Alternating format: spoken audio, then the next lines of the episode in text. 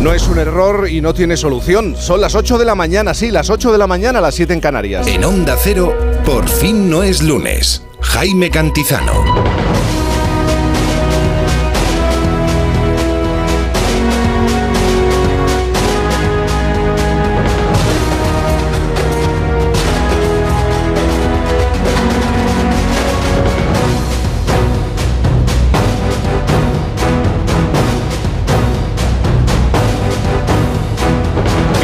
Bienvenidos, buenos días. Es domingo, es muy temprano, pero ya lo sabe, llega tarde y no podemos llegar tarde. Por cierto, hoy vamos a empezar el programa mostrando nuestra indignación por lo que le sucede y lo que viven algunos colaboradores de Por fin no es lunes y ahora lo van a entender inmediatamente. Isabel Lobo, buenos días. Jaime Cantizano, buenos días. Buenos de luz y de días. color. ¿Cómo estás? De Bien. calor. y de calor. Hoy también de calor. De Se calor. mantiene. Hasta mañana. Hasta mañana. Es indignante de verdad. Es indignante lo que está viviendo, cómo está viviendo Sabino Méndez, nuestro mítico Méndez. ¿Cómo es posible? Es denunciable. Es denunciable. ¿Cómo es posible estar en marzo y disfrutar además de 21 grados, 22 grados? No te rías, Juan Diego Guerrero. Buenos días, Juan Diego Guerrero. Buenos, días. es una barbaridad. Es una barbaridad. Es un escándalo, Es diría un yo. Sí. escándalo. Sabino Méndez, buenos días. Buenos días, tengo ya preparada la toalla, No puede ser. Sabíamos, la sabíamos. bicicleta, Es un insulto. porque ya tan pronto a esta hora de la mañana hace un calor maravilloso, hace un tiempo aquí Es estupendo es- es y indignante. no sé lo que durará, pero hay que aprovechar, hay que Es indignante. llegamos a tiempo, como dices Jaime, hay que aprovechar estos momentos. Es que, que que, dure, eh, que- este alguien, estupendo. un integrante de este equipo, un miembro de este equipo, esté pensando más en la toalla ¿eh? que, que en el café Esto es intolerable, es Jaime. intolerable. Está descompensado. De verdad. Bueno, todo bien. Todo bien. Sí, sí, sí, sí, pero aligeremos. Hay prisa, hay prisa hoy, Jaime, que hay que alimentar esas olas, ese Ay, mar Mediterráneo, Ay, aligeremos. con nuestros cuerpos serranos. Sí, sí. Bueno, tú eres un figurín, ¿eh? con ese toque británico que siempre eh, te das. eh, que de esto no hemos hablado. ¿Eh? De esto no hemos hablado. Otro, otro, otro estilo es el que defiende el mítico Joe Llorente. Él es más de pantalón, pantano- pantaloneta. Es que es del corta, y Cantábrico. Más castizo. de deporte. Sí, es así. sí, sí. Tú eh, reflejas siempre en tu indumentaria ese toque británico, Sabino, pero José Luis Llorente, buenos días. ¿Qué tal? Buenos días. Tu estilo es algo personar- más, sí, algo más relajado. sí. Me voy a personar en la causa. Sí, Te es vas a que personar Sabino, también, ¿verdad? Sabino, eh, yo creo que tiene un toque british en su música también. Sí, claro. Parece claro. mucho más hijo de los Beatles y de los Stones y de los Kings y todos aquellos grupos magníficos de, de que, ha dado- que han dado las islas. Sí. Se asemeja un poco más que el, que el rock un poco más, digamos, amanerado, ¿no? De los americanos, que siempre lo envuelven un poco. Sí. Así que le, le cuadra, le cuadra lo de ir ahora a la playa Sí. con un traje de baño. Un traje eh, de baño. Con un traje. Un Meiba. Un Meiba. a- a- a- así, muy, muy serio, ¿no? Muy, muy serio. Y, Bueno, es que es, una, claro. y, y- Sabino compra acuérdate Londres. lo que decía Es que- lo que decía Puturro de Foix. No te olvides la toalla cuando vayas a la ¿Cuánto tiempo hacía playa. que no escuchaba eso? Estamos Es de- verdad, desvariando Yo a he de reconocer que el pop británico, el pop británico me ha marcado, ha marcado mi vida, Claro, claro, pero desde luego nota. hay que reivindicar a, a el casticismo de Joe, porque si vierais aquí a los turistas británicos con sandalias, calcetines y Eso no cambia, ¿eh? Sabino. también te lo replanteas un poco. el Eso no cambia. el todos son. Rosaditos como gambas, ¿verdad? Por eso es tan atractivo ese país. ¿eh? Por- Así por- que viva el foro, viva lo castizo. Cuidado, Sabino, que cuando marzo mallea, mayo marcea. Ya sabes, ¿eh? Bueno, Digo, no, ten no, cuidado. Eso es lo que dice. No os pongáis abuelos cebolletas. Juan Diego Guerrero, por favor, vamos a conocer algunas claves, tres claves eh, para entender la jornada. Bueno, pues vamos a ver. La primera clave es que hoy, después de que ayer hubiera una tregua entre los dos principales partidos políticos, hoy todo volverá a la normalidad, porque ayer, bueno, era el 11M y los mensajes que llegaban desde la voz del presidente del gobierno, la voz del líder de la oposición, eran lógicamente recordando a las víctimas. Pero hoy, digamos que va a continuar la campaña y hoy, Jaime, quedan 78 días para que vayamos. Esto a me lo vas a recordar cada fin de semana. Bueno, es que a veces cuando no te lo recuerdo me lo preguntas tú, entonces yo me adelanto. Pero a bueno, tus ya me deseos. conoces, ya sabes cómo soy. I know you, claro. Esto es así. Bueno, pues 78 días. Hoy vuelven a escena los partidos políticos. Por parte del el PSOE va a ser María Jesús Montero, la número dos del partido, la que comparezca, y el presidente del Partido Popular, Alberto Núñez Feijóo, lo hace en una entrevista con el diario El Español. Esa es una de las eh, claves. La otra, si me permites, va a ser dando un salto viajando hasta China, que es que tengo preferencia y predilección por las noticias de la Asamblea Nacional China, porque he descubierto ¿Cómo, que... cómo te gusta el Partido Comunista Chino? Me gusta, me encanta. ¿Cómo me, te gusta? me he hecho muy fan, Llorente, porque es que ellos eh, son mucho más prácticos que aquí. Hoy es la penúltima Sí, sí. jornada de la Asamblea. Digamos que es como el Congreso de los Diputados español, pero en lugar de trabajar durante varios días a la semana, lo condensan todo Sí. en nueve días, liquidan todo, eligen al presidente, eligen al primer ministro, ya te hablé ayer de él, y a continuación la vida sigue. Es una forma práctica de evitarse ese tipo de incomodidades de ir a votar cada cuatro años, o cada dos años, o cada año, que seguramente es lo que piensa el Partido Comunista Chino para ahorrarles tiempo. eh, Bueno, mira, hace dos semanas hablábamos de la realidad china y con esta fórmula de gobierno eh, pueden planificar, pueden saber hacia dónde quieren ir y mantener la ruta eh, 100 años o 50 años, claro. Eh, el pequeño detalle que no hay democracia, ¿eh? que Sí, no hay democracia y que, pequeños detalles, y que no, Jaime. y- y que no Aparte. cuentan los ciudadanos. Es que estás pensando en todo. hay-. Todo tiene su, su parte buena y su parte mala. ¿Qué le vamos a hacer? Incomodidades Sois me ha muy- gustado. muy mal pensados, porque el Partido Comunista Chino tiene 100 millones de afiliados. Claro, y a ver quién, quién dice no. Eh, a ver quién dice no. La disciplina. ¿No vas a ¿Quién pagar la cuota? Ah, Pues ya sabes lo que... Y los cuando, demás- llega el chino, cuando, eh, cuando llega el chino del partido a tu casa con el carnet y dice, firme usted aquí, Dile que firme no. la cuota. A ver quién es el No, no, valiente. no le, que pre- no. no le preguntamos evidentemente cuál, cuál es el número de afiliados de los dos partidos, porque es que no hay más partidos, con lo cual no, no tenemos. ¿Y la tercera? La tercera clave es que vamos a comprobar si en las próximas horas, además de todo lo que hemos contado del enfrentamiento político entre Partido Popular y Partido Socialista, hay alguna novedad respecto a la ley de la vivienda y respecto a las pensiones, porque ambos asuntos se van Esa a va a tratar ser la mañana otra lunes. gran batalla Eso es, entre los dos partidos de gobierno. Correcto. Mañana lunes eh, eh, damos por hecho que la reunión del gobierno con los agentes sociales se van a quedar solos los empresarios en contra de la reforma de pensiones. Pero es muy importante la reunión de mañana, Jaime, porque si sale adelante la reforma del gobierno, en la que sí están de acuerdo PSOE y Podemos, volveremos a ver un nuevo sistema eh, para el cálculo de las pensiones. Y esto, si te das cuenta, es algo que cambia permanentemente según van cambiando los gobiernos. Uno ya no sabe a qué atenerse. Eh, para cobrar las pensiones mm, hasta ahora era de una manera, a partir de ahora será de otra. Y si hay un cambio de gobierno, imaginemos, a final de año puede volver a cambiar el sistema. Y luego la ley de vivienda es muy importante, porque ya lo decíamos ayer, muy importante. muy importante. eh, posiblemente lo que haga sea que los propietarios de las viviendas en alquiler sigan como hasta ahora y no puedan subir el precio por encima de un 2, en este caso sería Se ya hablaba un, de un 3%. 3%. Un 3, pero claro, los propietarios de viviendas dicen que les gustaría también acomodar esas subidas a lo que sube la carestía de la vida, es decir, a la inflación. Si la inflación está en el 8, dicen que salen perdiendo dinero. El alquilado lo ves desde otro punto de vista, evidentemente, pero claro, en la ley de vivienda eh, es otro de los caballos de batalla, como dices tú, en la que aparentemente va a haber también desacuerdo entre PSOE y Podemos. Y ya sabes, cuando hay desacuerdos entre PSOE y Podemos, lo transmiten a través de los medios de comunicación. No es algo que se quede callado en un despacho. Mm, Esa es la intención, que se sepa, ¿no? Pues, sobre Correcto. todo por parte de, de- de uno de los partidos, Podemos. Evidentemente. Eh, estas y otras noticias a las 2 de la tarde. No me has hablado del Betis. No, me has No te he hablado del Betis porque el A Betis las seis y cuarto, juega las seis esta tarde con el Villarreal en el Estadio de la Cerámica en un partido eh, fantástico eh, frente a un rival eh, extraordinario porque el Villarreal es un equipo que no solo juega bien sino que tiene una filosofía ese club eh, que lo convierte en una auténtica institución al deporte español. Mira, hablando de fútbol, es que nos tenemos que parar de manera obligada en una cuestión. El viernes ya sabíamos, se anunció que la Fiscalía iba a denunciar al Fútbol Club Barcelona eh, por un delito de corrupción en el ámbito deportivo y añadía los delitos de administración desleal y falsedad para los expresidentes, dos, dos de ellos. Y hace unas horas el Real Madrid anunciaba que convocaba una junta de urgencia para estudiar acciones por el caso Negreira. Llorente, eh, madridista, eh, pero un hombre juicioso y objetivo. Eh, ¿Cómo analizas estas dos últimas noticias que tienen que ver con el escándalo Negreira y del Barcelona?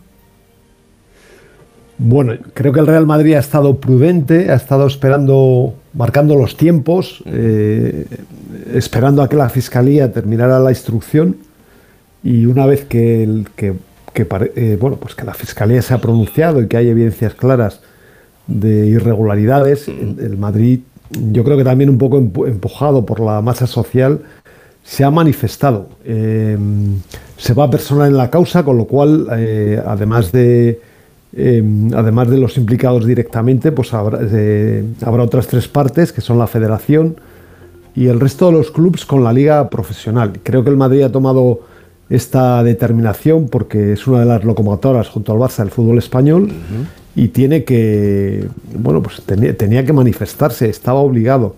Eh, había había, había comenzado un cambio de tendencia esta semana con algunas imágenes de arbitrajes y algunos informes en su televisión, pero por Sí. fin eh, yo creo que, que ha hecho lo que tenía que hacer. Eh, siempre Florentino muy, eh, pues muy respetuoso con, con los tiempos legales, siempre muy ajustado, ¿no? como, como ingeniero que es, a los números y en este, en este caso pues esperando a la manifestación de las eh, bueno pues de las autoridades judiciales que son las que tienen la, la que tienen el caso entre manos. Luego habrá que ver eh, y, pe- y pensar por qué se está mm, reaccionando tan lentamente desde el ámbito de la política, las autoridades eh, políticas, pero este es otro, eh, otro asunto. Sabino, tú quieres decir algo sobre esta cuestión, que es el mayor escándalo en la historia del fútbol de nuestro país, hay que recordarlo. Y sociológicamente, Jaime, es interesantísimo lo que está pasando aquí, en nuestra región, ¿no? Sí. Pone de relieve todo, todo, todo lo de narcótico y fuera de la realidad que tenía la sociedad regional catalana en, en los últimos años, porque la reacción es que todo el mundo está estupefacto, pero nadie sale a dar la cara. Todos han metido la cabeza debajo del ala como, como será posible que, que el Barça, que era uno de los buques insignia, junto a TV3 y tal, de la identidad, de lo que articuló mucho la identidad en esta región, que, que realmente estuviera sobornando, estuviera mm, teniendo unas actitudes delictivas, Corruptas, ilegales, claro. corruptas, o sea, entonces la estupefacción frente a un hecho que, que todos sabemos que hay un gran problema de corrupción en Cataluña es tan general que nadie sale a dar la cara, nadie dice nada, es como si quisieran meter la cabeza de- debajo del ala y dijeran, esto no está sucediendo, esto es una pesadilla, es un mal sueño, no está pasando. Y esa incapacidad de reacción creo que se proyecta un poco a esto que comentabais de, de- de la, la lentitud de, de reacción general eh, por, por que, que ya parte desde aquí, ya parte desde Sí. el centro y la nuez del asunto. De cualquier manera va a ser una de las cosas más interesantes sociológicamente el efecto que va a hacer en, en los próximos tiempos aquí, porque ya son demasiadas cosas. Y por lo que has dejado caer antes, eh, Jaime, es el caso eh, Negreira. es llamativo que las autoridades también estén calladas. No hemos escuchado Algo ha dicho el ministro Iceta que Pero eh, habrá que actuar, pero muy tímidamente. Bueno, los que sí hablan son desde la Unión Europea. A ver si nos vamos a pensar que esto es una cosa regional nuestra, No, porque claro. un caso como Claro. este salta a los planteamientos de fondos europeos y que se nos concede Claro, que claro. no, y es eh, motivo y argumento para, para la negociación. La palabra en mayúsculas es miedo. Sí, Hay miedo sí. en los estamentos políticos, en los estamentos administrativos, incluso en el propio fan y seguidor, porque de golpe y porrazo el papel simbólico que hemos llegado a dar a los clubes de fútbol es tan excesivo que, bueno, si de golpe has de, re- has de reconocer que son verdaderas maquinarias de corrupción, pues gran parte de- del amor a tus colores se viene abajo. Y no afecta, no, no afecta solo al Barcelona. Este caso afectaría al fútbol español, a lo que representa el Claro, fútbol español claro, a nivel claro. planetario. Aquí hay dos vertientes muy interesantes. Está el corrompedor y el corrupto. Claro. Quiero decir que el, el que intenta corromper, yo que sé, si vienes de una administración corrupta, pongamos, yo que sé, un funcionario de una dictadura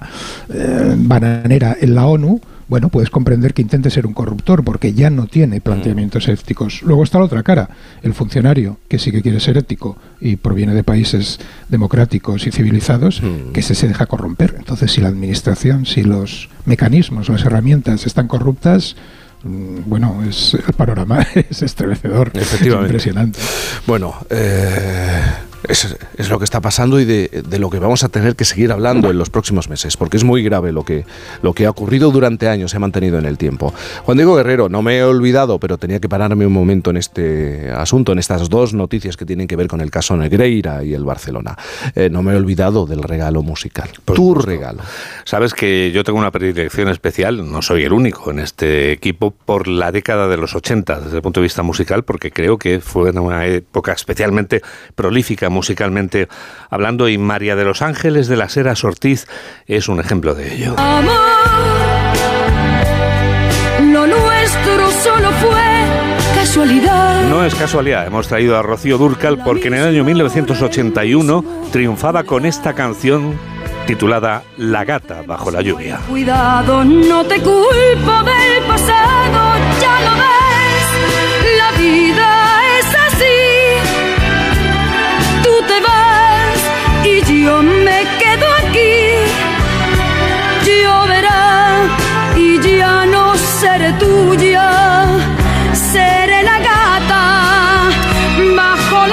has elegido por alguna razón?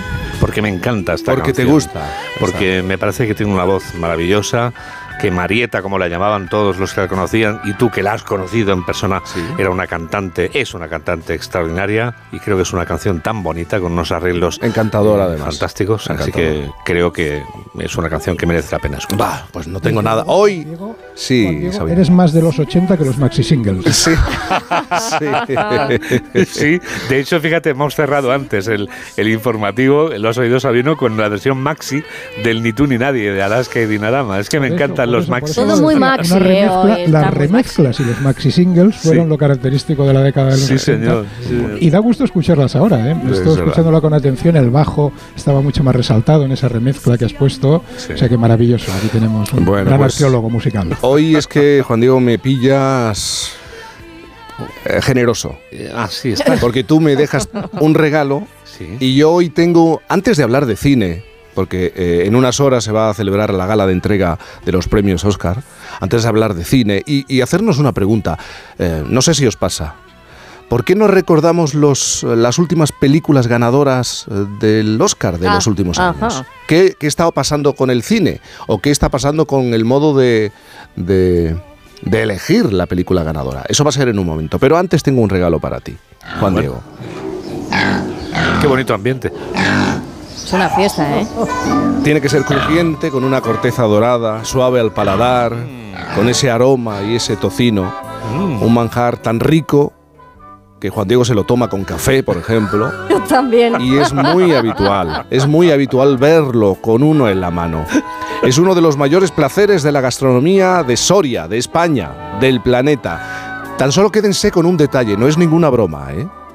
eh el año pasado se vendieron 20 millones de torreznos de Soria en este país. Ah. El año pasado, 20 millones. Y este es mi regalo, Juan Diego Guerrero.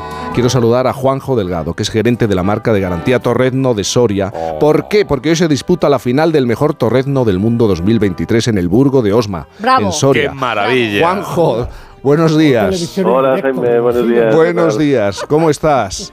Pues muy bien, me habéis hecho madrugar un poquito este domingo. Lo sé, pero, bueno, hoy es un día. ¿eh? hoy, es un día importante, ¿no? Sí, sí, sí. Bueno, a las 11 arrancamos en el Burgo de Osma, primero con la final de aficionados y luego a las 12 con la de profesionales. Así que hoy es un día muy grande para nosotros. Hoy es la fiesta del torrezno, prácticamente. La fiesta del torrezno. Anoche leyendo sobre el torrezno, ¿cómo es posible? Yo no lo sabía, ¿eh? Durante el año 2022 se consumieron en España más de 20 millones de torreznos de Soria. ¿Eh? gracias a los más de 2 millones de kilos de panceta. Así es, 2.255.000 kilos de, de panceta nosotros de ahí calculamos que salen aproximadamente 15 torrenos de, cada panceta, lo que hace pues esa cifra ¿no? de, 20 millones, lo que quiere decir que prácticamente uno de cada dos españoles se ha comido un torreno de Soria. Yo te aseguro que alguno se ha comido más. Juan Diego, Juan Diego este Guerrero. Yo me he comido más. Juan Diego Guerrero, te lo, aseguro, Juanjo. Oye, buscáis, eh, eh, a lo largo de la jornada buscáis a los dos mejores cocineros, uno profesional y otro amateur, ¿no? y además participa un niño este año. Sí, eso es. Tenemos a Jorge García Gordo con siete años. Ya el año pasado con seis ya estuvo en la final también.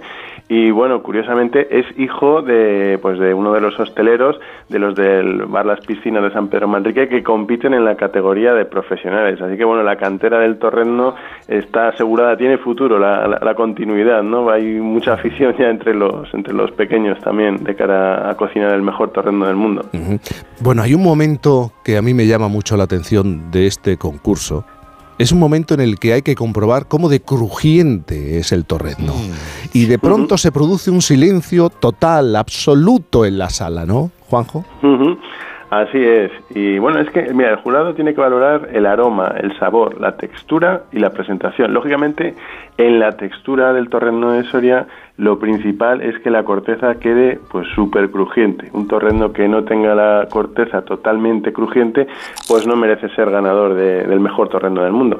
Entonces, el jurado prueba unos trocitos de torreno que se los dan cortados previamente con cuchillo y bueno, lo que dices, ese momento de que el cuchillo corta el torreno, pues es impresionante. Incluso a ellos se les da la opción, si quieren, también de coger un torreno y partirlo con las manos para que, que vean si está completamente crujiente.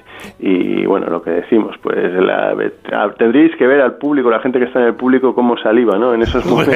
cuando, Vamos, Pero es que cuando yo no, sé, yo no sé por qué el año que viene no nos planteamos Eso, es estar en este día Es que allí no- haciendo no- por fin No sé lunes. cómo no estamos hoy. Tienes toda la razón. Con Juanjo ahí. ¿no? Bueno, Juanjo Delgado, te hemos hecho madrugar, pero es un día importante. Quiero recordar la cifra. 20 millones de torreznos se consumieron en el año 2022. y son este- imbatibles, en este Jaime. son imbatibles, si te das cuenta. Es que son maravillosos. Yo creo que es un Claro que lo digas tú, sobre- que consumes Claro, en cantidad. Pero, es que no solo el momento crujiente que decía Juanjo, sino también luego la textura. Hay otra parte blandita que tienes que saborear. Es que es un, no sé, me, Bueno, es deje, una ya, delicia. ya, ya que he desayunado muy poco, por favor. Juanjo Delgado, gerente de la marca de garantía Torrezno de Soria. Gracias de verdad por, por este guiño en esta mañana y tan temprano. Gracias y buenos días. Muchas gracias a vosotros. Gracias. Este era mi regalo, Juan Diego, para Muchas que gracias, Jaime, luego algunos gracias. oyentes piensan que hay una cierta tensión profesional y personal. Por favor. Eh, no, es un Después de la foto que hemos colgado a primera hora hoy en las redes sociales, que estamos Va- los dos encantados de Claro, madrugar, vamos, por eh, favor. eh, Llorente eh, ni de lejos se acerca a un torrezno, pero ¿qué le vamos a hacer?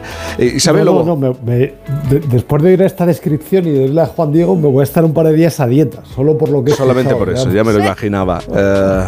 Seguimos riñendo a, a Sabino por la temperatura que tiene que disfrutar. Pues sí o pues no. Yo iba a preguntaros si tenéis previsto que alguien os eche bocado, porque en ese caso os podéis tostar un ratito al sol durante todo el día de hoy, porque si me preguntas por la previsión del tiempo, Mm. va a hacer mucho calor, va a seguir haciendo calor. Un día muy parecido al de ayer, incluso mm, temperaturas más elevadas en la zona en la que decíamos que va a hacer más calor en Murcia que en el Cairo. Efectivamente, a los 32 grados van a llegar por la zona del, del Mediterráneo, precisamente en Murcia.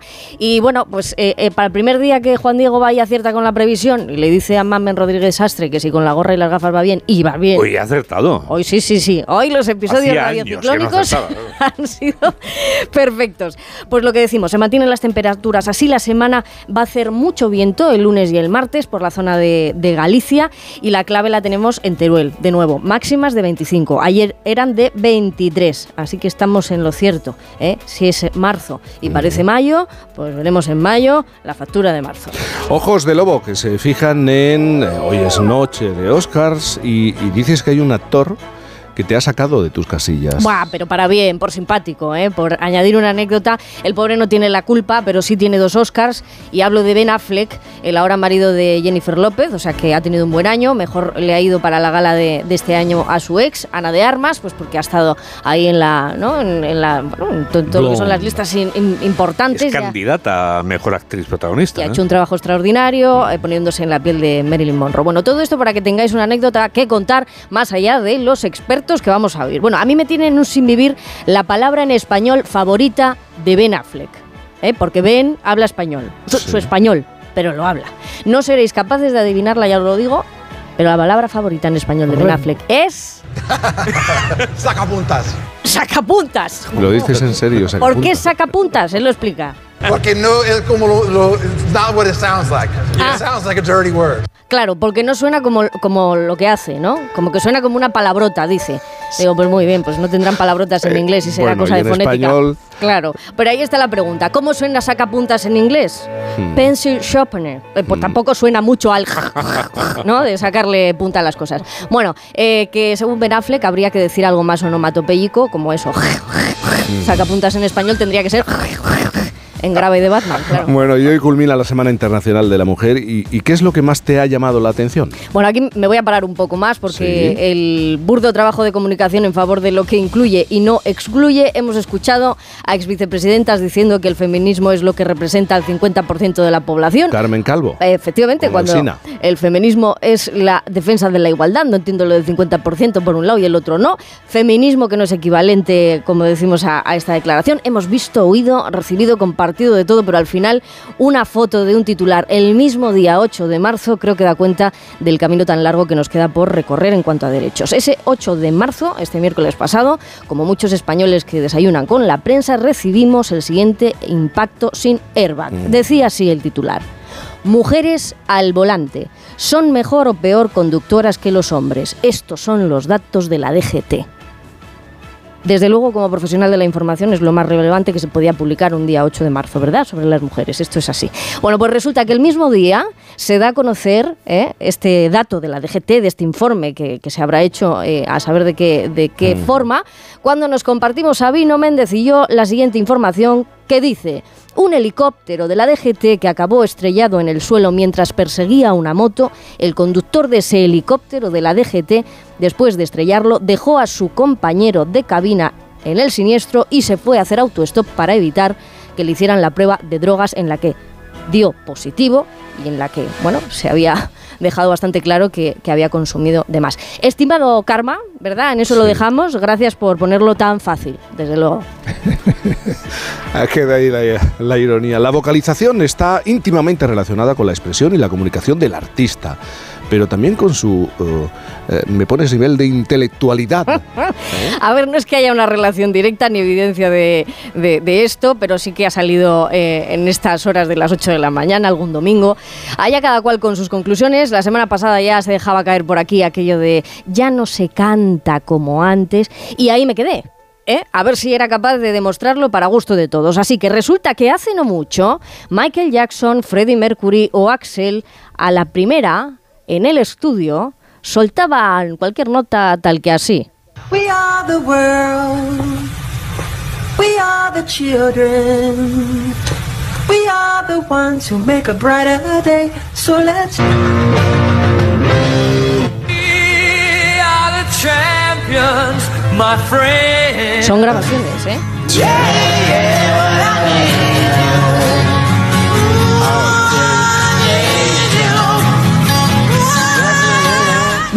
Tomada la nota, Bad Bunny, Farruko o uno que no acabo de identificar, pero que rebuzna en vez de cantar y haciendo honor a, a los burros, porque son seres a los que yo les profeso gran admiración y no tienen la culpa de esta burda imitación. Son seres maravillosos Pero, los burros. ¿eh? Desde luego, comparemos los anteriores con estos. Yo desde niño, yo desde niño, a lo malo le cogí cariño y ahora de adulto, me llegan los tickets en el bulto cuando me muera. Compro un 4 7. Eh, Esa adicción. Yo me compro un 4 7. Vocalización. Yo me compro un 4 7, yo me compro un 4 7. Mira, dime, Arca, tocado viste. Ah, ah, hasta la muertecita. Luyan, Hijo, si, si tu idea era hacer de un carraspero una genialidad, o que de la garganta en vez de una flema te saliera Es una que armonía, Te pones exquisita. había primero que haberla escuchado a ella. Así más o menos Isabel. Escucha, escucha, Isabel, Sabino, el ja, ja, ja de Eta James.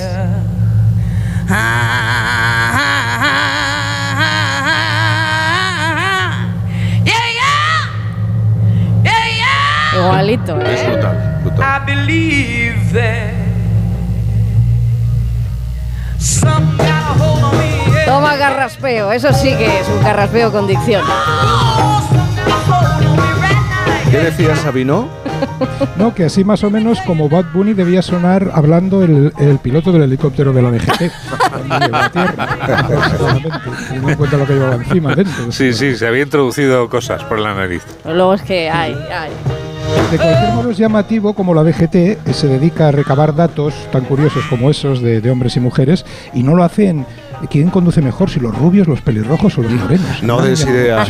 Sabino, no des ideas. 8.29, 7.29 en Canarias. And the Oscar goes to.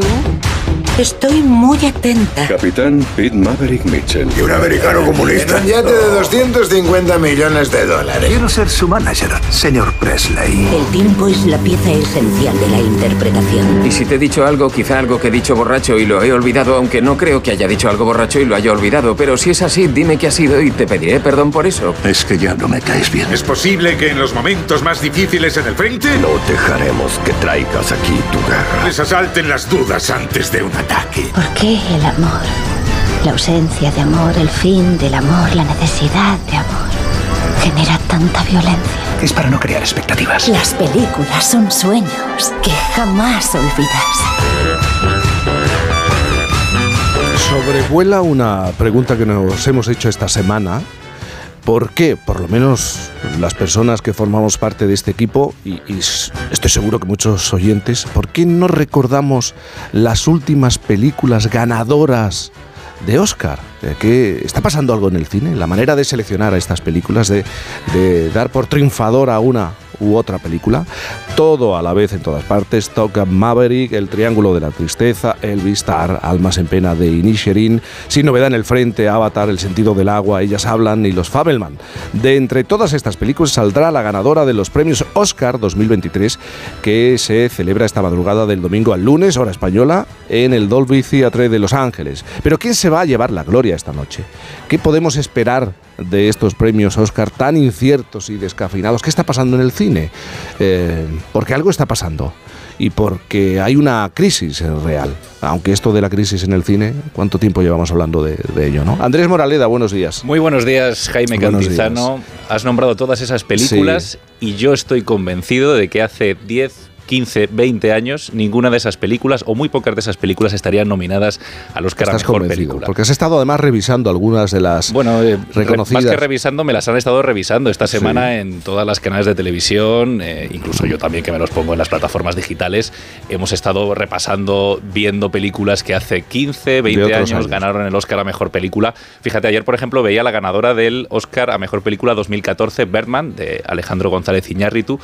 Eh, solo los 30 primeros minutos de Birdman son una genialidad que se mean en la cara de todas estas películas Está muy bien. que has nombrado antes y que hemos es escuchado. antes. Se ha entendido, se, Se ha entendido muy bien. ¿Me hablas de las favoritas? ¿Nos hablas de las favoritas? Bueno, mira, Entonces, la gran favorita. son las que son. Es Son las que son y las que que hemos elegido. escuchado. Y las que tú has nombrado, Jaime. Sí. La gran favorita. Todo a la vez en todas partes. Ya solo por el peso, 11 nominaciones. Es la gran favorita ganar también el Oscar a mejor película. Em, yo no lo comparto.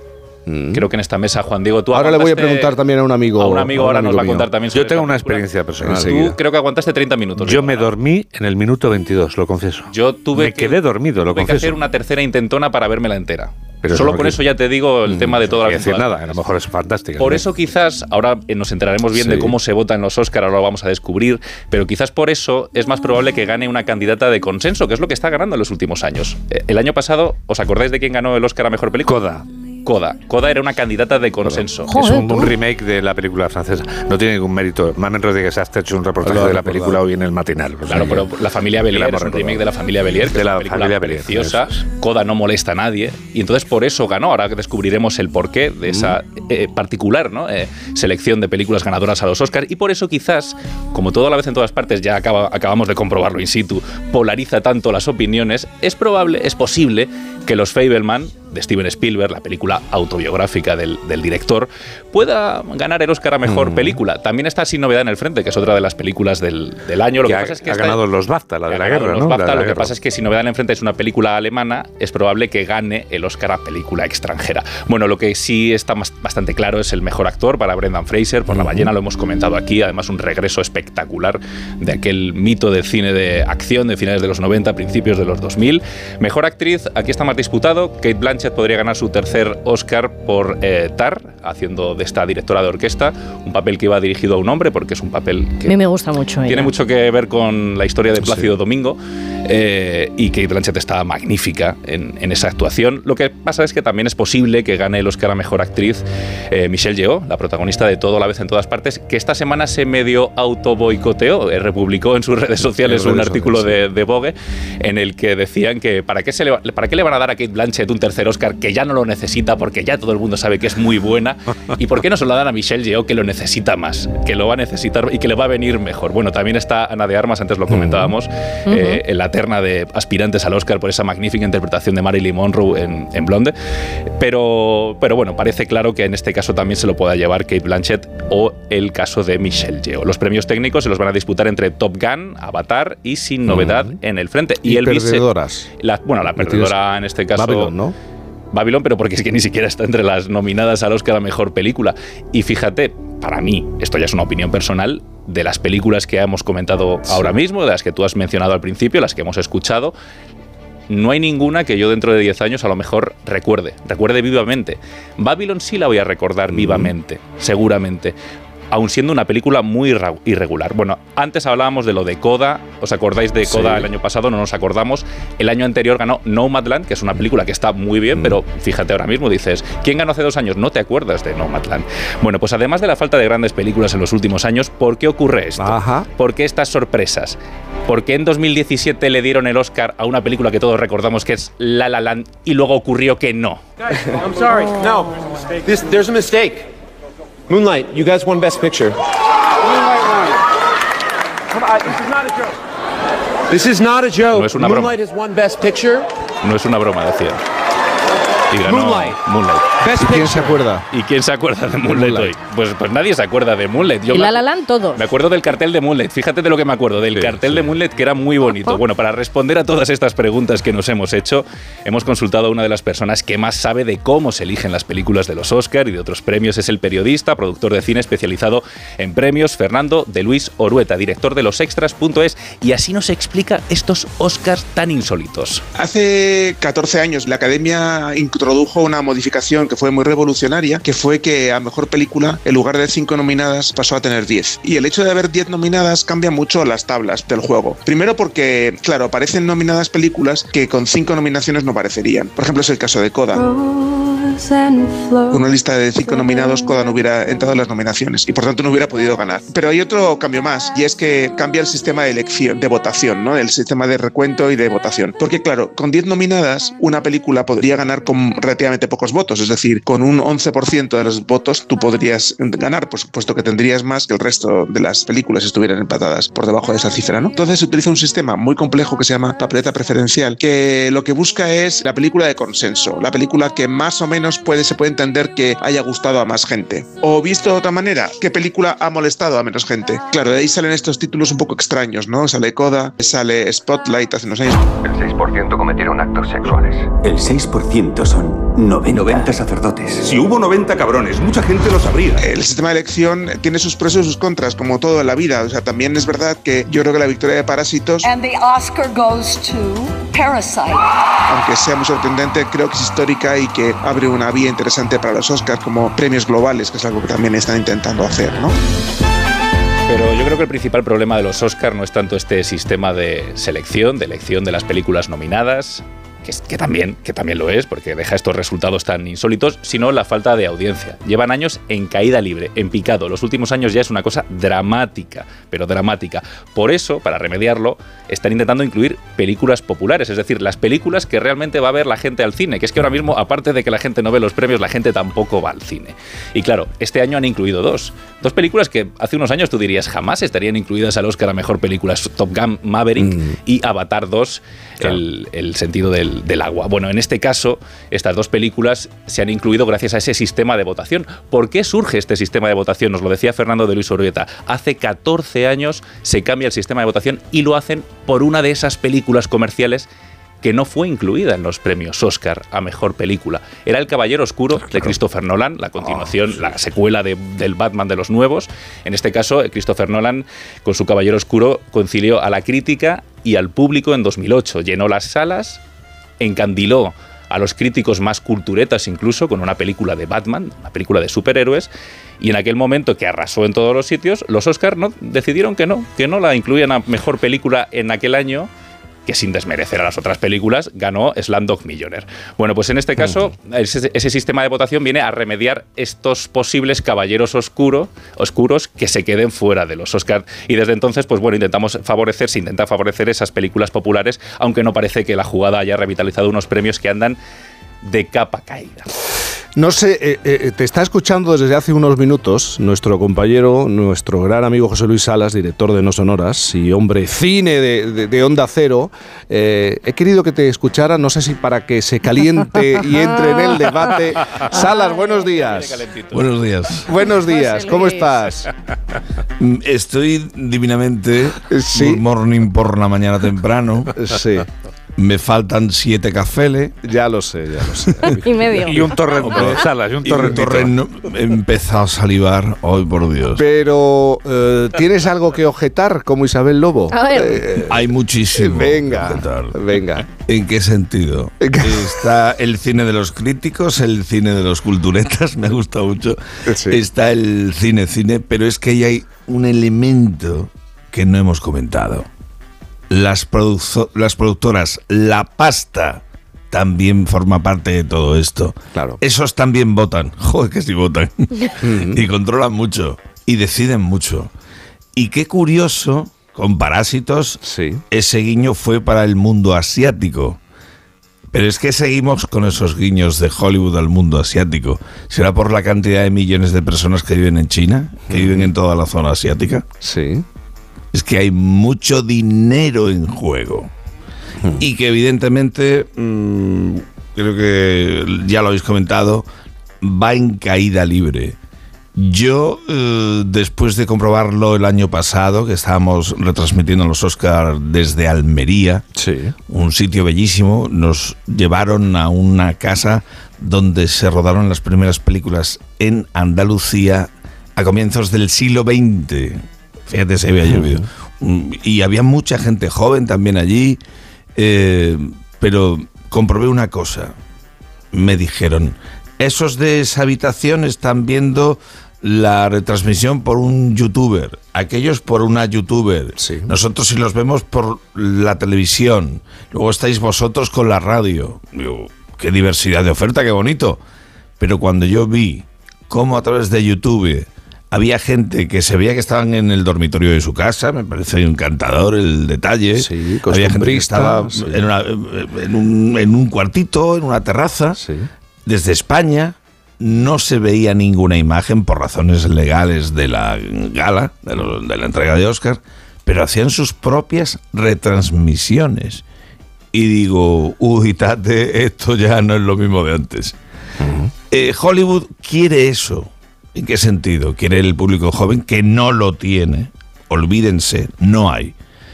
La audiencia de Hollywood, y eso lo sabe muy bien, lo controla muy bien Agustín Alcalá, eh, es eminentemente los Oscars lo ven las mujeres.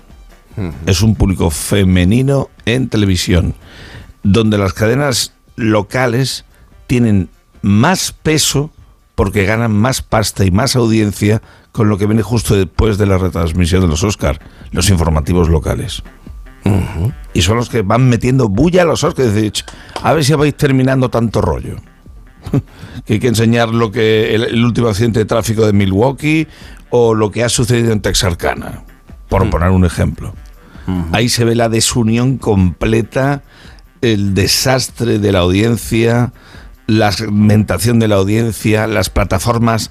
¿Os acordáis? Tal vez sí, tal vez no, de lo que sucedió cuando Internet se iba colando y los académicos decían que no bajo ningún concepto, aquí no, aquí no, aquí no.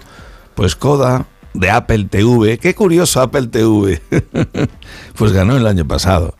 Eso sí, la recaudación fue penosa. Una pena. Curioso que Apple sea el patrocinador ahora, ¿verdad? Ah, amigo. Oye, Salas, ¿y tu favorita? Lo tienes Eh, claro. Vamos a ver, yo se lo daría a los Fabelman. Por romanticismo.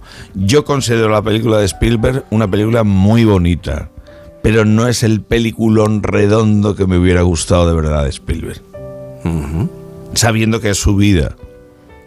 Sabiendo que es su vida. Pero es una película que se ve con una sonrisa en la Eh, cara durante sí, todo es, el es una metraje. película bonita, lo Claro. subrayo, es una película bonita. Y seguramente. es muy bonita de ver. Lo que sí que se lleve es lo que estamos escuchando ahora, que es la banda sonora de John Williams. Oh, Hombre, claro, por favor, Spielberg, 90 Williams. años es el Está nominador todo el mundo de en mayor pie, edad en la ¿no? historia. Está todo el mundo, vamos, ahora mismo haciendo reverencias. Bueno, yo me pienso ir a ver la última Indiana Jones y ponerme en pie en plena proyección en cuanto comience. Aunque de la última prefiero no mencionar nada. Bueno, Salas, ¿algo más que quieras eh, recordarnos eh, si nos sentamos y nos atrevemos y tenemos... Esto hay que darle una vuelta. hay que darle una vuelta. Tienes toda Sí, la razón, ¿no? A la industria No. hay que darle una vuelta. Pero ¿cómo? Las Es que no es fácil. Muchas cosas. Eh, No es, no, no es fácil. Aquí la jugada está en que buena parte del público, no solo en España, no tienen idea de cómo funcionan los Oscar, pese a los cambios muy bien apuntados, sino que se creen que esto es Eurovisión. Y todavía sigue habiendo gente protestando porque no se le ha preguntado al público. Además del follón que tienen, queréis preguntarle también a, a millones de personas de todo el mundo. Imagínate, imagínate. No sabéis dónde os metéis. Vamos. Por cierto, este año lo que no va a haber aparentemente Sí. es el morbo de que pueda haber un bofetón, como el año pasado, el de Will Smith a Chris Rock. Se ha creado una comisión incluso. Una comisión, Sí. un protocolo Sí, de seguridad, un equipo de crisis para evitar que se produzcan imprevistos como esos discursos y sobre todo esos bofetones. Por cierto, otra de las curiosidades de la gala es que no va a haber alfombra roja por primera vez en Es, los Oscars. es, eh, champán. Va a ser champán. Champán, Champán, para favorecer las cámaras de los youtubers que hablaba José Luis No Salas. champán. Que, Es así. que se ve así, básicamente. Está hecho No champán salas. Tú no necesitas una copa de champán, necesitas un, un café o irte a dormir, así que no te molesto más. No, un no, abrazo no, grande, no me. Salas. Me quedo, no, no, en serio que me quedo escuchando. Venga, Ay. venga, un beso Es que yo soy enorme, amigo. de cada fin de semana. Yo no solamente os siento en domingo, yo los sábados también os tengo ahí. Qué alegría. Por favor. Cuídate mucho, Salas. Oye, por cierto, me han dado recuerdos para ti, Jaime. Sí. Un sitio al que sueles ir y, y hay que ver que no me llaman, no me llama. ¿Pero qué me estás contando? En la Plaza de los Naranjos cuando te das una vuelta por Marbella. Ah, vale. Me dieron recuerdos para ti en, en la justo la cafetería de la esquina. Anda, pero si es que el mundo es un pañuelo y, y más Marbella. Un abrazo grande. Un abrazo chicos, os seguiré escuchando y que sigáis viendo películas. Siempre. Si cine mejor, pero si no, pues en una mini pantalla. Adiós, Salas. Por fin no es lunes. Tus hijos ya son adolescentes y es lógico y normal que te preocupe algo así. Ahora que han crecido ya no hacen planes con nosotros. Se quedan en casa solos, o eso dicen. Y me preocupa lo que pueda pasar. Pues eso con Securitas Direct tiene solución, porque con su alarma estarán protegidos dentro de casa ante cualquier emergencia y con sus cámaras podrás ver que todo va bien, porque tú sabes lo que te preocupa y ellos saben cómo solucionarlo. Llama ahora al 900-272-272 o entra en securitasdirect.es. Te vamos a dar los dos mejores consejos para estar siempre en forma. Uno y dos, uno y dos, uno y dos. Apúntate al mejor gimnasio del mundo. Caminar por tu ciudad con Callahan Adaptation. El primer zapato que se adapta al pie y a tu forma de caminar. Fabricados en España por expertos artesanos y a la venta en las mejores zapaterías y en callahan.es. Callahan Adaptation. Se adapta al pie. Se adapta a ti.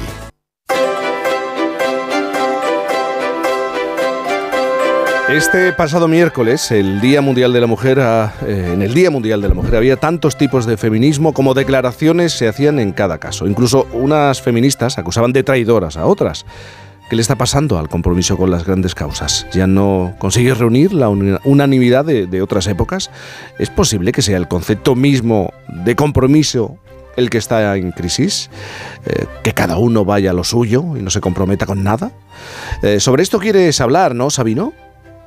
Pues sí, Jaime, porque hasta hace pocas décadas en, en las sociedades más avanzadas existían, tras la Segunda Guerra Mundial, pues una serie de consensos generales sobre algunos compromisos básicos, compromiso con la paz, con la democracia, con los derechos humanos y la igualdad. Y lo curioso es que una vez establecidos esos compromisos como cosa común, cuando se ha entrado en los detalles, cuando se ha entrado en los detalles de cómo alcanzarlos, cómo profundizar en ellos, es como si cada uno, cada, cada colectivo, cada, cada estamento de la sociedad hubiera tirado por su lado y cada uno fuera la suya. Mm, Tenemos este ejemplo, este enfrentamiento estos días entre los trans y algunas feministas, que, que era de una virulencia que, que- que realmente asustaba. ¿Será que, que los compromisos están en crisis? ¿Que, que ya no tienen aquel peso simbólico que vimos nosotros en nuestra juventud, que tenían antes para conseguir eh, no solo cosas y avances, sino además cambios en la sociedad y sobre todo unión. No sé si te acuerdas, pero unión entre las gentes. Eh, la verdad es que sí hemos de hacer caso un poco a los reportajes sociológicos eh, en general, incluso más allá de, de puramente políticos. Quizá pudiéramos pensar que sí, porque fíjate que hasta las cosas más básicas parece como que el concepto de compromiso va en retirada. Muchos de estos estudios y reportajes nos hablan de que hasta instituciones como, como la pareja, el matrimonio, pierden adeptos.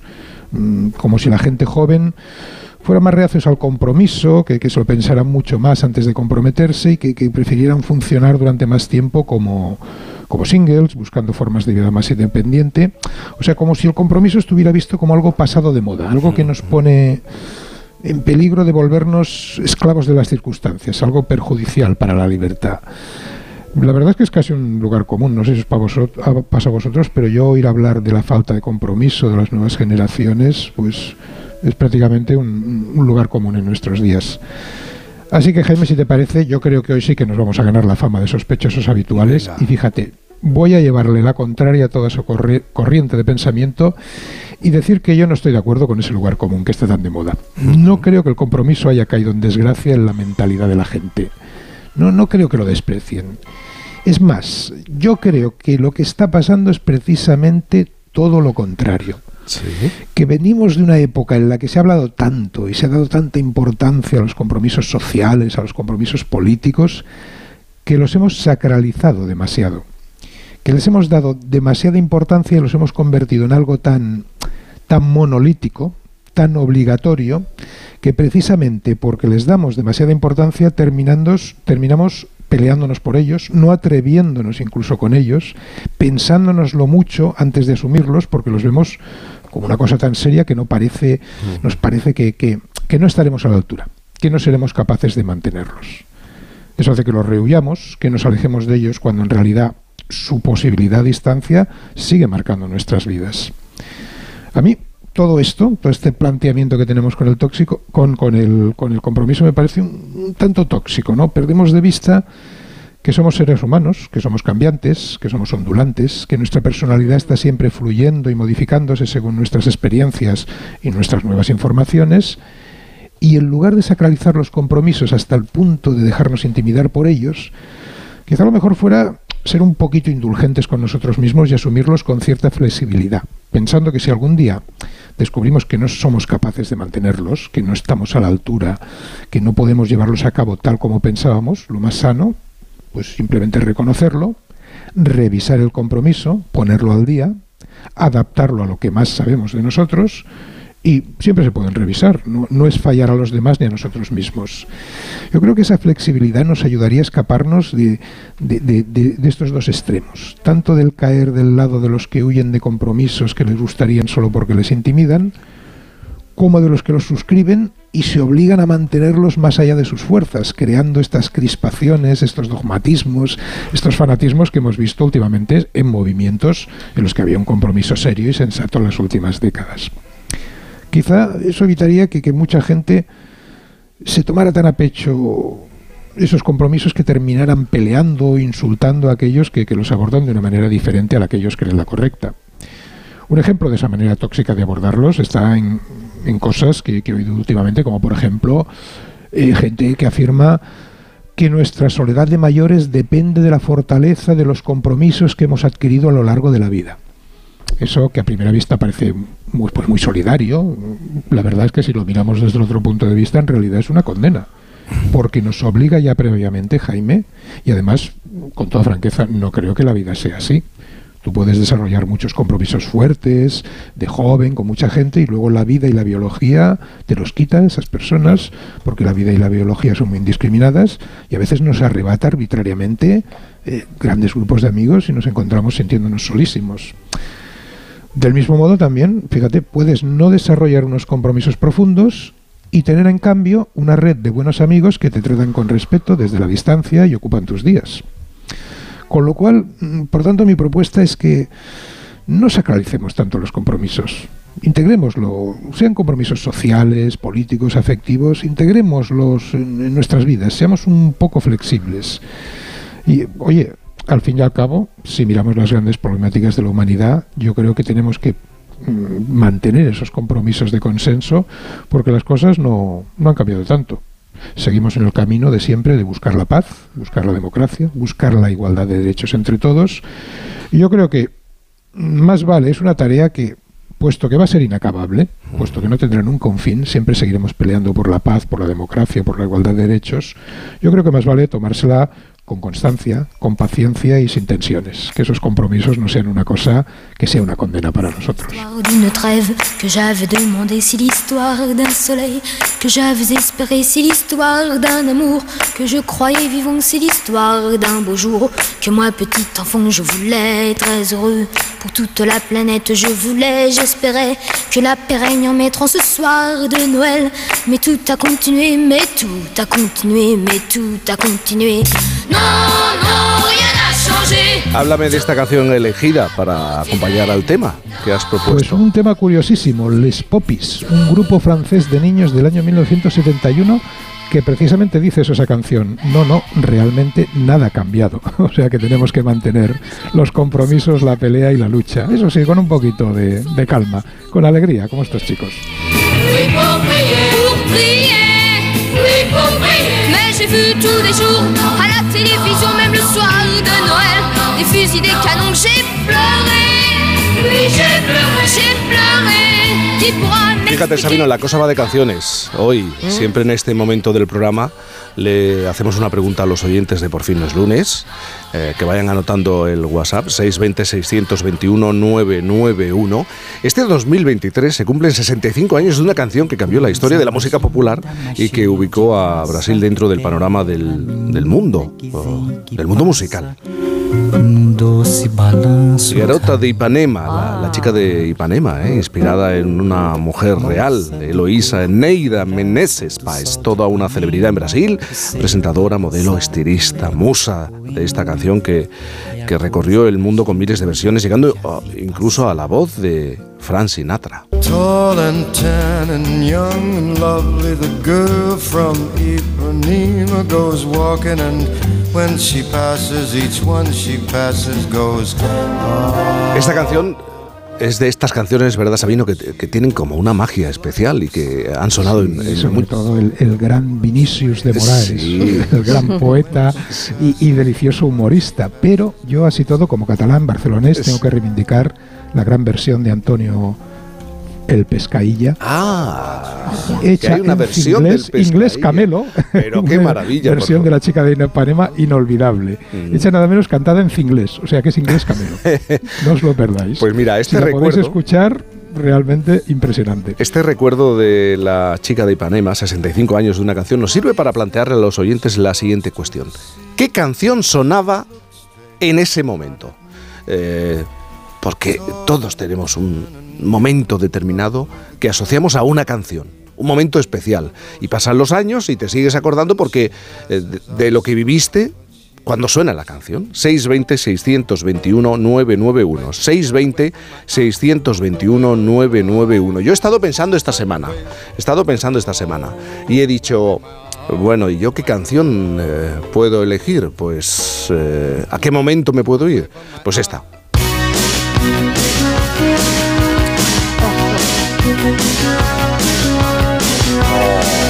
Qué buen rollo. El boss.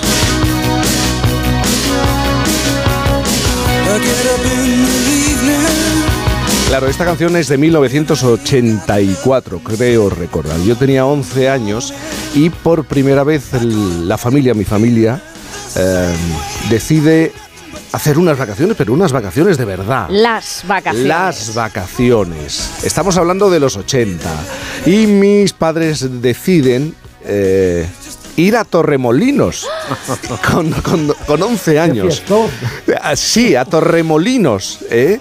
Además, el, eh, cuando yo llego a Torremolinos y veo ese hotel que caía sobre, literalmente caía sobre las rocas y ese ascensor que bajaba hasta la piscina, todo ese hotel con, con eh, plantas enormes, eh, yo con 11 años pensando que eran las vacaciones, bueno, pues cuando yo bajaba mm, por ese ascensor con mis padres y con mi hermano, estaba sonando esta canción. Eras el rey del mundo, ¿no? Dancing bueno. in the Dark. No bailaba yo en la oscuridad, no bailaba en la oscuridad, sino todo lo contrario. Yo aquello lo m- m- me sentía eh, de vacaciones en Miami, en Los Ángeles, y se me quedó esta canción con ese, la asocio a ese momento. Yo no sé si eh, os reís, pero claro, para un niño de 11 No, años, yo- en los te- 80... Te voy a decir, te voy a decir por qué me río, Jaime. Porque en Los Ángeles estaba yo. En, en lo- en el 84, claro, es verdad. Oye, Sabino, Claro, tú... Y las, ¿qué- y las- y- no digo, y las canciones que sonaban eh, en la Villa Olímpica, había, había una de ese disco que sonaba mucho, que es No Surrender. Claro, también, Ah, muy buena. La pusimos, la pusimos en el programa, la pusimos aquí en el programa. claro. Claro, y, y, son- y sonaba también Canova Rodrigo. Bueno, tenía yo un popurrí ahí de Canova Rodrigo. Bueno, míralo. y todo, la nueva ola británica y la nueva ola la nueva ola madrileña y también barcelonesa. O sea, Fíjate, Sabino sí. también estuvo allí en Los Ángeles conmigo. te estás asociando un momento muy importante en tu vida con una serie de canciones. Claro. Sabino, en tu caso, o si tuvieras que elegir una canción, quedarte con alguna.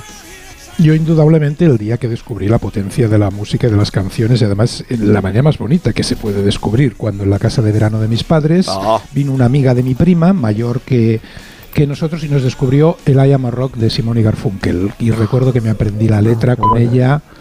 Y descubrir un compañero o compañera de música es lo más maravilloso que te puede pasar de niño. Juan Diego, ¿tú tienes alguna...? Por supuesto, el azul del mar inunda mis ojos. Los conoce Sabino, Golpes Bajos. Ahí estaban Germán Copini y Teo Cardalda. Y esta canción de su primer mini LP llamada Malos Tiempos para la Lírica. Es del año en que yo empecé a estudiar la carrera de periodismo. Isabel, no me olvido de ti, ya vamos a las noticias, pero me gustaría que tú asociaras una canción a un momento. Pues es que eh, mañana, que será 13 de marzo, hace tres años, estábamos a punto de vamos, decretar el estado de alarma. Cierto. Recuerdo que estábamos a punto de levantar el teléfono tú y yo y levantar todo el Mm. programa para cambiarlo y sonaba esta canción. El Dance Monkey, que estuvo bailando mucha gente hasta Sí. que llegó pues el, el Resistiré, ¿no? Que le dio relevo. Bueno, pues a los oyentes que asocien un momento especial de su vida con una canción ¿eh? y que nos lo expliquen. 620-621-991. 620-621-991. Hay una canción que no falla, la canción de las señales horarias. Han sonado. Eh, míticos, un abrazo grande, Juan Diego también. Llegan las Gracias. noticias a Onda Adiós. Cero. Un abrazo.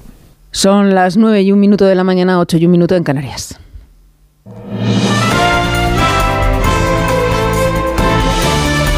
Noticias en Onda Cero.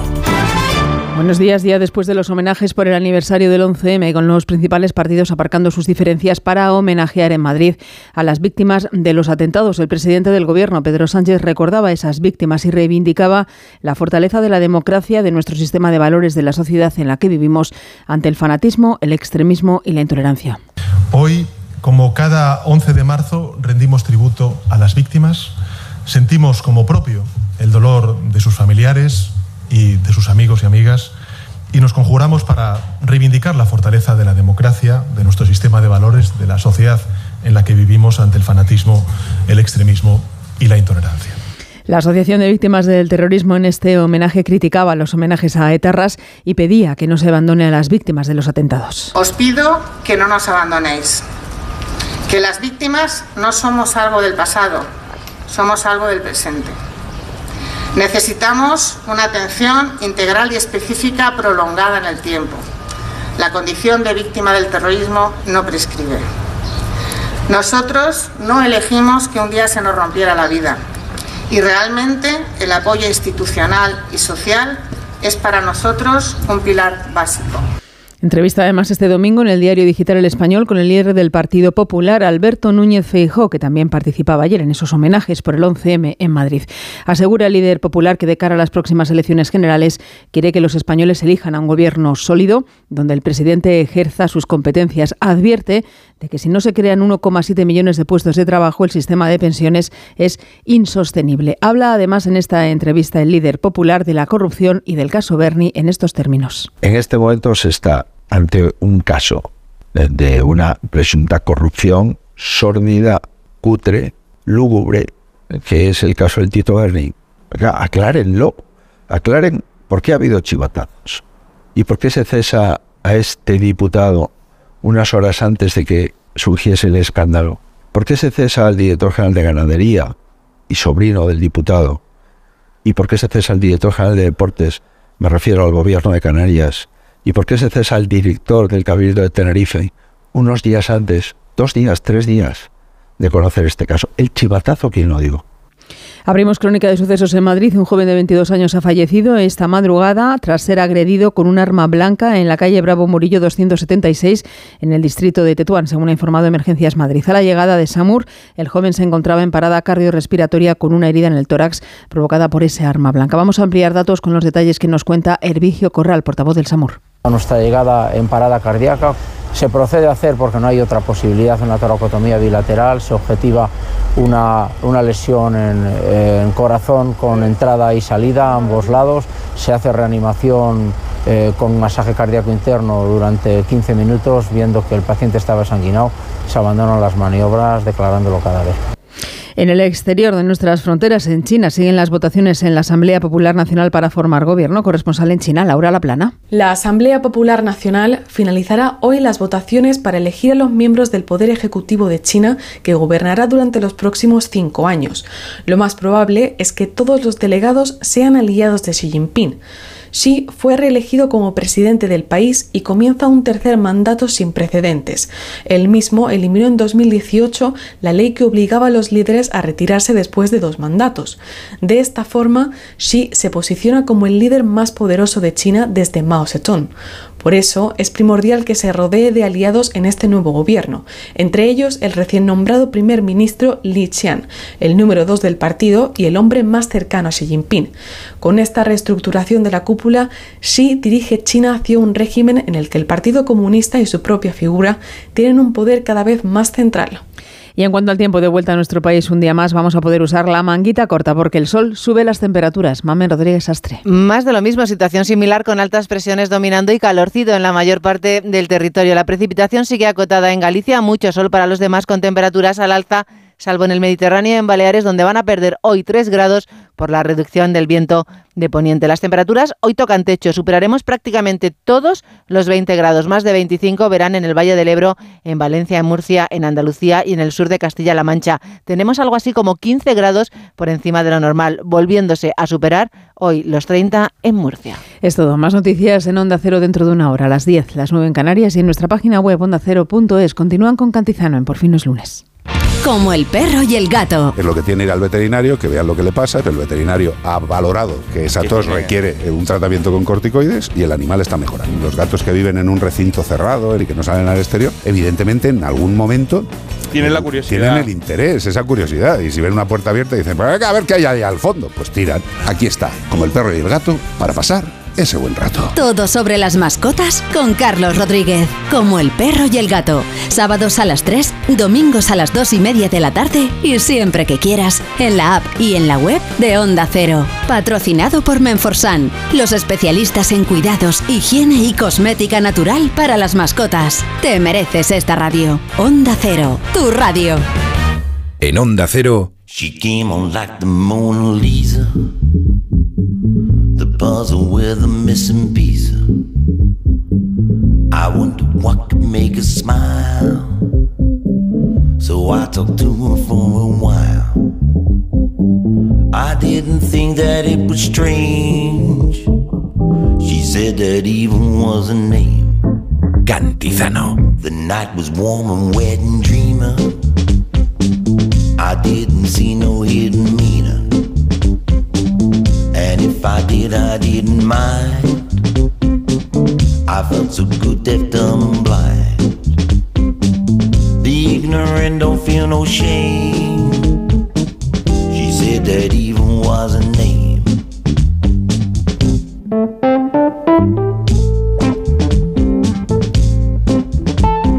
¿Cuántos años te gustaría vivir? ¿100? ¿100 años? ¿150? ¿200 años? Bueno, esto, esto es lo que yo pienso. ¿eh? Qué pesadez. ¿eh? 150 años viviendo, pero qué tío más pesado, ¿no? 200 años viviendo. Revertir el envejecimiento es eh, un anhelo histórico de la humanidad. Un sueño que hasta el momento solo es posible, o solo era posible, en novelas y en películas de ciencia ficción, pero ¿es tan irreal? Como pensamos? ¿Está tan lejos? La ciencia dice que no. Investigadores de, de todo el mundo buscan la fórmula para revertir el paso del tiempo. El propio Jeff Bezos ha invertido millones de euros en Altos Labs, una compañía de biotecnología centrada en la programación del rejuvenecimiento celular. Pero no hay que irse tan lejos. ¿eh? En España, el Centro de Biología Molecular Severo Ochoa ha conseguido algo que parecía impensable. Revertir el envejecimiento en cerebros de ratones mediante la reprogramación celular. ¿Podrá conseguirse también en, humanos? ¿Eh? Ese es el propósito de Jesús Ávila, un referente mundial en enfermedades neurodegenerativas, Eh, discípulo de Margarita Salas, eh, por así decirlo, compañero de Severo Ochoa, luego nos lo va a explicar, ha dedicado su, su vida casi exclusivamente a la investigación del Alzheimer. Ahora jubilado desde hace siete años, sigue al pie del cañón y lo hace en un campo en el que se considera nuevo, el del rejuvenecimiento cerebral, es posible. A sus 77 años, acude a diario a su laboratorio del Centro de Biología Molecular Severo Ochoa, donde trabaja como profesor ad honorem y no piensa retirarse. A mí esa es la impresión que me queda. Jesús Ávila, buenos días. Buenos días. Buenos días, Jesús. Bienvenido. Eh, Eh, muchísimas gracias. Bueno, debo decir que, que en realidad es un equipo. Yo soy parte de ese equipo, pero los que lo estamos haciendo todo no soy yo solo, obviamente, sino somos más gente. Sí, sí. un hombre humilde también, ¿eh? No, no, bueno, Jesús, ¿qué cuestión esta? Revertir el envejecimiento. Eh, parecía cosa de ciencia ficción y en los últimos años eh, todos estamos dirigiendo nuestra, nuestra mirada a esa posibilidad. 100 años, 130, 100... Nos preguntamos si podremos llegar dentro de muy poco a los 130 con cierta eh, normalidad. ¿Es posible modificar nuestro ciclo de vida? Bueno, eh, hay que hacer los experimentos y ver si es posible o no es posible. Los experimentos los estamos haciendo en ratón. Eh, luego ya extrapolar a humano, pues será otro modo de experimentos. Y también, por otra parte, debo decir que hay gente que dice que nuestra edad de límite es 120 en humanos. También hay que ver si esto es así o no es así. Pero sobre todo, lo que también se está buscando no solamente es el envejecimiento, revertirlo, sino dar una mayor calidad de vida a la longevidad, a las personas mayores, porque el problema del envejecimiento es la pérdida de calidad de vida en muchos casos, y eso es algo que si se rejuvenece algún tipo celular, algunos órganos, eso nos va a ayudar mucho más a vivir en una buena situación y, como he dicho, con una buena calidad de vida. Ya se han, eh, ya hay algunos intentos, ¿no? Estoy pensando en el año 2006, ¿no? El científico japonés Shiniya Yamanaka eh, logró crear lo que se conoce desde entonces como IPS, células madre pluripotentes inducidas. ¿Qué es esto? Había un dogma que decía que el paso de un cigoto, una sola célula, hasta un animal completo era en una sola dirección. Era desde la célula al animal, pero que no había posibilidad de revertir. Lo que hizo Yamanaka, y por eso le dieron el Nobel, fue ver que células ya muy diferenciadas, una célula de la piel, por ejemplo, podía reconvertirse en una célula embrionaria mediante la expresión de unos factores que se llaman los factores de Yamanaka, eh, en honor a alguien que lo descubrió. Lo que luego se vio es que cuando esta reprogramación o este paso otra vez de la célula diferenciada a la célula embrionaria eh, se produce de un modo parcial, lo que se produce o lo que se lleva a cabo, ese es un rejuvenecimiento de las células viejas a las células jóvenes. Es decir, en ese paso para atrás, lo primero que se hace es un, un rejuvenecimiento. Y en base a eso, eso es lo que nosotros estamos trabajando con esta reprogramación parcial. Eh, lo estáis haciendo en el Centro de Biología Molecular Severo Ochoa. Habéis conseguido algo que hasta ahora parecía imposible, rejuvenecer el cerebro de ratones mediante esa reprogramación celular. Pero ¿cómo, cómo se ha conseguido? Porque se, se ha hecho con el conjunto del cerebro solamente parcial, de manera parcial. Excelente pregunta porque nosotros siempre queremos ir poco a poco, no acumular muchas variables porque entonces podemos tener eh, resultados confusos. Nosotros fuimos a una parte del cerebro que está implicada en lo que se llama memoria episódica, que es además lo primero que puede tener problemas en la enfermedad de Alzheimer, que siempre se relaciona con una pérdida de memoria. Y en esa hay una zona, en una región que se llama el hipocampo, y dentro de esa región hay una estructura que se llama el giro dentado, que está implicado en eso. Y nosotros lo que hemos intentado, y en el ratón, y bueno, pues eh, los resultados que tenemos y que seguimos intentando para ir luego extrapolando a otro tipo de estructuras y de órganos, fueron bastante positivos y se vio que en los ratones viejos que pierden la memoria a largo plazo, en un mecanismo mediado en esta estructura, el giro dentado, con el tratamiento que les hacíamos recuperaban esa memoria a largo plazo. Y eso pues nos dio mucho, nos puso muy contentos, vamos. O sea, sí, eso es la primera parte de un estudio que esperemos que siga yendo más adelante y que poco a poco cada vez conozcamos más. Claro, este es, un, es un trabajo con ratones. Eh, eh, y luego está la cuestión humana, el, el ser humano. Es un avance que tiene que estar, supongo, condicionado por, por la propia ética. En la medicina hay un, un, principio no de lo primero es no lo primero es no, no, efectivamente, no dañar, no, hacer daño.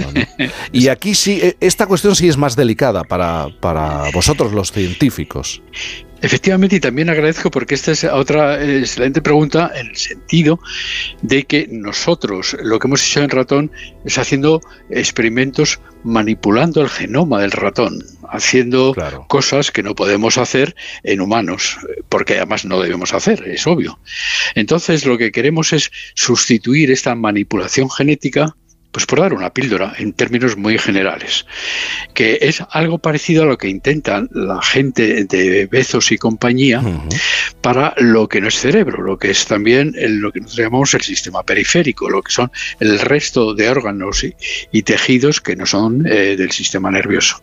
Pues bien, esto ya también lo tenemos algo avanzado, ya tenemos algún compuesto que se puede suministrar sin esa manipulación genética al ratón e inclusive podría ser al ser humano. Y esto lo primero que hemos hecho ha sido patentarlo. Y ahora estamos ya en la fase que también cuesta mucho a veces publicar en determinado tipo de revista, pero vamos, eh, ya lo tenemos patentado. Esto es una patente cuyo eh, responsable es el Consejo Superior de Investigaciones Científicas. Es decir, esto se queda pues un poco para todos, digamos, en cierto sentido. Estamos hablando de una especie, para que todos lo entendamos, de, de píldora. Sí, es, es, un compuesto simple, barato, vamos, algo que es una cosa como muy, muy fácil de obtener y fácil de suministrar. Nosotros, en este caso, lo que estamos intentando es el suministro vía nasal. Eh, igual que la gente, hay algunos drogadictos que se meten cosas que no deben de meterse por la nariz, se sabe que hay, esa es una vía que puede facilitar el transporte de cosas relativamente pequeñas también hacia el sistema nervioso y sobre todo al cerebro. Y nosotros estamos intentando que además esto es algo que nos enseñó e, este transporte nasal eh, un señor que se llama Luis San Juanes, que trabaja en el COVID, en las vacunas y esto, que es como él está intentando eh, hacer la vacunación también de ratones, en este caso, para eh, contra el COVID vía nasal y vía también eh, en algo que afecta al sistema nervioso. Y también, vale, pues eh, nosotros estamos intentando por esa vía simple el ver que primero los ratones lo mismo que hemos visto por manipulación genética, lo vamos a ver metiendo esos compuestos simples vía nasal y si eso funciona, pues luego ya habría que empezar a intentar hacer, pero eso ya lo harían eh, una empresa fuerte y, además ya otro tipo de personas, él sería el ensayo clínico, que está ese, pero eso yo ya estoy hablando de futuro muy futuro. Mm, Un futuro muy, muy lejano. Eh, ¿Es posible poner una fecha para ese, para Pues ese yo, proceso? Yo no la pondría porque luego siempre uno igual lo falla y eh, aquí pues eso, yo es ir paso a paso. Pero ahí tenemos la ventaja, aunque también por otra parte es la fuerte competencia, de que por el señor Bezos y todos sus investigadores con muchos dineros y muchos medios pues eh, también están haciendo un desarrollo muy rápido, muy rápido, muy rápido para ver cómo se rejuvenece el páncreas, el hígado, el pulmón, etcétera. Entonces yo creo que eso también no- nos puede ayudar y también en cierto sentido yo por lo menos con muchos de algunos de sus colaboradores tengo contacto, los conozco, hemos colaborado juntos, Juan etcétera. Carlos O sea que, Izpizu- eh, ¿no? Manuel con- Serrano, sí, Pura con Muñoz. Carlos Manuel Serrano, Pura Muñoz, con todos estos eh, hemos colaborado, los conoce, nos conocemos y nos llevamos bien. O sea que, Mm. que- que también en- eso es bueno, el que haya una buena comunicación y que en cierto sentido los experimentos de uno complementen a los experimentos de otro. Es buscar complementación, no competición, como quien dice. Profesor, hace unas semanas leímos en prensa el caso de Brian Johnson, un estadounidense de 45 años. Él es empresario del sector de la biotecnología, que ha conseguido, dice, rejuvenecer 8 años su corazón, 17 años su piel, 27 años sus pulmones.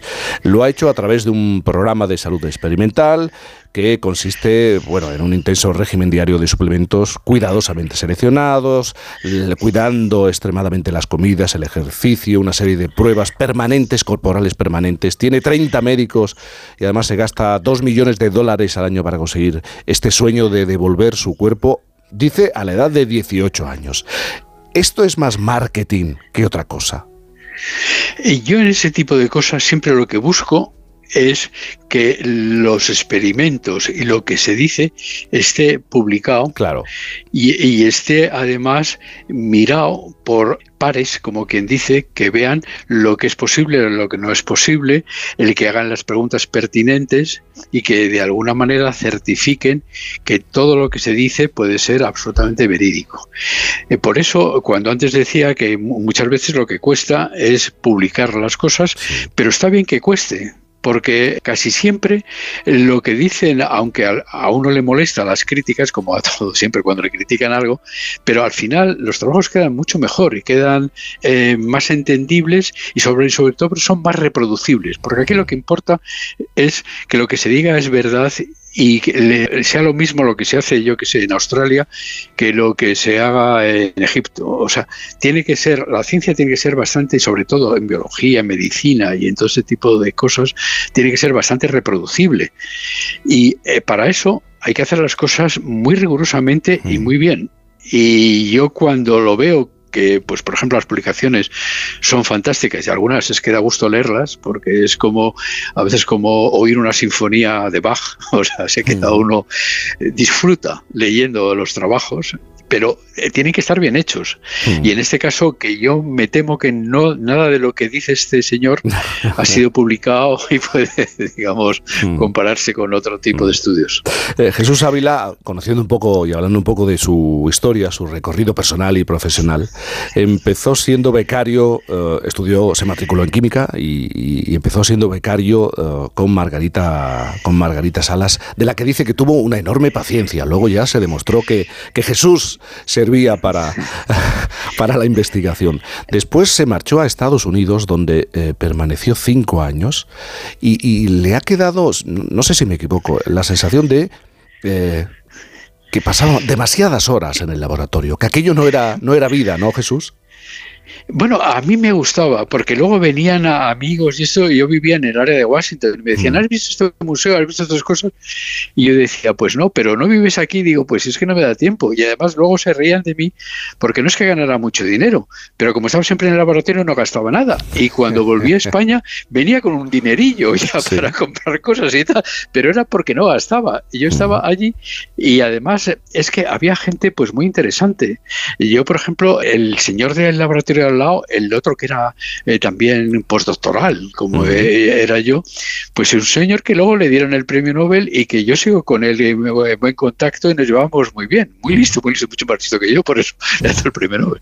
Pero vamos, que se llama Richard Axel, un señor que descubrió los mecanismos del olfato, en que se basa. Pero allí daba gusto el ambiente y el aprender y el conocer, porque dices, esto es una ocasión casi única. Y luego yo he seguido muchísimo en contacto con la gente de allí. Estados Unidos a nivel de ciencia, pues es, eh, es increíble. Y vamos, yo creo que es buen sitio para que la gente vaya y aprenda. Sí, sí. Jesús regresa a España, comienza en el campo de la neurociencia y en paralelo a, a- a aprender de Ramón y Cajal, el premio Nobel que se adentró en el cerebro. Por cierto, ¿qué nos pasa con Ramón y Cajal? Porque eh, Jesús, eh, aseguras que está a la misma altura de, de otras referencias en el mundo de la investigación, eh, Isaac Newton, eh, Charles Darwin, por ejemplo. Sí, no, yo es que creo que deberíamos conocer más su labor y su obra porque el nivel es altísimo y sobre todo a mí me extraña que prácticamente el club Cajal más conocido y famoso del mundo es el que está en Nueva York. No es el no es el español, en donde verdaderamente saben más de Cajal es en toda la zona, la costa este también de Estados Unidos y en otros lugares que yo creo que le aprecian más que lo que podemos apreciar nosotros. Hombre, eso está bien porque por lo menos hay alguien que le aprecia mucho en el mundo, pero aquí deberíamos apreciarle un poco más. Hombre, este año eh, se está haciendo el año Cajal, que en realidad son tres años Cajal, pero a ver si ese tipo, digamos, de eh, conocimiento eh, de don Santiago pues eh, se extiende un poco más. Y ya la, la gente eh, sabe más quién era esta persona que casi sin medios y sin nada, solamente trabajando y sobre todo porque era brillante y era muy listo, pues descubrió lo que es las bases de la neurociencia que todo el mundo, pero no solamente en España ni en Europa, en el, todo el mundo se siguen y sigue siendo pues un hombre que se está muy al día. Todavía se comentan mucho sus experimentos, aunque hace más de un siglo que los hizo. Sí, sí, o sea que sí, sí. También eh, Jesús coincide con Severo Ochoa, el premio Nobel de Medicina. Claro, la, la ciencia también es debate, ¿verdad? La, la ciencia, la confrontación de ideas y de pensamientos, ¿no? Y había discrepancias con el, con el premio Nobel de Medicina, alguna que otra. Sí, bueno, yo he estado también en varios eh, niveles muy altos por, por encima de mí. El problema que yo tuve más con don Severo eh, fue más a nivel de gestión, que yo cometí el error de siendo muy joven me nombraron director del Centro de Biología Molecular, cosa que luego intenté dejarlo lo antes posible, porque yo de gestión no soy lo mejor del mundo, pero él tenía una idea de gestión, no de ciencia. Yo de ciencia si decía algo don Severo, pues ya estaba dicho todo. Vamos, yo no, no discutía, aunque a veces también podía el hombre equivocarse y cuando se equivocaba lo reconocía, cosa que yo también todavía le tenía más respeto por eso. Porque él lo único que quería era saber el conocimiento exacto. Y si no lo tenía, pues decía, no lo tengo, voy a seguir haciendo otra cosa, etcétera. Bueno, pues yo tuve un problema con él sobre gestión, porque yo quería en ese momento lanzar más grupos y que la gente más joven fuera ya jefe de grupo y tuviera unas eh, atribuciones que todavía no tenía y que no tuviera que depender tanto de las generaciones anteriores. Y bueno, pues eso es lo que discutíamos, pero al final pues eh, yo creo que siempre al final nos llevamos bien. Y además da- daba gusto con él porque se aprendía también. Era una persona que además, que como sabía todo, y, y como decía también don Santiago Ramón y Cajal, él decía que era también, como don Santiago, ser mejor sabio que soberbio. Y eso siempre se me quedó grabado, que la soberbia tiene que estar en segundo plano, que lo importante es ser sabio y conocer. Y luego lo demás ya es otra historia. Pero bueno, Jesús, eh, pues ha sido un, un gusto, eh, un placer hablar con, contigo. Desde el principio nos hemos dicho, nos vamos a tutear, pero me cuesta, ¿eh? Me cuesta, me cuesta muchísimo porque No, no, recorriendo la, la vida, la carrera profesional de, de Jesús Ávila, es evidente que es un referente en el mundo de la ciencia de nuestro, de nuestro país y sigue en activo, ¿eh? 77 años. La, esto de jubilarse como que to- todavía no... Bueno, yo estoy jubilado, yo tengo mi pensión. Lo que Sí, pasa pero es que esto de como- retirarse del laboratorio he planteado más la pregunta. De, de no acudir al laboratorio, no. No, no, no, porque es, es que no sé hacer otra cosa. Es, es que es- eh, yo me quitan de esto y no sé hacer otra cosa y aquí pues eh, lo vivo. eh, yo estoy siempre esperando eh, que eh, yo sé que los jueves sale Nature, que es una revista muy importante, los viernes sale Science y siempre el saber lo que están haciendo otros y el conocimiento, esto, esto me da eh, pues mucha, mucha vida, digamos. A, lo mejor también no rejuvenezco como el señor este americano que se ha comentado antes, pero, pero es otro tipo, digamos, de intentar calidad de vida, en mi caso, tener este tipo de conocimiento. Bueno, es otra manera no de rejuvenecer el cerebro, tenerlo permanentemente activo. Jesús Ávila, ha sido un placer, eh, de verdad, pues conversar sobre ciencia y sobre la carrera, la larga carrera y, productiva carrera de, de, Jesús Ávila. Gracias y buenos días. Pues, pues muchas gracias y buenos días. Muchas gracias.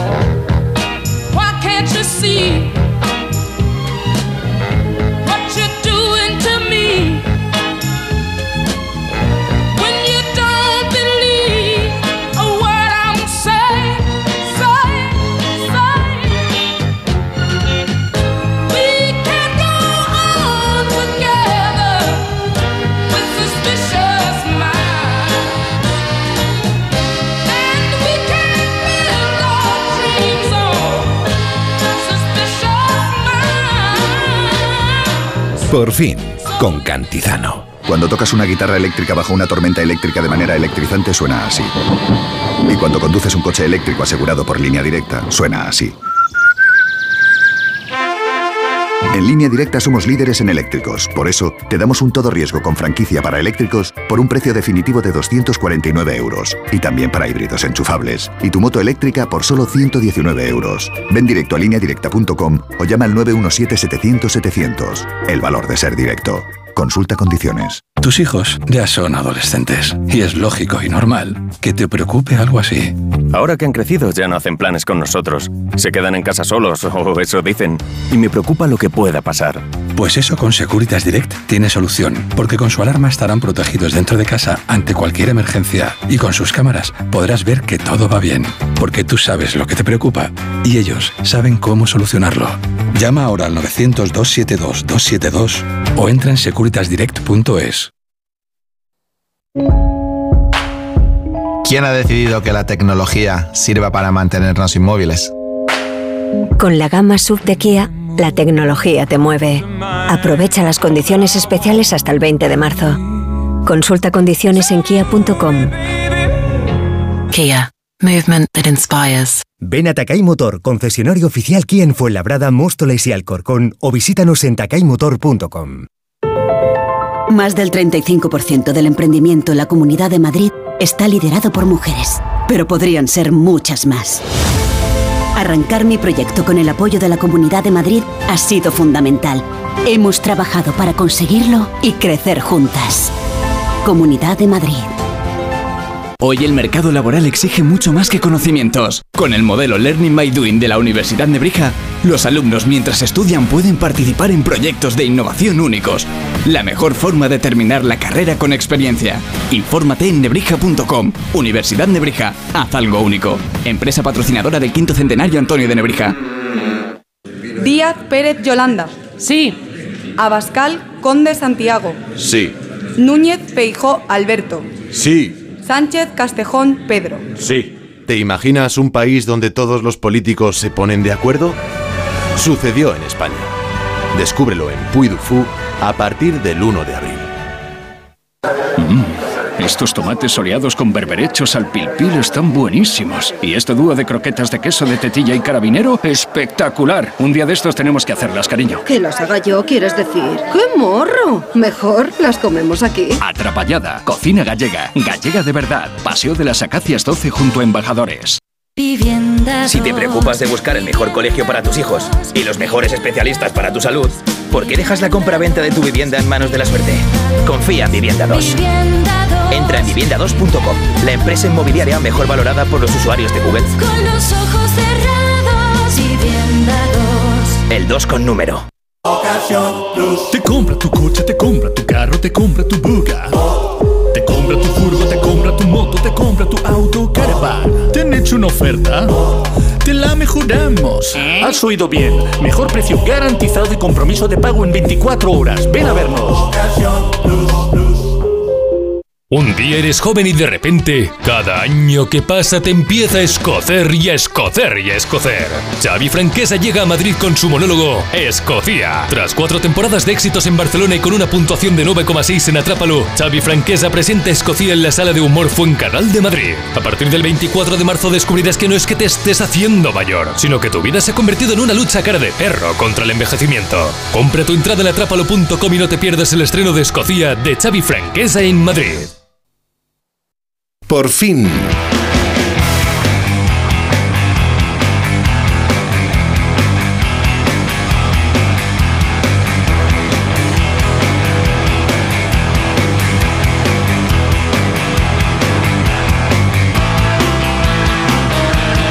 Aquí lo tenemos quemando rueda, Fernando Eiras. Con unos botines, he de decir. Quemando rueda. Unos botines color hueso que me compré en la plaza de Garibaldi. Eh, ga, ¿eh?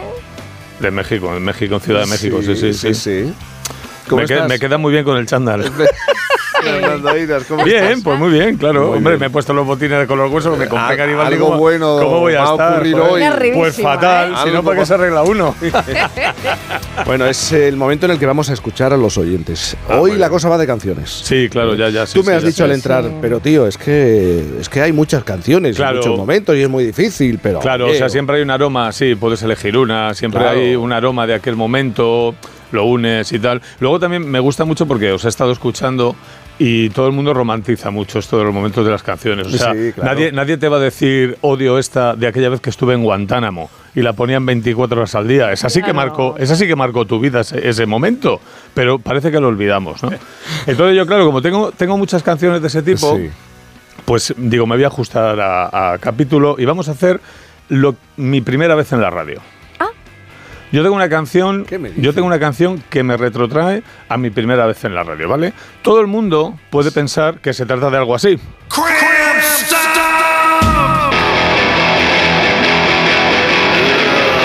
Porque me pega, porque va en el personaje, Sí. porque tal y cual, ¿no? Que es una cosa rockera, todo el mundo va a esperar eso. Pero sin embargo, la canción que traigo está y que marcó, y que marcó eh, Y lo que ríe. fue mi primera vez en la radio es esta. Y, os- y ahora os lo cuento. Pues también te pega. Y ahora os lo cuento. Os voy a contar cómo fue y, y termino rápido. Mi madre, profesora de piano y cantante de ópera, se muere Félix Rodríguez de la Fuente. Enrique y Ana sacan esto. Y nosotros los tres hermanos, mi madre hace una interpretación de esto y lo graba en radio cassette. Y me acuerdo que mucho, el, el- el fundido final, cuando se acababa la canción, nosotros lo cantábamos y nos alejábamos por el pasillo. ¿Qué me dices? Y mi madre nos Pero tenía así entretenidos y qué bonito, pues muy bien. Y se le ocurre mandar la cinta a Radio Intercontinental, creo que fue. ¡Anda! ¿Vale? Pues ya y entre que le responden es Navidad, llega la Navidad. No, no me enrollo mucho y voy al grano, llega la Navidad. Desde que grabamos la canción hasta que en Radio Intercontinental nos dijeron que fuéramos a cantarla, Qué bonito. que iban por Enrique favor, y Ana al estudio. por favor. ¡Qué Yo, yo ya no era tan niño. Fueron esos, esos cuatro meses en los cuales de ser niño pasas a dar a que te da todo un poquito de vergüenza ajena. Pues mi madre, con toda su buena intención, nos vistió de pastorcillos. Qué bonito. Yo con la chamarra nos fuimos a Radio Intercontinental y enfrente de Enrique y Ana, que debían haber tronado entre ellos, porque no se podía tener una actitud más displicente con todo. Claro, le pone ya tres niños, tres garrulos de no sé dónde, que le van a cantar un villancico que es Enrique y Ana, pero con pandereta, y yo con la chamarra. Y venga a cantar el villancico con nosotros mirando al techo, que les dábamos igual, yo pasando una vergüenza terrible. Y siempre que es el aniversario de la muerte de Félix Rodríguez de la Fuente y ponen este tema, yo me sonrojo. Claro, claro. Pero lo que has contado es que qué pena que no había- que la televisión no estaba tan desarrollada en esa, ese momento. pero ¿Qué esa cinta, pero la cinta existe. La Claro. cinta existe y la tenemos pasada a soporte digital, a ver si la traigo. Somos, entonces, claro, el fundido final de la canción, Vosotros de fondo. claro, mi madre era al piano, nosotros cantando, hasta ahí todo bien, porque bueno, mi madre organizaba este tipo de kermeses en casa para que estuviéramos entretenidos y molaba, hacíamos familia, Sí, hacíamos pandi. sí. Entonces, el fundido final, pues nos alejábamos del, del despacho donde mi madre tenía el piano.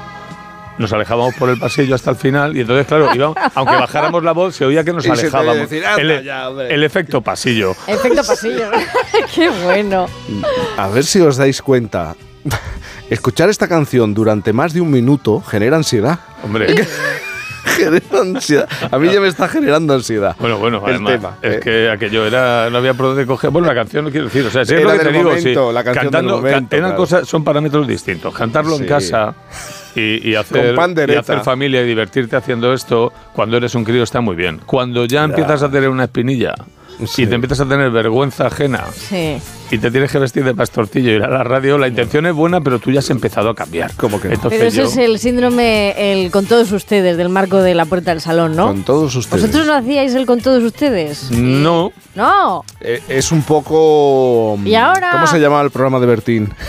El, el- El de. Lluvia de- no. El, el lluvia de estrellas, Ah, ¿no? sí. Que Pues cruzas poco- el. claro, aquello, claro, ¿no? pues es el marco de la puerta del qué, salón. Qué cosas, de verdad. Qué infancia hemos tenido. Ah, y hemos, vale, sali- sí, y hemos salido más o menos bien. Oye, voy a saludar a. ¿Tenemos a Ima al teléfono? Sí, aquí estoy. Oh, hola, Ima, ¿pero qué pasa? Hola. ¿Cómo estás? Muy bien, de viaje, ando de viaje. De- andas de viaje, qué suerte. De- ¿Hacia Sí. dónde vas?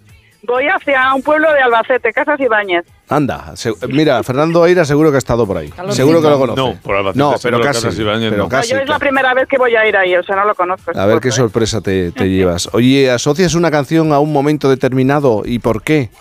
Pues mira, yo asocio una canción que es Siren the Night de Doctor Who, Oh. porque Qué buena. eh, me gustaba un chico, pues lo típico, que vas en verano al pueblo y tal, te gusta Sí. un chico y tal, y no te hace ni caso, pues ibas a la discoteca, porque yo mm, vivía en Madrid, se iba al pueblo. Sí. y era donde iba la discoteca. Y pues lo típico era en mi época, bueno, en vuestra época también, yo creo, ¿eh? Sí. Que ponían lentas. Y estabas ahí como una pava esperando a ver si te sacaba alguien, que siempre te sacaba el más feo, el que no te interesaba nada. Ya. Y, y bueno, y llegó el día, el momento cumbre, que me sacó el chico que me gustaba. Bien. Y sonó esa canción. ¡Buah! Bueno, esa canción ya para mí fue lo más que luego nada de nada. O sea, porque Sailing the Night Together, pero... Pero que- Together cero. Pero, Claro, pero claro. Together cero y ni de Night, ni de Moment, ni de nada. Pero, pero es- ni de Kiss, la- tampoco un Nada, Kiss. Ni de Kiss. Nada, es la, nada. la canción de una frustración. Bueno, pero esa canción se me quedó señalada. Me compré el disco y todo de Doctor Who. Claro, Con eso te digo, todavía tengo la, el disco. Pero bueno, qué maravilla. Bueno, no estaría aquella noche, no estaría el chico para... No, no, no, No era para nada, ti. nada. No. Qué pena, qué pena. Qué pena, qué Lo- pena. Lo, que se perdió el pobre. Ay, pues claro. Inma, un beso enorme, cuídate. Venga, igualmente, un besito para todos. Bueno, y Chao. tenemos a Lidia, ¿no? Tenemos a Lidia al teléfono también. Lidia en Antonio, perdón, Antonio, en Roquetas de Mar. Antonio, buenos días. Buenos días, Jaime. Vamos a ver, Antonio. Tú también, como Sabino Méndez, tienes la desvergüenza de decirme que estás paseando por la playa.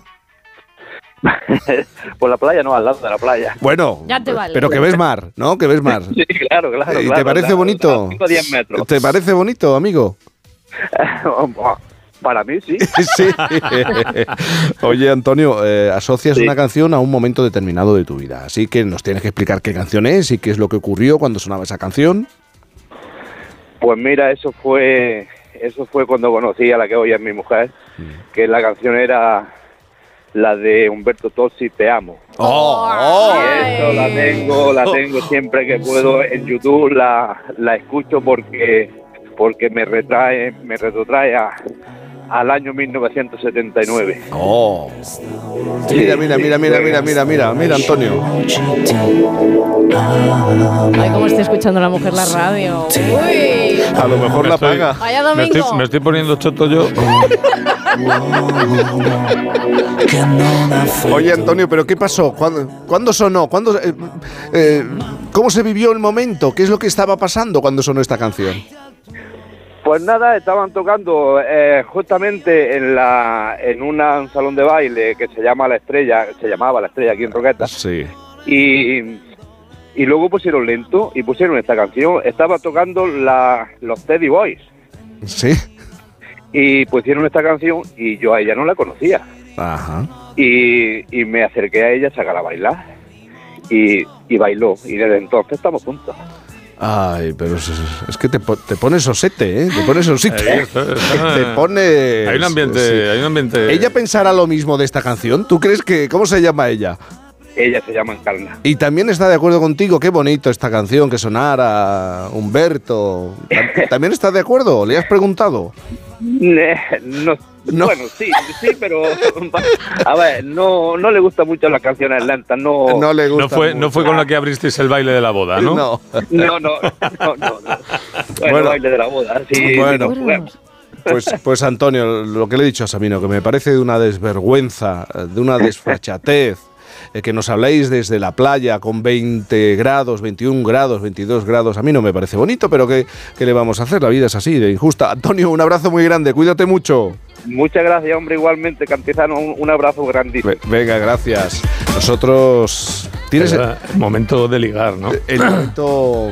Pero tienes razón, es verdad que nos ponemos muy moñas cuando Sí, sí, sí. elegimos Bueno, a mí una con lo de canción. la boda me habéis voy, a, voy a, voy a, voy a cambiar, voy a pegar otro volantazo para el resto del día. Ver. Eh, Sí, pégate, esto, pégate. con esto de ligar, ¿vale? Sí. Yo, eh, claro, en, eh, así mediados de los 80, finales de los 80, yo, yo era heavy.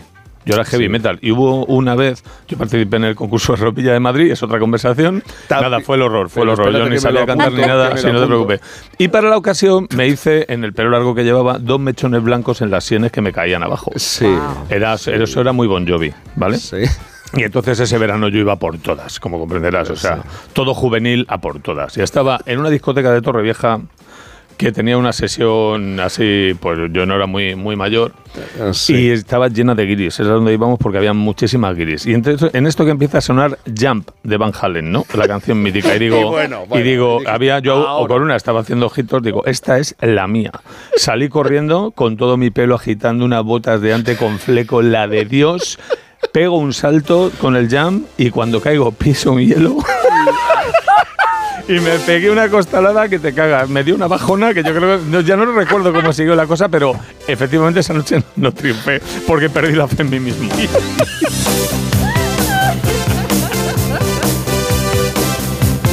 De todas maneras, también otro día abrimos otro Ay, qué capítulo, bueno. Si te parece, eh, porque tú te, te has trabajado mucho eh, lo extranjero, eh, el tema extran- Yo he aprendido extranjero. inglés, hombre, yo he aprendido inglés por, por eso, eso es lo mejor. Eso es lo mejor. Bueno, es una, es una de las cosas que has aprendido. para, inglés. aprender inglés. Ah, yo, o sea, no tampoco sé mucho inglés, pero lo hablo con mucha soltura y entiendo todo lo que haga vamos, falta. Muy bien. Y lo, se lo debo, Para- a, y se lo debo ti- a esos años. Para ti es el lenguaje del amor. Ese sí que es el Lo idioma fue, lo del fue, amor. lo fue, lo del- Lo fue, lo fue.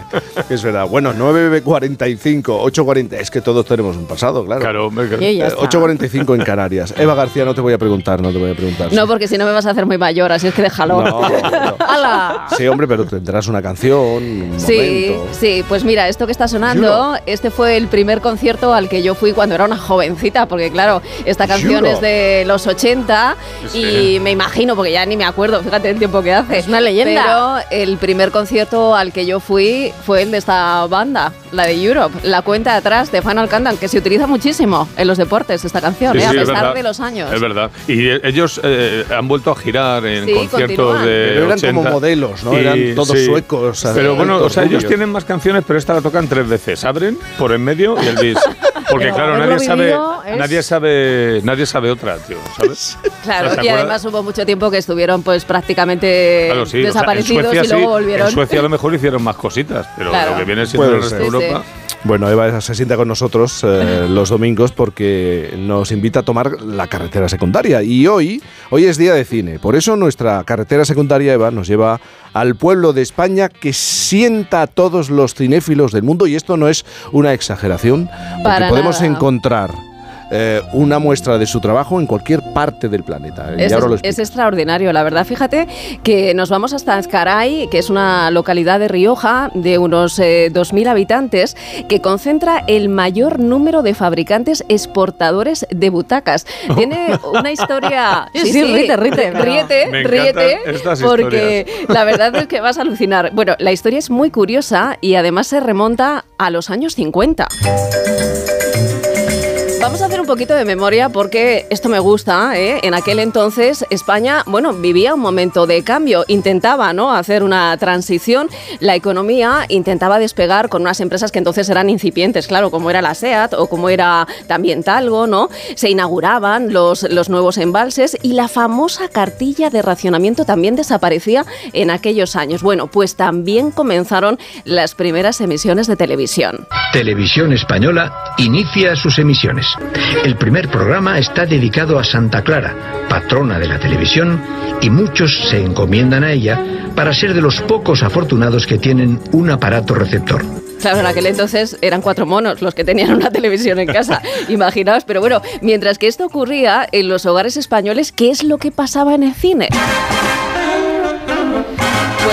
En el cine también había voluntad de cambio. Se quería crear un cine propio. Era la época de la crítica social, ¿no? La época de Juan Antonio Bardén y Luis García Berlanga con su bienvenido Mr. Marshall. ¡De orden! ¡El señor alcalde! ¡Hago saber! ¿Cuántas veces habremos visto esta película, eh? Esta obra maestra del cine español con Pepisber, con Lolita Sevilla. En fin, pero también fijaos, fue la época de Juan de Orduña y la gran Sara Montiel. Fumar es un placer genial, sensual. Ayer hablamos con Boris de, de Sara, Diez 10 años, años, de su madre fallecimiento. mía. Sara Montiel se convirtió en una de las actrices mejor pagadas del cine español gracias al último cuplé y la película fue uno de los grandes éxitos del cine español a, a nivel global además. Sí, sí, a nivel internacional tuvo un éxito impresionante. De hecho, fue una de las películas más taquilleras de, de la época, incluso podríamos decir que de- del cine español, ¿no? Bueno, pues precisamente en esa misma década, en los años 50, en plena fiebre por el cinematógrafo y con las salas de cine en expansión, 16 trabajadores de una antigua sillería decidieron crear la Sociedad Cooperativa de Obreros de Ezcaray. Era el año 1955. ¿Y a que no sabes con cuánto capital iniciaron aquel proyecto? Unas pesetillas. Hoy en día yo creo que serían unas pesetillas, pero en aquel momento debía de ser un dineral. Bueno, el caso es que lo iniciaron con 100.000 pesetas. Así es como empezaron. era una cantidad, ¿eh? Era un dineral. Era un dineral en sí, aquella sí, época, sí. en el 55, pues fijaos. Bueno, pues así se convirtieron en la principal fábrica de butacas de cine de España. Bueno, todo, todo marchaba muy bien, todo iba estupendamente, ¿no? Hasta que a punto de cumplir 40 años se produjo el primer divorcio. Dos trabajadores decidieron disgregarse y fundar su propia empresa. Pero es que 10 años después, en el año 2004, hubo una segunda ruptura, porque otros cuatro socios abandonaron la cooperativa y montaron su compañía. Bueno, el caso es que hoy estas tres empresas se han colado, como decías tú, Jaime, al principio, en todos los cines, teatros, auditorios, congresos y hasta estadios de fútbol de Sí. todo el mundo. Sí, sí. Gracias a ellas podríamos decir que Ezcaray se ha convertido en el mayor productor nacional de butacas. Es que perdóname Eva, ríete, pero y Fernando se sonríe, pero es que de pronto vas al Museo de Arte de Milwaukee en Wisconsin y están las butacas. Te vas al Teatro de Kuala Lumpur en Malasia, un teatro uno de los más importantes y está en eh, Monterrey, en Dubai, en Palermo, en cualquier lugar en, En el que se siente uno a ver un espectáculo, están las butacas. Pues eso tiene Eso que haber una feria de asientos y butacas y, Imagina. están y, y Ezcaray triunfa. Imagínate. ¿Y cómo habrán cambiado esas butacas? Bueno, ¿sabéis quién sabe mucho de esto? Bueno, pues sabe mucho Juan Carlos Sáez, que es el jefe de ventas de la cooperativa de Ezcaray, que fue la empresa fundacional, luego ya se fueron disgregando, Mm. pero él, aunque lleva 28 años trabajando en la cooperativa, pero le han contado la historia, Jaime, Claro. así es que ya le tenemos ahí al otro bueno. lado del teléfono. Juan Carlos, buenos días. Hola, muy buenos días. Juan. Carlos, buenos días. Llevas 28 años trabajando en esta cooperativa y, y conoces muy bien la, la historia. Es verdad que todo comienza, el origen está en un, en un cobertizo, un pequeño cobertizo. Sí, la verdad que sí, que allí por el año 1955, que es cuando se fundó la cooperativa, pues estos, estos señores venían de una antigua sillería segura, que es donde empezaron a, a tener sus inicios y a, y a focalizar su, su trabajo ya hacia las butacas, pues se juntaron y decidieron fundar la cooperativa. 16 eh, personas pusieron 100.000 pesetas a partes iguales y ahí dieron comienzo a lo que actualmente es pues toda la fabricación de butacas de O sea que una, un pequeño comienzo que os ha llevado, al final ha llevado al pueblo a, a todo el planeta. ¿Cómo eran esas primeras butacas? Pues bueno, como me imagino que todos habréis visto, eh, sobre todo en teatros viejos o cines que guardan algunas de recuerdo, que incluso son, yo creo que son unos grandes tesoros. Pero por aquel entonces pues se trabajaba sobre todo la madera. Y pues, ¿qué se hacía? Pues eran butacas de, respaldos finitos, de asientos finitos, eh, tenían espumas cortadas, eh, no tenían como hoy en día bastidores metálicos, tenían unos cinchados para sujetar esa espuma y eran pues de dimensiones pequeñitas, bajitas, los asientos eran manuales y claro, era el material que había entonces, y con eso se trabajaba, y luego ya pues empezó a ir, a ir evolucionando a los materiales que se trabajan actualmente. Y algunas incluso, bueno, muchas llevaron una, una pequeña chapa, ¿no? En la que aparecía el nombre del lugar y el número, incluso el número de teléfono. Sí, sí, también, es verdad. Sí. Aparecía sobre todo en la trasera, ponían una chapita pues, para que estuviesen localizados de dónde, de dónde provenían esas butacas. Sí, sí. Oye, Juan Carlos, y, mm, claro, yo estoy pensando que el cine pues ha evolucionado mucho en, en los últimos tiempos y ha pasado también por, su momento de crisis, ¿no? Porque eh, fíjate que aparecieron los videoclubes, después también tenemos ahora las plataformas que están ahí en plena, ¿no? En pleno boom y tal. Y a mí me gustaría saber en qué momento os encontráis ahora, porque claro, mm, muchos, muchas salas de cine cerraron en, en su momento. ¿En qué momento estáis? Eh, pues mira, la verdad que el mercado de cine está volviendo a resurgir, le está costando y sobre todo por culpa de los años de pandemia, en los cuales, eh, como sabéis, hubo muchas restricciones, pero los cines todavía las tuvieron mayores. Entonces ha costado un poquitín, pero gracias a Dios, eh, hablando con los empresarios, el COVID se da por, por olvidado, están volviendo a traer películas y están empezando a, trabajar en ello. Entonces, por eso el mercado del cine hoy en día, pues aparte de abrir alguna sala nueva, que son las menos, pero sí que están haciendo es renovar salas. Porque los espectadores hoy en día lo que buscan ya es pues comodidad, amplitud y sobre todo también que en eso han invertido antes, anteriormente el dinero, buena proyección, que hoy tenemos todas las máquinas eh, digitales, y buenos sonidos, con el sonido Atmos. Y ahora por fin es cuando nos toca el turno a los butaqueros, porque eran pa- patios muy antiguos y estaban, la verdad, que muy, muy deteriorados. Eh, Claro, y ahora lo estábamos hablando antes, ¿no? La proliferación de salas, por así decirlo, VIPs, eh, con asientos muy especiales, muy Sí. cómodos, amplios, ¿no? De primera, de vuelo de primera. Efectivamente. De vuelo en business. De vuelo en Bueno, business. Gemma estuvo este fin de semana, ¿verdad? En un cine y dice que se ha quedado impresionada con las butacas, que por cierto, Jaime, son también de ellos, ¿eh? O También. sea que, pero a mí me gustaría saber cómo son las butacas que hacéis hoy en día, claro, porque esto ha cambiado mucho. Sí, la verdad que sí. Ya por allí, por cuando en la fábrica hubo un incendio en, hacia en 74 y ahí hubo que renovar todas las instalaciones, incluso en el 89 cuando se cambió a unos nuevos terrenos y se hizo la fábrica actual. Claro, ya se evolucionó y se empezaron a trabajar pues mucho el metal, bastidores metálicos, con muelles, las espumas ya eran espumas líquidas que se fabrican en la propia empresa. Entonces ahí empieza a cambiar todo y eran butacas más, pues carcasas de plástico, de serie más amplias, con asientos y respaldos más cómodos, automáticos, que hoy lo exige la ley. Y el mercado del cine ha sido una cosita que desde hace 3-4 años todavía ha evolucionado mucho más. Porque ya te digo, la gente va buscando comodidad y amplitud. Y las butacas hoy en día son, pues ya son hasta motorizadas.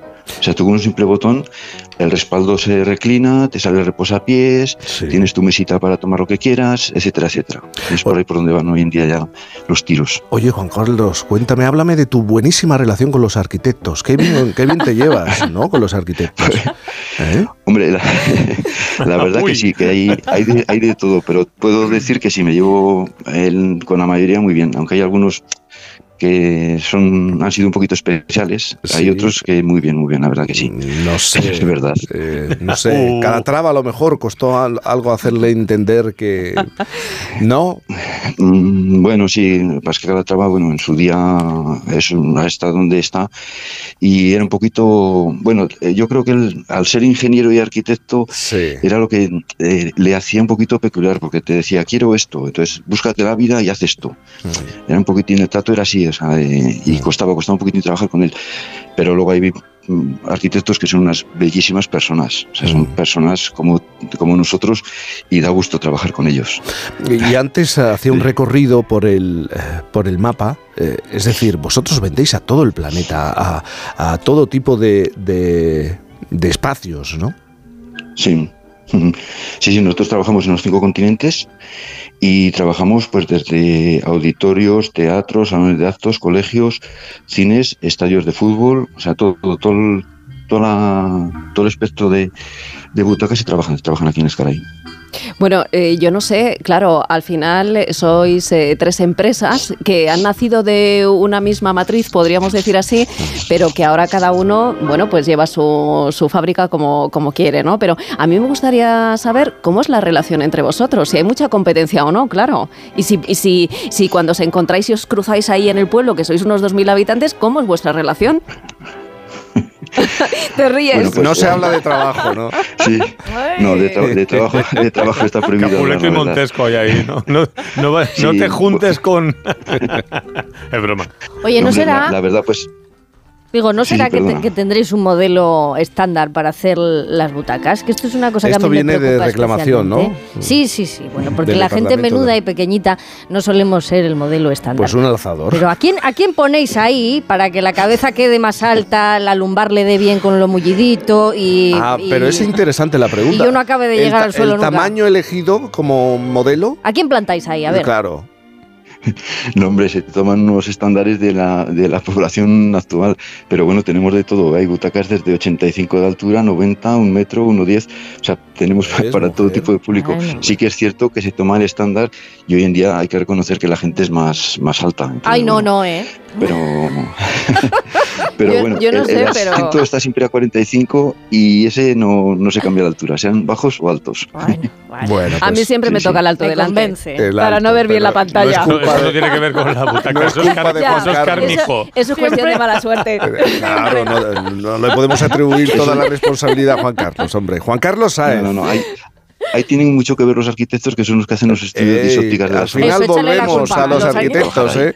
Bueno, jefe de ventas de la Sí, sí, cooperativa de Ezcaray, eh, la empresa fundacional, por así decirlo, y que ha convertido a este pequeño pueblo en un referente a la hora de construir, diseñar, construir, hacer eh, las butacas de cine, de estadios, de cualquier tipo de espacios de grandes dimensiones. Gracias, Juan Carlos. Sí.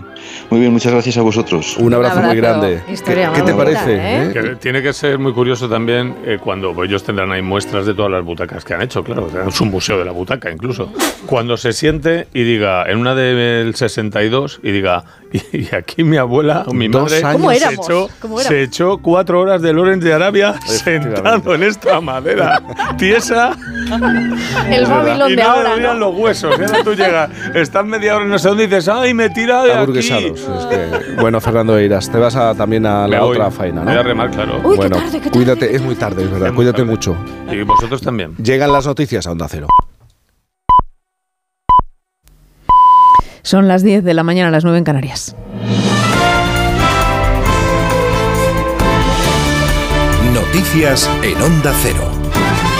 Buenos días, abrimos crónica de sucesos hasta ahora en la localidad sevillana de Coria del Río, donde la Guardia Civil ha detenido al cuidador de un anciano por gastarse más de 11.000 euros de su tarjeta de crédito tras su fallecimiento. Ampliamos datos, Mame Rodríguez Astre. Fueron 35 cargos bancarios no autorizados a los que no podía hacer frente y que dejaron a la denunciante en una grave situación de vulnerabilidad económica. Álvaro Gallardo, portavoz. Era un anciano al que cuidaba en su domicilio y del que después de su fallecimiento cogió su tarjeta de crédito para realizar eh, todo tipo de compras a través de Internet, desde entradas a parques temáticos, hoteles de lujo en Madrid, comidas, eh, viajes, tecnología o incluso muebles para su propio hogar. También había sustraído y vendido joyas por valor de 1.300 euros, clave en la detención del sujeto y de las que no tenía conocimiento la viuda.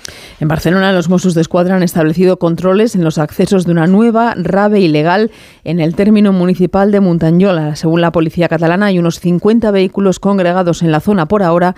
En la fiesta se reúnen unas 200 personas. Onda Cero Barcelona, Robert Calvo. Los Mossos han recibido el aviso de que había una fiesta con un volumen de música muy elevado y han instalado patrullas en las vías de acceso al lugar para evitar que lleguen más participantes y para garantizar que no salga ningún asistente que pueda generar peligro o perjuicio alguno a otros eh, ciudadanos. El alcalde de la población dice que es la primera vez que tienen constancia de una fiesta como esta en el municipio y que la principal preocupación que tienen es el elevado riesgo de incendio en la zona. Los asistentes han explicado a los agentes de policía que tienen previsto marcharse esta misma noche. En la crónica política recogemos la entrevista que hoy publica el diario digital El Español con el presidente del Partido Popular, Alberto Núñez Feijo. En ella, el líder popular habla por primera vez del asunto de su foto en los años 90 con un relevante narcotraficante, unas imágenes de las que hablaba el presidente del Gobierno, Pedro Sánchez, el pasado miércoles en la sesión de control para responder a las durísimas críticas del PP por el caso mediador. Esto es lo que dice Feijo en esa entrevista en El Español. sorprendido ¿no? de que un primer ministro pueda llegar hasta este punto. En fin, si se cree el presidente del gobierno que me preocupa, o si se cree que voy a entrar en esto para evitar los problemas internos, los problemas del gobierno y la desautorización en la que vive el presidente del gobierno, comprenderá que sería muy ingenuo por mi parte, ¿no?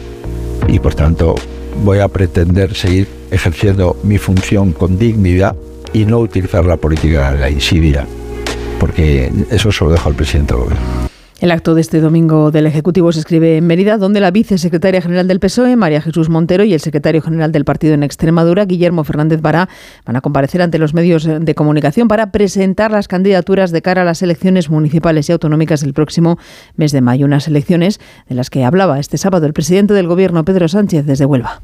El próximo 28 de mayo, la elección es bien sencilla. O se apuesta por gobiernos y por alcaldes y alcaldesas que defienden lo que piensa la mayoría, o se apuesta por aquellos que defienden los privilegios de una minoría. Y sepan además que hoy sube la luz hasta los 81 euros megavatio hora tras cinco jornadas de caídas consecutivas. Deportes, David Campos. Victoria del Real Madrid 3-1 ante el español que le sitúa a seis puntos del líder, el Barcelona. El técnico italiano Ancelotti habla sobre Vinicius. Creo que hoy, creo que de- quiero destacar, a mí me ha parecido muy, muy ejemplar su actitud, no ha protestado, no ha dicho nada, eh, eh, eh, eh, ha jugado muy bien, tiene que seguir así, tiene que seguir así, es claro que le han dado demasiadas amarillas por las patadas que recibe. El Barcelona juega a las 9 de la noche ante el Athletic de Bilbao. El Real Madrid ha convocado una junta extraordinaria para abordar el caso Negreira y el técnico del Barça, Xavi, es cuestionado al respecto.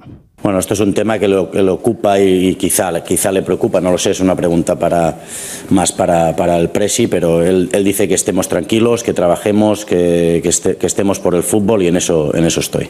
Mañana cuando se reúnan, pues eh, les preguntáis. El Valencia sale de los puestos de descenso al ganar 1-0 a los Asuna. El Celta gana 3-0 al Rayo Vallecano. Empate a 1 entre el Elche y el Valladolid. Duelo directo por la permanencia. Sevilla-Almería a las 4 y cuarto. Mallorca Real Sociedad y Villarreal Betis completan la jornada dominical. Y en la Liga Endesa de Baloncesto, vigésimo segunda jornada, victoria del Granada ante el Gran Canaria, del Obradoiro en Zaragoza y del Tenerife ante el Juventud. Terminamos. Más noticias en Onda Cero a las 11 las 10 en Canarias y en nuestra página web ondacero.es. Continúan con Cantizano en Por fin, no es lunes. Este domingo el mejor deporte te espera en Radio Estadio. Con una prueba de fuego para el líder en la catedral, Athletic Barcelona. Además, dos partidos con sabor europeo, Villarreal Betis y Mallorca Real Sociedad. Y drama andaluz en la zona de peligro, Sevilla Almería. Con las paradas habituales en los estadios de Segunda División y la Liga ACB de baloncesto. Este domingo desde las 3 de la tarde, la liga se juega en Radio Estadio. Con Edu García. Te mereces esta radio. Onda Cero, tu radio.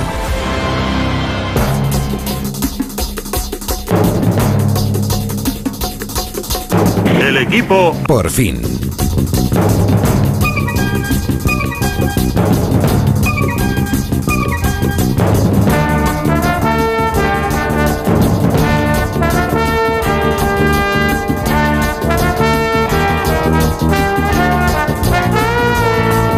Estaba pensando, tengo un olfato especial y un superpoder. Verá, verá, Sí. maravilla. ¿Cómo Verá, empieza verá, esto? Porque siempre me ha ocurrido, me rodeo de gente peculiar, con unas características peculiares. eh, siempre, siempre, siempre, siempre, siempre. Esto dice mucho o poco de nosotros, ¿no? Porque somos los rodeadores ahora mismo. Ahora mismo sí. Que, que tienen una personalidad determinada, que no están Determinada en no es la, buena. evidentemente no están en la media, por eso están aquí, porque son brillantes en lo suyo. Por ejemplo, Mario Viciosa Mario me ha venido, me ha venido.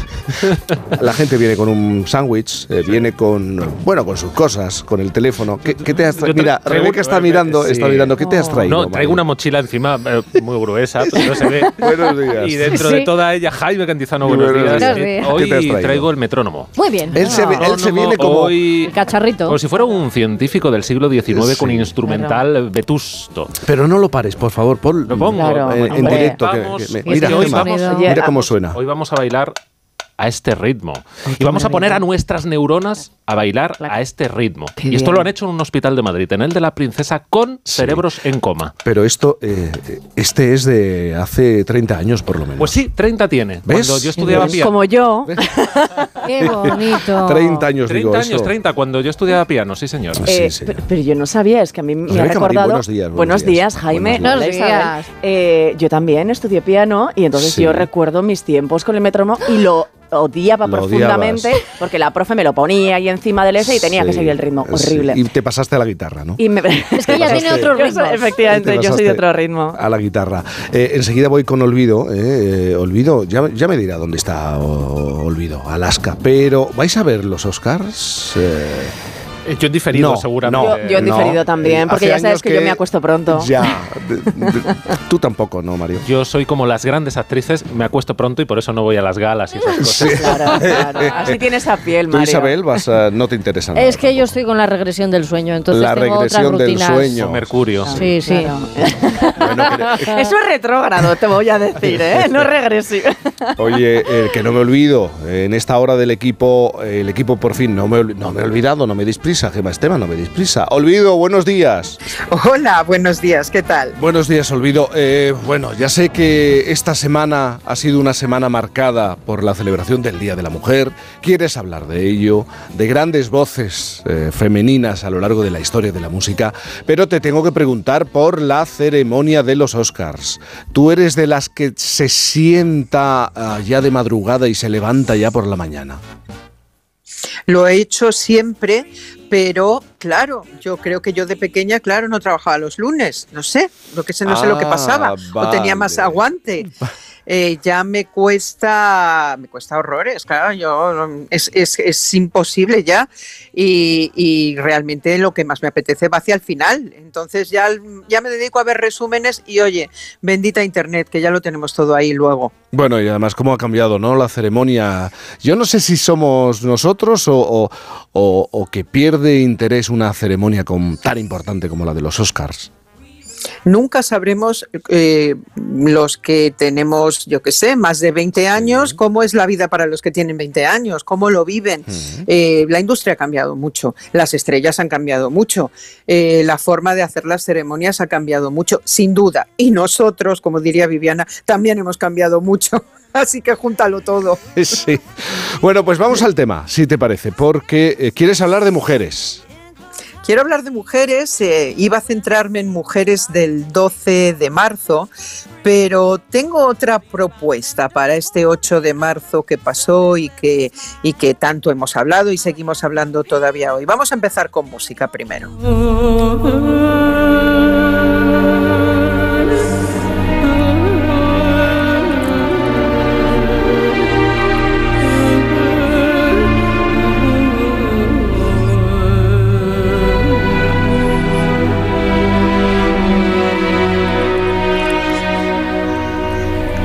Estás escuchando, Jaime, parte de la banda sonora de la película Ágora de Alejandro Mm. Amenábar, que precisamente, aunque él se encarga siempre desde el día uno de sus bandas sonoras, en este caso teniendo en cuenta la superproducción eh, de esta película, que se grabó como las películas de antes, como decíamos ahora con lo de los Oscars, no se hicieron extras con infografía, cuando en las escenas en las que había 2.000 personas, había 2.000 personas. Entonces delegó la producción de la música en otra persona, en Darío Marianelli. Pero te decía, eh, eh, la película Ágora es la biografía de, de una mujer, de Hipatia de Alejandría, escritora, matemática, astrónoma de la escuela neoplatónica, una mujer que eh, frente al fanatismo creía en la ciencia, que esto le va a gustar mucho a nuestro Mario. Eh, en, en un 8 de marzo no se puede confirmar exactamente la fecha. Se sabe que es marzo, parece que fue el un 8 de marzo del 415 o 416. Fue asesinada por una turba en las tensiones religiosas que se vivían en ese momento en Alejandría, entre el cristianismo Claro. que se imponía, las religiones Las paganas antiguas, que desaparecían, exactamente. Entonces, mira, para mí sí que es un símbolo también del 8 de marzo, Hipatia de Alejandría. eh, podríamos decir una mujer adelantada a su época, pero es verdad que en todas las épocas ha habido momentos donde bueno, pues eso, en la escuela de Alejandría no se cuestionaba tanto que hubiera una mujer hasta que no llegó el cristianismo y todas las historias que, que conocemos. Pues otro ejemplo de mujer del 8 de marzo.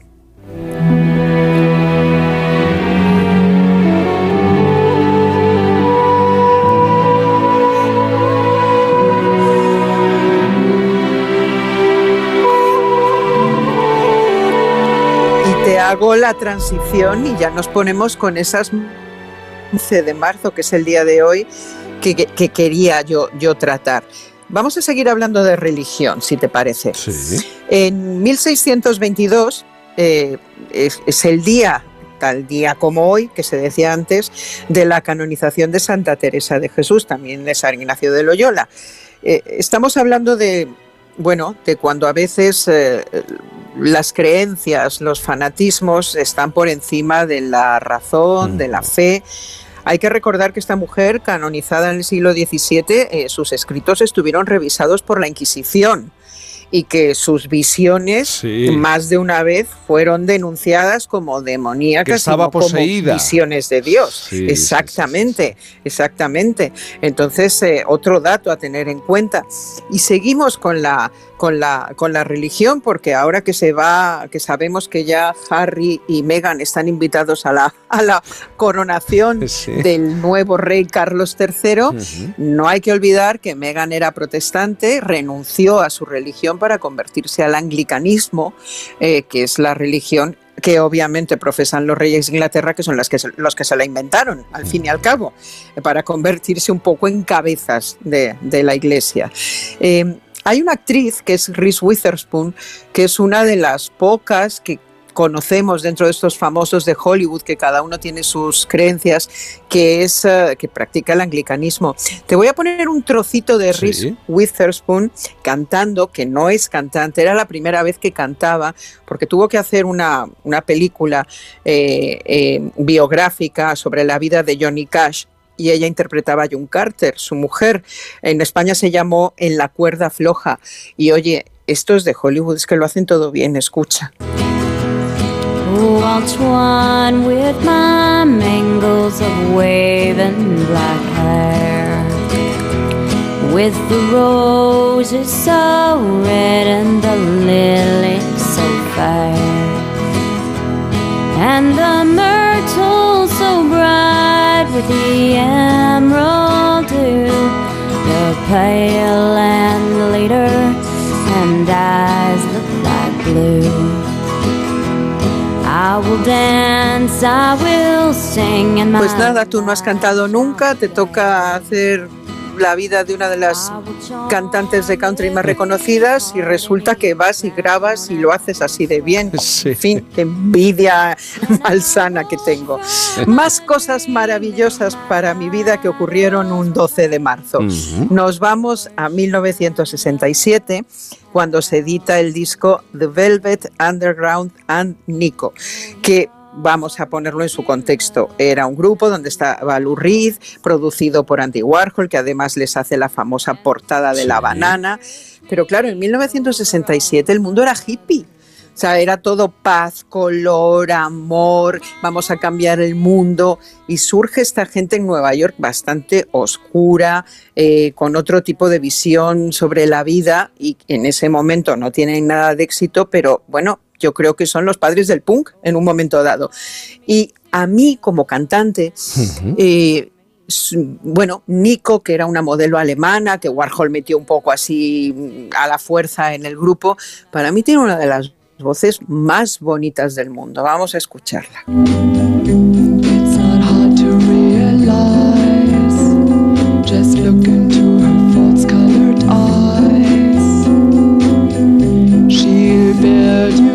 Up to just put you down. What a clown, cause everybody knows the things she does to please. She's just a little tease.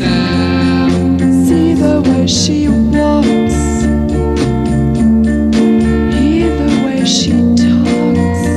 Es una voz con personalidad, ¿eh? Yo... Es una voz Con mucha personalidad, diferente, sí, sí. Diferente, diferente, diferente. Antes de pasar a otra voz, quiero dar el dato que Nico murió en Ibiza en un accidente de bicicleta. De Se cayó de la bicicleta. Es, es- es así, es, es como maneras de no morir, Ya. pues una manera de no morir. Se cayó de la bicicleta en uno de esos caminos de carreteritas Sí. pequeñas de Ibiza y murió. Hablabas de la voz de Nico. Eh, seguramente si yo me hubiera fijado en otras voces cuando era pequeña, no habría sido cantante, porque habría pensado que no tengo aptitudes para cantar. Pero a mí me gustaban mujeres como Nico, me gustaban mujeres como Amanda Lear, me gustaban mujeres con la voz grave, que cantaban de una determinada forma. Y claro, pensé, pues yo también quiero hacerlo. Seguramente si yo me hubiera fijado en la estrella que hoy cumple años, nunca me hubiera atrevido a cantar. What good is sitting alone in your room? Come hear the music play. Life is a cabaret, old chum. Come to the cabaret. Put down the knitting, the book, and the broom. It's time for a holiday. Life is a cabaret, old chum. Come to the cabaret. Pues sí, hoy es el cumpleaños de Liza Minnelli, que nació en 1946, que sigue entre nosotros con muy mala salud. La última vez la vimos en una silla de ruedas en el escenario con, con Lady Gaga. Pero ¿qué te puedo decir, Jaime? Esta mujer es famosa desde que nació. O sea, nació icono, fue un icono, es un icono y morirá icono. Ojalá que dentro de muchos años. Oye, me he quedado con, con una idea. Eh, ¿Tú llegas a convertirte eh, en cantante por convicción o, o- o porque te ves en aquel momento, te van empujando poco, po- poco a poco a jugar ese papel? ¿Cómo llegas a...? Qué malo eres. Ah, Yo era la guitarrista del grupo, la guitarrista también. Pero es verdad que en un momento dado, eh, pues esas cosas que pasan en los Pues grupos, sí. de repente, oye, mira, yo el cantante que tenemos, no sé, lo que sea. Sí. Encima me dicen a mí, díselo tú. Siempre él, la demás, eh, durante años me odió, me lo ha dicho. Digo, bueno, es que ya sabes que nuestras amigas son un poco cobardes. Sí. Y, y- y empecé a cantar yo a la vez que tocaba la guitarra, junto con Carlos Berlanga, que también cantaba y tocaba la guitarra. Y llegó un momento que era un aburrimiento, entre que tocas mal, tienes que estar mirando, Sí. eh, y solté la guitarra. Solté la guitarra y, y fue una cosa casi que una cosa llevó a la otra. Pero tú empezaste, porque empezaste muy joven, muy, muy pequeña. ¿Tú ya te veías como cantante o no pasaba por tu No. cabeza? No te ve. claro. No, no, no, ni me lo había imaginado, ¿sabes? Yo me, me parecía como más chulo lo de tocar Sí. la guitarra y seguramente eh, es- te sientes, mm, mm, a ver, es como llevar gafas de sol. Hmm. Estás como escondido detrás de un instrumento. Eh, seguramente no tenía la confianza para soltar la guitarra hasta que la solté. Mm. Y otra, tengo, hoy estoy muy preguntón. Eh, ¿Tú te sientes... eh, sí, pero esta es fácil, ¿eh? ¿O no? ¿Tú te sientes referente de algo? ¿O referente para, pues no sé si una generación, para un determinado tipo de personas? Porque muchas personas sí te ven como una referencia. Pero no, no, no, no. Yo ahí soy muy como Viviana. Sí. Eh, nosotras no somos referente de nada. Nosotras bastante tenemos con, Con con lo saber nuestro. lo que queremos y haberlo conseguido y, Mm. y luchar. Y obviamente, obviamente, igual que mm, yo veo gente que para mí es referente y Mm. esa persona no se lo pueden imaginar, puede ser referente para una persona por una, ra- incluso a veces por las razones equivocadas Sí. porque dices, no, no, no, nada de esto es así, pero no hemos pretendido nunca ni ser referentes, ni representar a nadie, Claro. ni, ni, ni, ni adquirir esa responsabilidad, porque las dos somos unas rabiosas defensoras del individuo. Pues queda muy claro, Olvido. Te tengo que dejar, sé que estás muy eh, ocupada, muy liada con el Festival de Málaga, sé que estás muy ocupada ya preparando la gira, ¿no? Estás en los ensayos de la gira, porque eh, eh, cu- ¿cuánto queda para la primavera? Llega la primavera y todo el mundo como loco a tirarse a los conciertos, claro. Hemos que- tenido la suerte de abrir en fallas, o sea, Claro. y ahora estoy en Málaga, lo que dices tú, para grabar el programa de cine de barrio en el festival. Entonces eh, se junta un poco todo, pero qué bien, bendita agenda. Un besito muy grande, Olvido. Beso, Jaime. Admitting from cradle to tomb. It isn't that long a stay. Por fin, no es lunes. It's a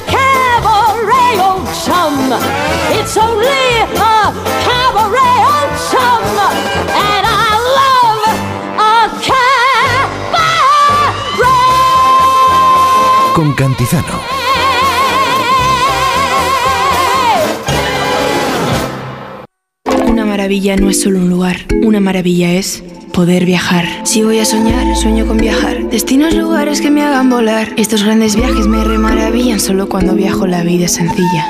¿Cómo me las maravillaría yo? ¿Cómo me las maravillaría yo? Hay tantos grandes viajes como grandes maravillas. Maravíllate con descuentos de hasta 400 euros en tu viaje y sin gastos de cancelación. Consulta condiciones. Maravíllate con viajes el corte inglés. ¿Cómo me las maravillaría yo? ¿Cómo te las maravillarías? Tus hijos ya son adolescentes y es lógico y normal que te preocupe algo así. Ahora que han crecido ya no hacen planes con nosotros. Se quedan en casa solos o eso dicen. Y me preocupa lo que pueda pasar. Pues eso con Securitas Direct tiene solución, porque con su alarma estarán protegidos dentro de casa ante cualquier emergencia y con sus cámaras podrás ver que todo va bien, porque tú sabes lo que te preocupa y ellos saben cómo solucionarlo. Llama ahora al 900-272-272 o entra en securitasdirect.es. ¿Tu colesterol pasa de 200? Toma citesterol. Citesterol con berberis ayuda a mantener tus niveles de colesterol. Baja de 200 con citesterol. De Pharma OTC. Onda Cero Madrid 98.0. ¿Quién ha decidido que la tecnología sirva para mantenernos inmóviles? Con la gama sub de Kia, la tecnología te mueve. Aprovecha las condiciones especiales hasta el 20 de marzo. Consulta condiciones en kia.com. Kia. Movement that inspires. Ven a Takai Motor, concesionario oficial Kia en Fuenlabrada, Móstoles y Alcorcón o visítanos en takaymotor.com. Mamá, mamá, mamá.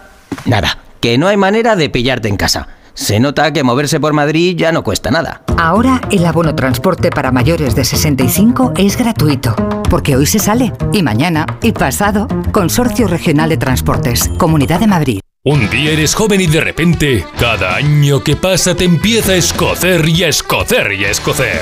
Xavi Franquesa llega a Madrid con su monólogo Escocia. Tras cuatro temporadas de éxitos en Barcelona y con una puntuación de 9,6 en Atrápalo, Xavi Franquesa presenta Escocia en la sala de humor Fuencanal de Madrid. A partir del 24 de marzo descubrirás que no es que te estés haciendo mayor, sino que tu vida se ha convertido en una lucha cara de perro contra el envejecimiento. Compra tu entrada en atrápalo.com y no te pierdas el estreno de Escocia de Xavi Franquesa en Madrid. Hoy el mercado laboral exige mucho más que conocimientos. Con el modelo Learning by Doing de la Universidad Nebrija, los alumnos mientras estudian pueden participar en proyectos de innovación únicos. La mejor forma de terminar la carrera con experiencia. Infórmate en nebrija.com. Universidad Nebrija, haz algo único. Empresa patrocinadora del quinto centenario Antonio de Nebrija. Clínica Oliver y Alcázar. Especialistas en implantes para pacientes con muy poco hueso. Cirugía mínimamente invasiva con prótesis definitiva en un mes como máximo. Diagnóstico gratuito y financiación. Consulte su caso en el 91 564 6686 o a través de la página web oliverialcázar.com. Más de 30 años de experiencia. En Seniors somos más que cuidados, somos confianza. Mejoramos la calidad de vida de personas mayores y dependientes gracias a nuestros cuidadores y cuidados a domicilio. Estamos acreditados por la Comunidad de Madrid para la solicitud del cheque servicio. Contáctanos en seniors.com, seniors con doble N, en el 91 934 1944 o ven a visitarnos a la calle Arapiles 17. Comienza la quinta temporada del Sueño de Toledo, con nuevas emociones, premiado como mejor espectáculo del mundo.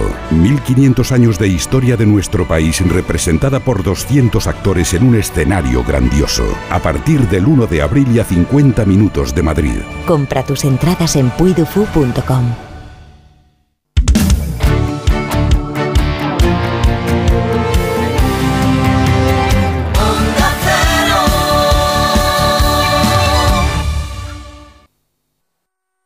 Las mejores ficciones ahora se escuchan. Solo tú y yo sabemos lo que hiciste. Me están acusando de homicidio. Desierta sangre. Creen que yo las maté. Me quiero dirigir a esas mujeres que creen que la vida ha acabado para ellas. Jimena soy yo. Somos capaces de cualquier cosa. Solo en Sonora. Si eres profesor o centro educativo, ya puedes participar en la segunda edición de los premios Mentesami. Queremos reconocer todas esas iniciativas que fomentan el pensamiento crítico de los alumnos, que impulsan la creatividad audiovisual responsable o que promueven los valores y la convivencia en el aula. Puedes presentar tu proyecto hasta el 20 de abril. Encuentra toda la información en mentesami.org, porque la alfabetización mediática e informacional de hoy decide el futuro. Fundación A3 Media. Colaboran Platino Educa y Unie Universidad.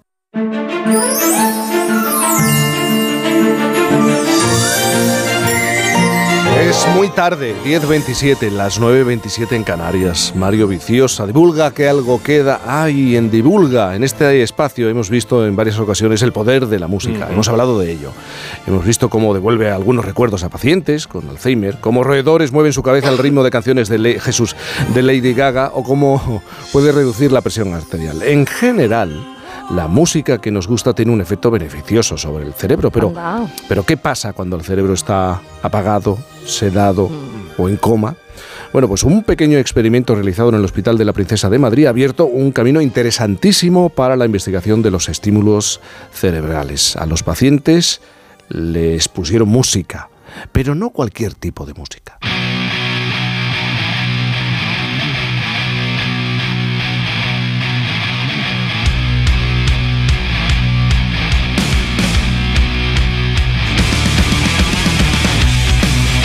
Bueno, Mario, ¿qué es capaz de hacer el heavy metal con el cerebro, con un cerebro en coma, en estado de coma? la semana pasada ya anticipamos un poquito esta pregunta porque este experimento es maravilloso. Esta sorprendente pregunta se la hicieron los neurofisiólogos Jesús Pastor y Lorena Vega Celaya, los dos absolutos fans de lo que estamos escuchando. La banda Volbeat, unos metaleros daneses que surgieron de la disolución de Dominus, plantearon el experimento en el hospital con el jefe de servicio de la UCI, Alfonso Canaval, y les dio el ok.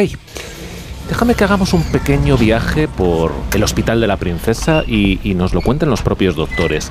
Nos encontramos con ellos en sus despachos. Lo primero que llama la atención es que tienen un par de pósteres impresos de Volbeat y Lorena, en concreto, una pequeña muñeca de trapo vestida con una camiseta de la banda. Eh, bueno, tanto Jesús como yo le somos fan también del rock, del heavy, y fuimos a un, a un festival eh, a ver a una banda de rock, a Judas Priest y a, y a Ozzy.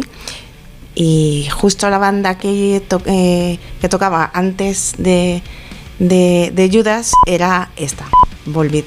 Eh, digamos que nos hicimos completamente fan. Tanto es así que, bueno, la, la- la muñeca me la hizo mi hermana. es la música con la que trabajamos. Eh, yo es la música que tengo siempre en casa, que mi hijo siempre me dice, ¿vas a volver a poner Volbeat otra vez? Sí, hijo, voy a volver a poner Volbeat otra vez. Llevábamos tiempo pensando en ello. De hecho, los primeros pacientes empezamos con Iron Maiden, de Where Eagles There, que es una canción también muy rítmica. Todo esto viene del año 93 o 94, que durante un curso de doctorado un profesor nos dijo que la actividad repetitiva tenía capacidad de sincronizar el tálamo. El tálamo. Ay, el tálamo es un poco nuestro gran procesador del mundo que nos rodea esa puerta de entrada, pero nos vamos a ir a otra puerta, salimos eh, de aquí, nos vamos virtualmente a la UCI, como cuando hicieron el experimento. Escogieron a cinco mujeres y un hombre de entre 53 y 82 años, que estaban muy malitos, tras la autorización de sus familiares, les pusieron unos cascos eh, con músicas para monitorizar la actividad cerebral. El tema The Devil's Bleeding Crown de Volbeat fue una de esas músicas. También eh, probaron a ponerles música dodecafónica, el Clavier-Stick de Schomburg, y por último la sonata para dos pianos de Mozart, la que, por cierto, usaron, a lo mejor os acordáis, para ver cómo movía la cabecita un grupo de ratones Sí. en otro experimento y que sonaba así.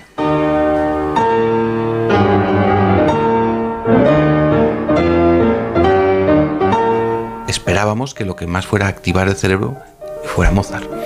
Y, y lo que hace es, al revés, disminuye la actividad cerebral. Eso podría ser muy bueno en aquellos casos en los que lo que queremos es que el paciente tenga menos actividad cerebral. Estaríamos eh, dando un tipo de, digamos, neurorehabilitación distinta que un paciente que lo que queremos es estimularle. En, eh, las otras músicas, el caso de, fundamentalmente en Volbeat, lo que hemos encontrado ha sido un aumento en todo el cerebro, tanto en la parte derecha como en la parte izquierda, y aumentan bandas lentas y las bandas más rápidas, que son las bandas que tienen su origen en la actividad propiamente de la corteza cerebral. Y en el caso de, de, mm, de la música, el resultado fue es una una mezcla porque fundamentalmente eh, se ha resultado ha tenido capacidad para activar la parte derecha del cerebro, el hemisferio derecho, y no ha activado mucho el hemisferio izquierdo. Hay muchos mitos con lo de los lados del cerebro, ¿eh? no os creéis la mayoría de cosas que se cuentan, pero es cierto que en general el lenguaje, las matemáticas generan más actividad en la parte izquierda y las cosas visuales, espaciales, incluso musicales en la derecha. Pero bueno, eso también depende si eres zurdo o no, en fin, puede cambiar. No vamos a enredarnos con eso, nos centraremos en, en lo que han dicho de las bandas de ondas. Esto se mide con un electroencefalograma. Son sensores en la cabeza, les ponen una especie de gorrito, no, no uno cualquiera, sino un tipo de encefalograma que han desarrollado ellos en el Hospital de la Princesa con unos algoritmos que detectan las más mínimas variaciones, porque en principio, si tú mides la actividad de las ondas cerebrales de alguien en coma, eh, no habrá prácticamente nada a simple vista. Pero ellos vieron que con cada música sí que había eh, ligeros, ligeros cambios. Porque, eh, ¿qué ocurre con un cerebro cuando, cuando está sedado profundamente o en coma, Mario? Bueno, esto es muy interesante. La sedación, eh, sabéis, es un recurso usado para evitar el dolor, en una operación o cuando hay lesiones graves. Cuando quieres dejar tranquilo ¿no? a un paciente que no debería aumentar su presión sanguínea, etc. En una persona despierta y consciente, las neuronas están todo el rato funcionando a este ritmo.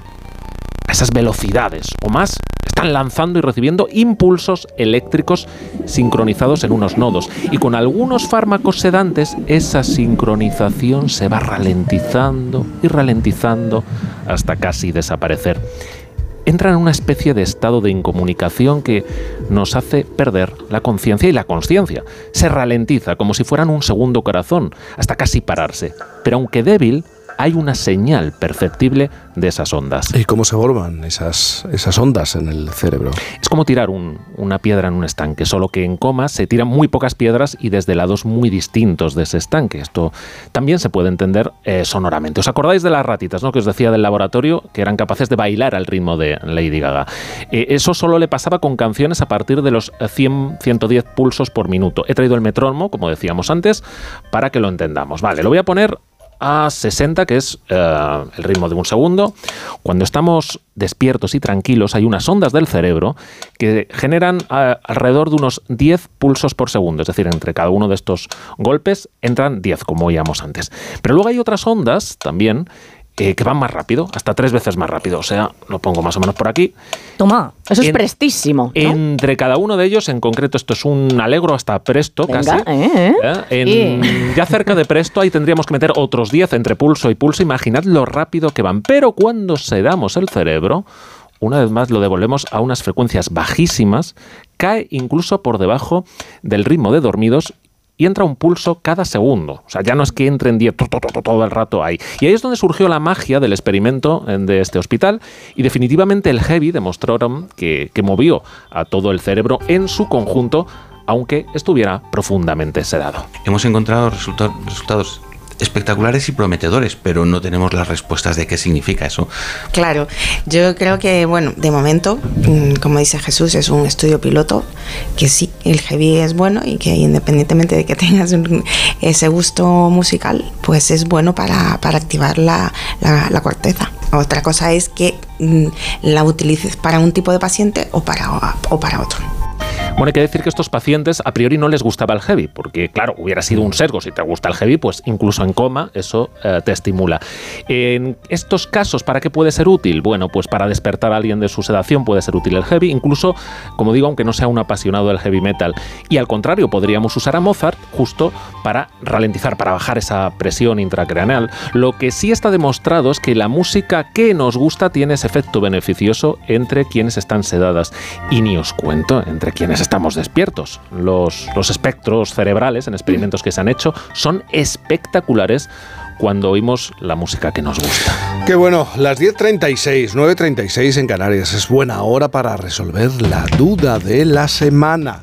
Tiene que, que ver con el asunto. ¿Es bueno hablar a un paciente en coma? Pues mira, eso Eh, se lo pregunté a ellos. Sí, nos puede llegar a, a entender, a, a captar algo. Es muy, también muy cinematográfico, Sí. ¿no? Este recurso. Eh, algunos, eh, los menos de estos pacientes, dicen que recuerdan vagamente el sonido de los familiares o de los médicos. Hombre, depende de lo profundo que sea el coma. Pero, como te digo, les pregunté a Lorena y a Jesús si es bueno no solo ponerles música que les guste, que ya digo que eso sí es algo que se hace en la SUCI, sino a ver si es bueno también hablarles. es altamente recomendable. Otra cosa es, vamos, pacientes que no se les puede tocar porque estén aislados, ¿no? Pero hablarles sin duda. O sea, otra- no es muy probable que un paciente con una lesión muy importante y, o con un coma muy profundo vaya a comprenderlo, pero, pero, pero sí que es- se sabe que, el- que ellos procesan la, la información. Y además es que hay evidencias de que les mejora su, su nivel inmunológico. O sea, no sé si habéis visto un vídeo viral, se ha viralizado estos días, del despertar de una chica en Estados Unidos de una Sí, anestesia. que no reconocía, que no ¿no? reco- Sí. reconocía al, al novio. novio. pero le parecía como muy guapo y se lo dice abiertamente. Oye, tú eres un Qué chico muy guapo. ¿no?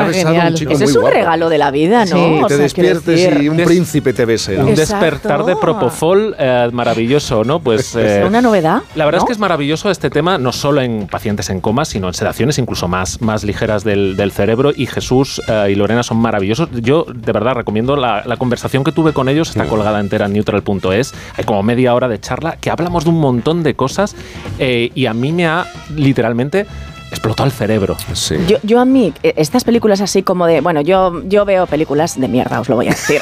o sea, me gustan las románticas, las del Vaya. instituto, Sí. todo Vaya. esto, todo esto. Y entonces estas de eh, alguien que está en coma, pero son dos enamorados, y siempre pasa, claro, siempre pasa que le está contando cosas cuando está en coma, lo más importante del mundo, y justo, justo abre el ojo cuando le está diciendo, hola, estoy enamorado de ti. Ah, vale, pues, ah, pues mira, pues, qué está, maravilla, qué maravilla. Pues y luego dices. ¿y esto es la vida real? Eh, Bueno, Pues es no. que- pues no, pues claro que no.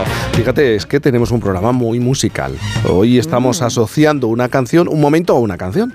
¿Eh?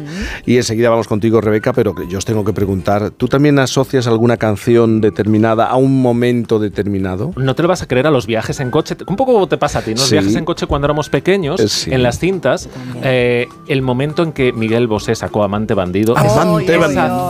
cinta, Mi madre entusiasmada con ella los viajes a Málaga para coger luego el ferry a Melilla. Y se movía, hacía el baile tú. Yo bailábamos todos. Es verdad que tenía coreografía, ¿no? En ese Renault 7 por Despeñaperros bailábamos todos.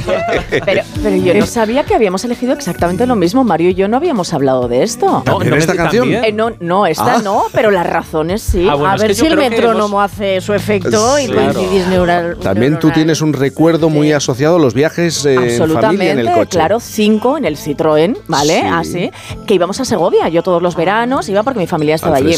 Y entonces mis padres eran muy de Julio Iglesias. Y la carretera, el disco, la carretera, Hombre, el era el disco, disco. la Y yo me sé todas las canciones de Julio Iglesias, pero hay una que me gusta especialmente.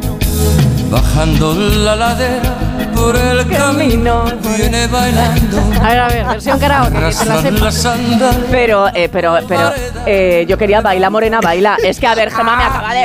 Es que, es que, es que, es que. Estaría en la Pero viene ahora, viene cinta. ahora, viene Ahora, ahora. esa parte. Tú Ahora, querías ahora, esa. ahora. Ve afinando, ¿eh? color de luna. Aquí viene. Ahora. Tiene cosas de Ay, no viene, parece que. que Eso viene, significa viene. que has cumplido Que años. viene, que y viene. ya se sí, te ha ¿no? olvidado. Mario siempre se hace recordar. Ahora sí, ahora sí. queda esta tierra. Venga, Rebeca. Baila morena, baila que tú lo bailas como ninguna. Oye, tenemos, tenemos a los oyentes que nos han enviado notas de voz al 620 621 991 620 621 991 y esto es lo que nos cuentan. Recuerdo con especial cariño la canción Te quiero, te quiero de Nino Bravo.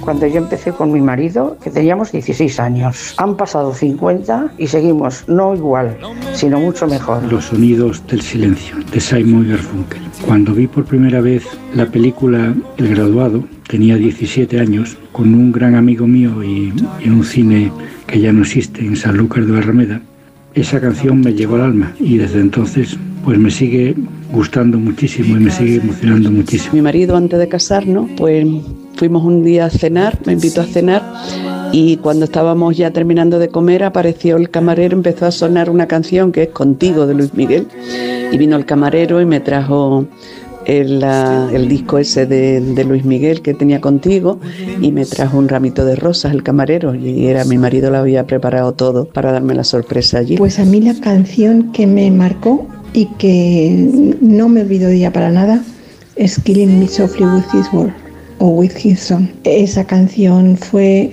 preciosa y fue el primer beso que yo que a mí me dieron, así que guardo un muy buen recuerdo, muy tierno. Pero vamos a ver, Rebeca, ¿no te parece bonito estar en un restaurante? Eh, eh, ¿No te Se parece bonito estar en, en un restaurante y, y- y de pronto se,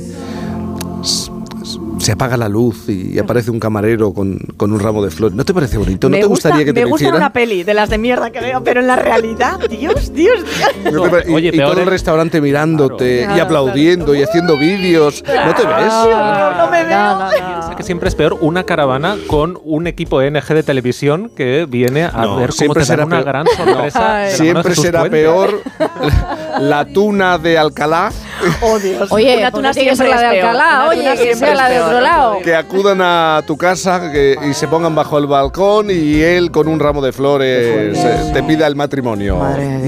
O lo de, lo de los partidos americanos. verdad, Esto de la pantalla y de Ah, repente te piden ahí. Madre mía. me podrían explicar lo de, lo de las canciones, ¿no? Un poco más. O sea, ¿no tenéis una canción que de repente está sonando todo el día, en todas partes, que os persigue en el súper, en donde os montáis en autobús? Bueno, O en la de Shakira. Sí, vale, pero esa porque se lleva, ¿no? Pero digo, alguna época de vuestra vida y esa canción se ha ido repitiendo o aparece en momentos como súper mágicos. No, mira, sería otro tema. ¿Qué ciencia para- hay en eso? Es verdad. Sí. Bueno, es que está estudiado esto de la música y los estribillos. Hombre, sí, ya, sí, ya, sí, ya, sí. Por supuesto. Bueno, Rebeca Marín. es Venga, ¿no? Tu momento. Vale. Es mi momento y ahora me pongo a cantar otra Sí, vez. ¿vale? no. Se van a apagar las luces. ¿eh? Olvídate, Camarero. olvídate que ese instante en el que aparece un camarero. No, no, por Dios. no, por Dios, no vas a pasar borrado, por eso. borrado. Yo no, no voy a pasar No por quieres eso, pasar lo por digo. eso. No, la discreción está poco valorada, pero hay que ser discreto. Eh, hay que ser, yo estoy contigo. Yo estoy contigo y lo he aplicado Sí, siempre. sí, Eh, vamos con la adivinanza y Venga, los oyentes. Voy venga, a recordar el teléfono: 91 426 25 99. 91 426 25 99. Bueno, pues allá vamos, ¿vale? Eh, hoy es una adivinanza de altura. Es alto como la luna, aunque él es más de Los Ángeles. Vamos, un pibón. O más bien un pivot. Por eso se merece este homenaje, aunque para asistir a él tengas que irte de viaje. ¿Qué te voy a decir? Es de altura. De altura, me- no, eso no me lo podéis Pero es negar. que un 91 triple, ¿eh? 426 25 99. Está muy fácil. es que está muy fácil, Sí. por favor. Venga, miremos Venga, vamos al horóscopo, vamos al horóscopo, que ha sido una semana intensa y lo sabéis, ¿eh? Esta semana le ha tocado a Géminis la dualidad, las dos cabezas, los dos bandos, los dos frentes, la guerra abierta, la ruptura, la disensión, la batalla descarnada y abierta, la división desgarradora, sí. ¿Y de qué estoy hablando? Pues del tema de la semana que nos ha tenido con el corazón encogido, pendientes de una decisión, unos tensando una cuerda, los otros tirando de la otra, unas que sí, otras que no. ¿Que ¿De qué estoy hablando? Pues del debate más tenso de los últimos años, el que se ha librado en la RAE para discernir si solo se escribe con tilde o no. Exacto. ¿Pero qué pensáis? ¿Que si iba a hablar de feminismo y de la, marcha, la marcha del 8M? Pues mira, chica, no. Yo hablo de lo realmente mollar, de lo importante. Y es lo que nos ha tenido pues sobrecogidos. Mira ahora en serio, querido Géminis. Tú que tienes dos caras y dos frentes, ¿te imaginas esa batalla descarnada de esos señoros, ¿vale? Que juntos tienen 350.527 años, ¿eh? Peleando en el barrio por una tilde, pues yo tampoco. En fin, que más que de solo o solo, vamos a hablar de sola. Sola, mirando televisión, estaba súper aburrida. Esa tam- de esta también soy muy fan, ¿eh? de Marta Sánchez, de esta canción, imaginaba. de esta canción especialmente. Sí. Bueno, pues sí, sola o más bien sola se quedaron en la bancada Montero y Belarra tras la votación de la reforma de la ley del sí es sí. Y claro, al día siguiente vete tú a dar una charla donde te van a poner fina filipina, luego la manifa o las manifas, porque han sido dos, como tú, querido Géminis, la dualidad.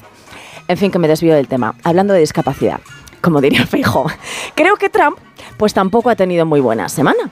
Resulta que es posible que le imputen por intentar ocultar pues unas cosillas con una actriz porno.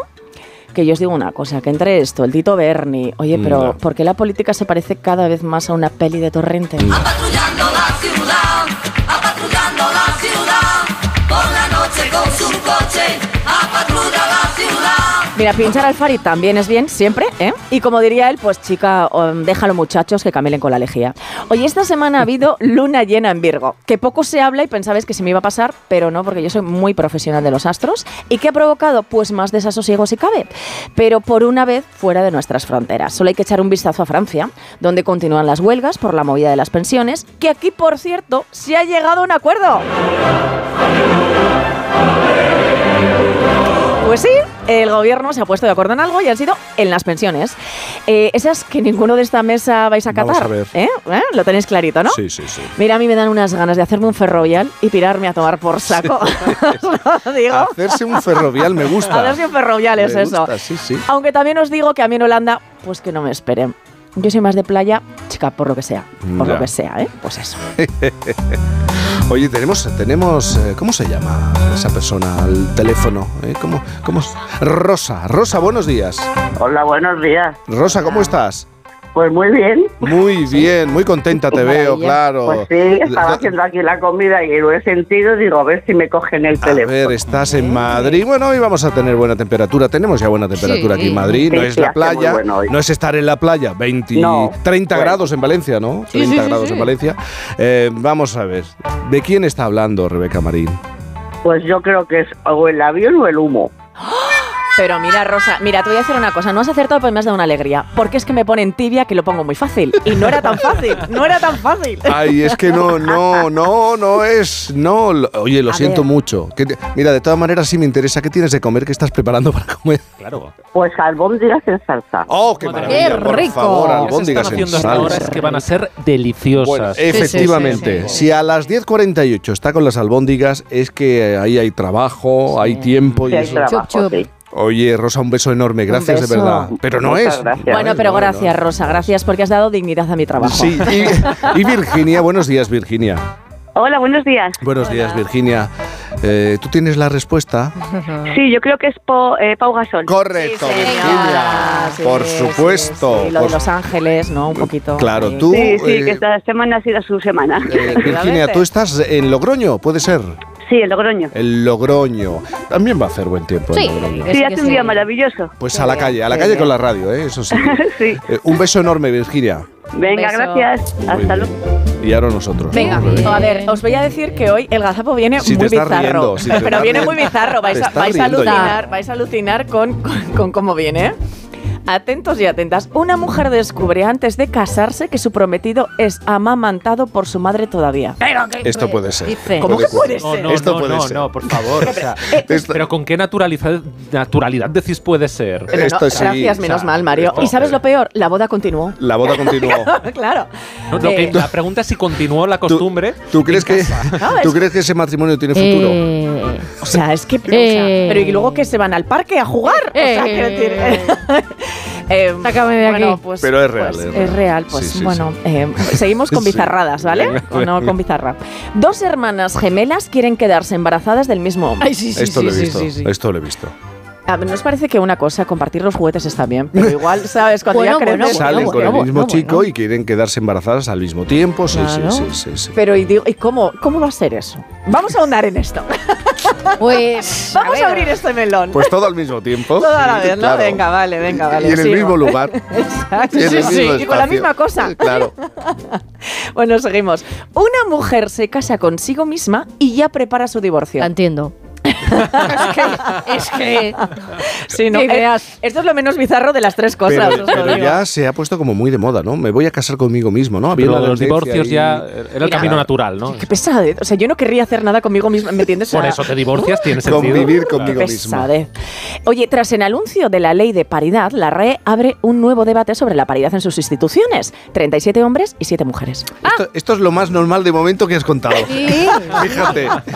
Sí. Exacto, exacto. Oye, mira, esta me ha hecho mucha gracia, que es... eh, con una puntuación casi perfecta de 4,9 o 5 estrellas en miles de opiniones de Google, Gacek, un gato callejero blanco y negro con sobrepeso, es la atracción turística mejor valorada de una ciudad polaca que se llama Szczecin. Sí, puede ser.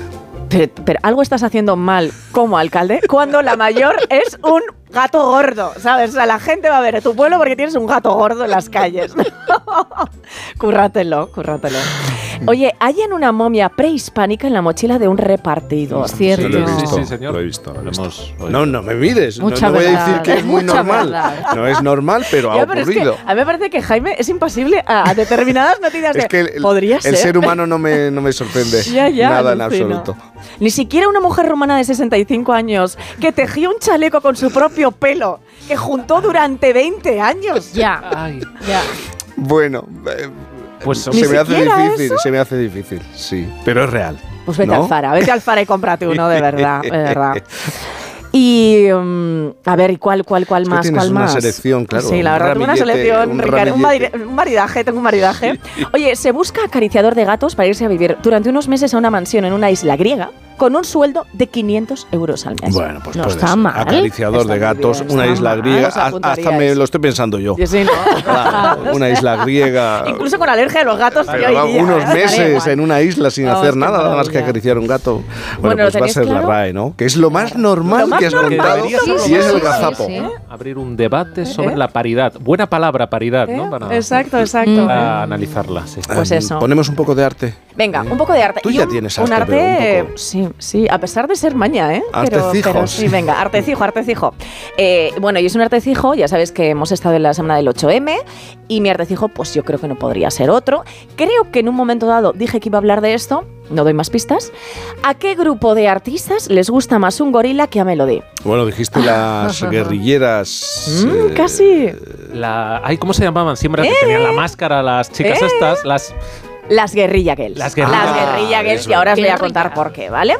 A ver, ahora os explico lo de los gorilas. eh, pero bueno, porque una de sus fotos más famosas son ellas con una careta de gorilas para cubrir sus rostros. Pero contextualicemos primero. Nacieron en 1985 y son un grupo de artistas feministas y antirracistas en Nueva York. Y su objetivo era protestar contra el sexismo en el mundo del arte. Esta semana, que está de rabiosa actualidad con la ley de paridad, estábamos eh, hablando, bueno, se llamaron así, así por usar en su activismo y en sus acciones de protesta tácticas de guerrilla, entendiendo la guerrilla como guerrilla de comunicación, claro. Bueno, así es que en 1989 se pusieron unas caretas de gorila y se plantaron enfrente de las puertas del MoMA de Nueva York, el, el Museo Metropolitano. Eh, seguro que habéis visto alguna vez esa imagen. Y con un cartel que decía, ¿tienen que estar desnudas las mujeres para entrar en el Museo de Nueva York? Menos del 5% de los artistas expuestos en las secciones de arte moderno son mujeres, pero el 85% están desnudas en Anda. los cuadros. Claro. Bueno, pues esto fue muy sonado y se convirtieron en auténticas guerrilleras. ¿Por qué las famosas máscaras de gorila? Bueno, primero porque el anonimato para ellas era fundamental. Y digo es, eh, bueno, es fundamental porque es un colectivo que sigue activo. Eh, ha sufrido disgregaciones, cambios, pero de hecho usan ese anonimato como metáfora de la invisibilidad de la mujer en el mundo del arte. Y tanto es así que las integrantes del grupo originario, porque han- ido cambiando, como os decía, eh, pertenecen, o sea, permanecen totalmente de incógnito hasta para sus familiares más cercanos. Nadie sabía quiénes eran, ¿no? Eh, ¿Y por qué máscaras de gorila? Pues porque guerrilla y gorila en inglés se pronuncian igual. Y ahí el juego, Gorilla, Gorilla Girls, ¿vale? Gorilla Girls es lo mismo. ¿Qué inglés tengo, eh? Eh, sus protestas también se centraron en la discriminación racial. Se implicaron en otros temas como el aborto, la violación, la pobreza, colaboraron con otros grupos, escribieron dos libros, dieron conferencias en museos y escuelas de todo el mundo, enviaron miles de cartas de denuncia y crearon premios ficticios que revelaban los mecanismos subyacentes en el mercado del arte. Bueno, su propuesta, como os contaba, ha sido imitada por muchas otras, como hablamos de las Pussy Riot, las rusas, ¿os acordáis? La semana Y después, exacto, y después de todo esto, y aquí viene la conclusión más triste, hoy día la desigualdad en el mundo del arte continúa más vigente que las uñas de gel, ¿vale? Atención, sí, porque... Por decir algo. el- Exacto, uñas exacto, ¿eh? Porque se ha pasado del 3% de su población, en las, o sea, de su participación en las exposiciones, mujeres, y a mediados de los 80 era esto, a tan solo un 5% en nuestros días. O sea, es decir, en todo este tiempo solo hemos aumentado un 2%. Y, por ejemplo, Aquí viene Colleja, la Feria de Arco este año, que vaya vergüenza de excusas que puso la directora. Eh, bueno, pues eso, que yo digo que menos paridas y más paridad. Eh, puso muchas excusas la directora de la feria. Sobre el sí, por qué. Pues mira, Argumentos que no eran muy sólidos. Eh, yo creo que no eran decir? muy sólidos, porque te, se puso a explicar un poco y a decir que, claro, que no quería hacer una guerra abierta entre hombres y mujeres, porque como ahora hay personas no binarias, y entonces, eh, bueno, pues sí, sí, sí, eh, en, en, en estos argumentos estamos hablando. Ya. O sea, un poco como, ¿por qué enfrentarse si ahora mismo nadie somos nada? ¿Me entendéis, no? Ni por favor, ni por favor. Todo está por favor, ni por favor. Exacto. Entonces, bueno bueno, que a lo mejor hay que decir, oye, pues se está intentando, pero no, pues yo qué sé, lo que sea, que hay que hacerlo, ¿no? Pero igual eso no era un poquito, ¿no? Mm, ¿No, creéis? ¿No creéis? Eh, ¿Te puedo preguntar una cosa, Rebeca? Hombre, me puedes preguntar lo que quieras, Queda muy poco para Semana Santa. ¿Puede ser...? ¡Qué perro es! Puede ser ¿Tú has salido en alguna procesión? Eh, yo he salido en una procesión, en varias. En, varias. Eh, ¿Los nombres? Eh, pues mira, a ver, yo salí en la procesión, por supuesto, de mi pueblo, como una de las siete virtudes. Y aquí viene, eh, le pediría a Gema sonido de tambor, pero, pero, pero, pero la pillo un poco de mano a la pobre. Pues yo era la templanza, la que, es algo que no he conocido en mi vida, ¿vale? y luego toqué la carraca esta. La carraca. Exacto. ¿Tú Eh, entiendes por qué yo creo que casi todo es posible? Ahora bien. ¿Tú lo entiendes? Ahora bien. entiendo, lo ¿Eh? entiendo. Sí, Así te rodeas de esa Los gente. ejemplos cercanos, claro, los tengo muy, muy próximos. Mario Viciosa. No. A lo que No, sea te, ya. te iba, te iba a despedir, te iba a despedir solamente, no te iba a preguntar, no, en ninguna procesión. No, ni en moros y cristianos, ni, Ni en moros ni momento, no. cristianos. pero todo es ponerse. todo Eso. Todo, todo, todo puede ocurrir. A lo mejor eh, llega a ti la fe y- o tú vas a la fe. Sí, eh, sí, puede la ser. esperanza y la la caridad. esperanza y lo que sea. Un abrazo muy grande, Un Mario. abrazo. Eh, nada, Rebeca. ¿Ves como yo? Es que me lo Qué malo, veo ¿eh? posible todo. Un beso enorme. Un besico. Enseguida llegan las noticias a Onda Cero.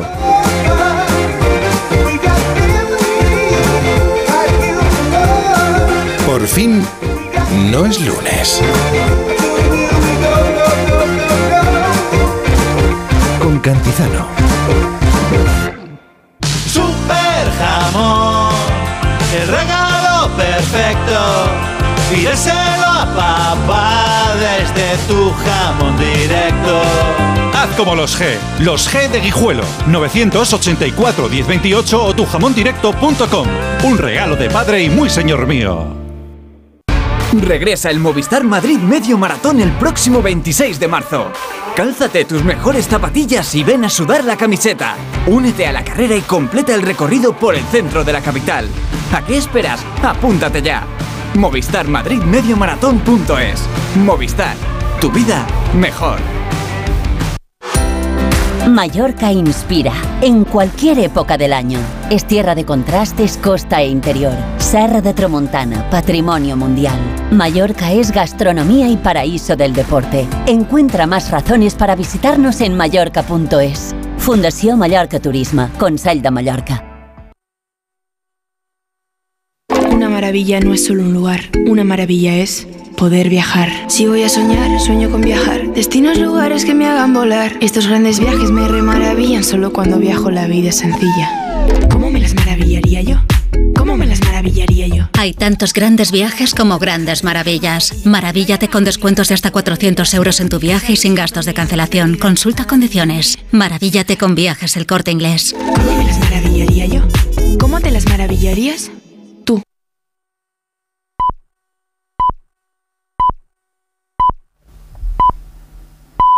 Son las 11 de la mañana, las 10 en Canarias. Noticias en Onda Cero. Buenos días. Entrevista en el diario digital El Español con el presidente del Partido Popular, Alberto Núñez Feijóo. Avisa el líder popular de que si no se crean 1,7 millones de puestos de trabajo, el sistema de pensiones, dice, es insostenible. Acusa al gobierno de utilizar a los pensionistas. Feijóo aboga además en esta entrevista por el incremento de la natalidad y una política de inmigración ordenada y de búsqueda de las profesiones desatendidas en España como fórmula para ir consiguiendo la sostenibilidad del sistema. Se refiere Feijóo además a la ley de paridad anunciada por el Gobierno para el líder del Partido Popular. El Ejecutivo ha perdido legitimidad para hablar de paridad después de haber roto el movimiento de igualdad de mujeres en España. Este gobierno ha perdido mucha legitimidad para hablar de paridad. Yo creo que es eh, más importante eh, la reducción del gobierno que el gobierno paritario. Y creo que es más importante restituir la dignidad que han sido agredidas o violadas que hacer un anuncio publicitario de una ley que desconocemos y que además, por lo que se sabe, ni siquiera ha participado el Ministerio de Igualdad. Los socialistas catalanes del Partido Socialista Catalán critican que el gobierno de Pera Aragonés es incapaz de fijar un rumbo para Cataluña. El primer secretario de la formación, Salvador Illa, dice hoy en una entrevista en La Vanguardia que el Ejecutivo está desorientado. Onda Cero Barcelona, Robert Calvo. El líder del PSC intenta de esta forma marcar distancias con Esquerra Republicana tras la aprobación de los presupuestos catalanes, unas cuentas que los independentistas han conseguido tirar adelante con los votos de los socialistas y también de los comunes. Pese a esto, Illa considera que Aragonés no tiene proyecto para Cataluña. Parece que el señor Aragonés en, en este mandato no ha conseguido fijar un rumbo claro a su gobierno. ¿no? De hecho, su esquema de gobierno colapsó en el mes de octubre y el gobierno se perdió y es un gobierno de un único partido, con una el más débil que ha tenido Cataluña eh, desde la recuperación del autogobierno. ¿no? no hay un rumbo claro y el rumbo nunca puede ser la división de Cataluña y de los catalanes. Dice que los presupuestos que vieron la luz el viernes marcan un punto de inflexión sobre la confianza de la ciudadanía en su partido. Salimos al exterior, en Israel, donde el ejército ha matado a disparos a tres palestinos en Nablus, en el norte de Cisjordania, ocupada después de que estos abrieran fuego contra un puesto militar. Las nuevas muertes elevan a 81 el número de palestinos que han perdido la vida en la zona en incidentes violentos con Israel en lo que va de año. Entre tanto, las presiones para parar la reforma judicial de Benjamín Netanyahu continúan. Corresponsal en Jerusalén, Hanna Beris. Mientras continúa avanzando la legislación de la polémica reforma judicial presentada por el gobierno y también se multiplica multiplican las protestas multitudinarias en todo Israel en su contra, hay un punto concreto de la batalla contra la reforma que puede resultar en una influencia, así esperan quienes lo promueven, una influencia directa sobre el primer ministro Netanyahu. Se trata de una exhortación a varios de los ministros del partido Likud de Netanyahu que no son considerados figuras de posiciones extremas ni ultraconservadoras y a los que se intenta apelar dándose a entender que de hecho por consideraciones políticas internas hasta ahora no han osado abrir la boca contra una reforma que quienes promueven esta exhortación sostienen seguramente también ellos consideran que es un serio problema para Israel. Hay que abrir la boca, hay que hablar concretamente y decirle al primer ministro, sostiene este punto de la oposición, hay que decirle basta, el partido Likud no puede apoyar un plan de este tipo. Información deportiva, David Campos. El Real Madrid se sitúa a seis puntos del líder, el Barcelona, tras su victoria 3-1 ante el Español. El técnico merengue Ancelotti habla sobre la eliminatoria ante el Liverpool de Liga de Campeones que se resolverá el próximo miércoles en el Estadio Santiago Bernabéu. Esto no lo podemos ocultar, la ventaja la tenemos. Eh, ojalá aprovechar de, de, esta ventaja con un partido a tope. No podemos pensar de manejar eh, eh, el resultado, los minutos. No, tenemos que jugar 90 minutos a tope como lo hemos hecho en el partido de la ida.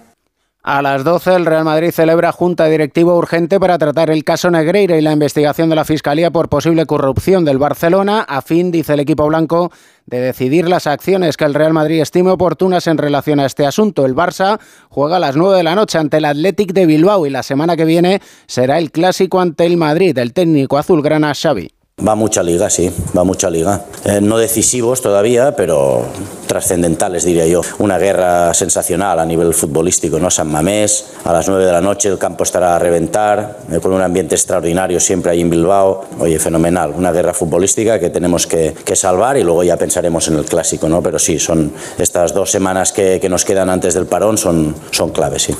Mallorca Real Sociedad a las 2, Sevilla Almería a las 4 y cuarto, Villa Real Betis a las 6 y media. Jugados ayer, Elche 1, Valladolid 1, Celta 3, Rayo Vallecano 0 y Valencia 1, Osasuna 0. A las 12, las 11 en Canarias. Más noticias aquí en Onda Cero y en nuestra página web ondacero.es. Ahora siguen con Cantizano en Por fin no es lunes. Como el perro y el gato. ¿Necesitan las eh, mascotas, los perros, los gatos, higiene dental? ¿Creéis que es importante y que conviene hacerle una ecografía y descartar que sea cualquier otra patología? ¿Le puedo dar medicinas de persona a mi perra? Todas las respuestas los fines de semana con Carlos Rodríguez. Como el perro y el gato. Sábados a las 3, domingos a las 2 y media de la tarde y siempre que quieras en la app y en la web de Onda Cero. Patrocinado por Menforsan, los especialistas en cuidados, higiene y cosmética natural para las mascotas. Te mereces esta radio. Onda Cero, tu radio.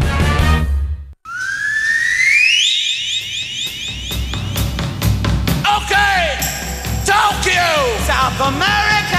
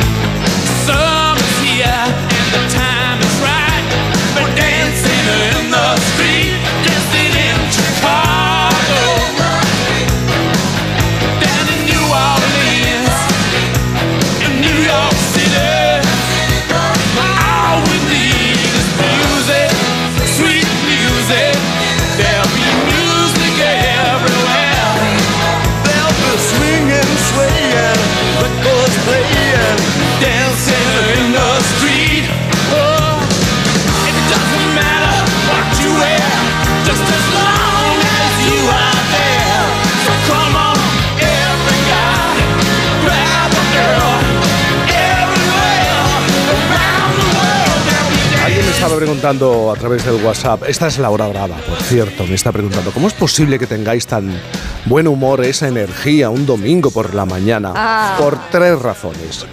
Es nuestro deber. El, por sí, ¿Sí?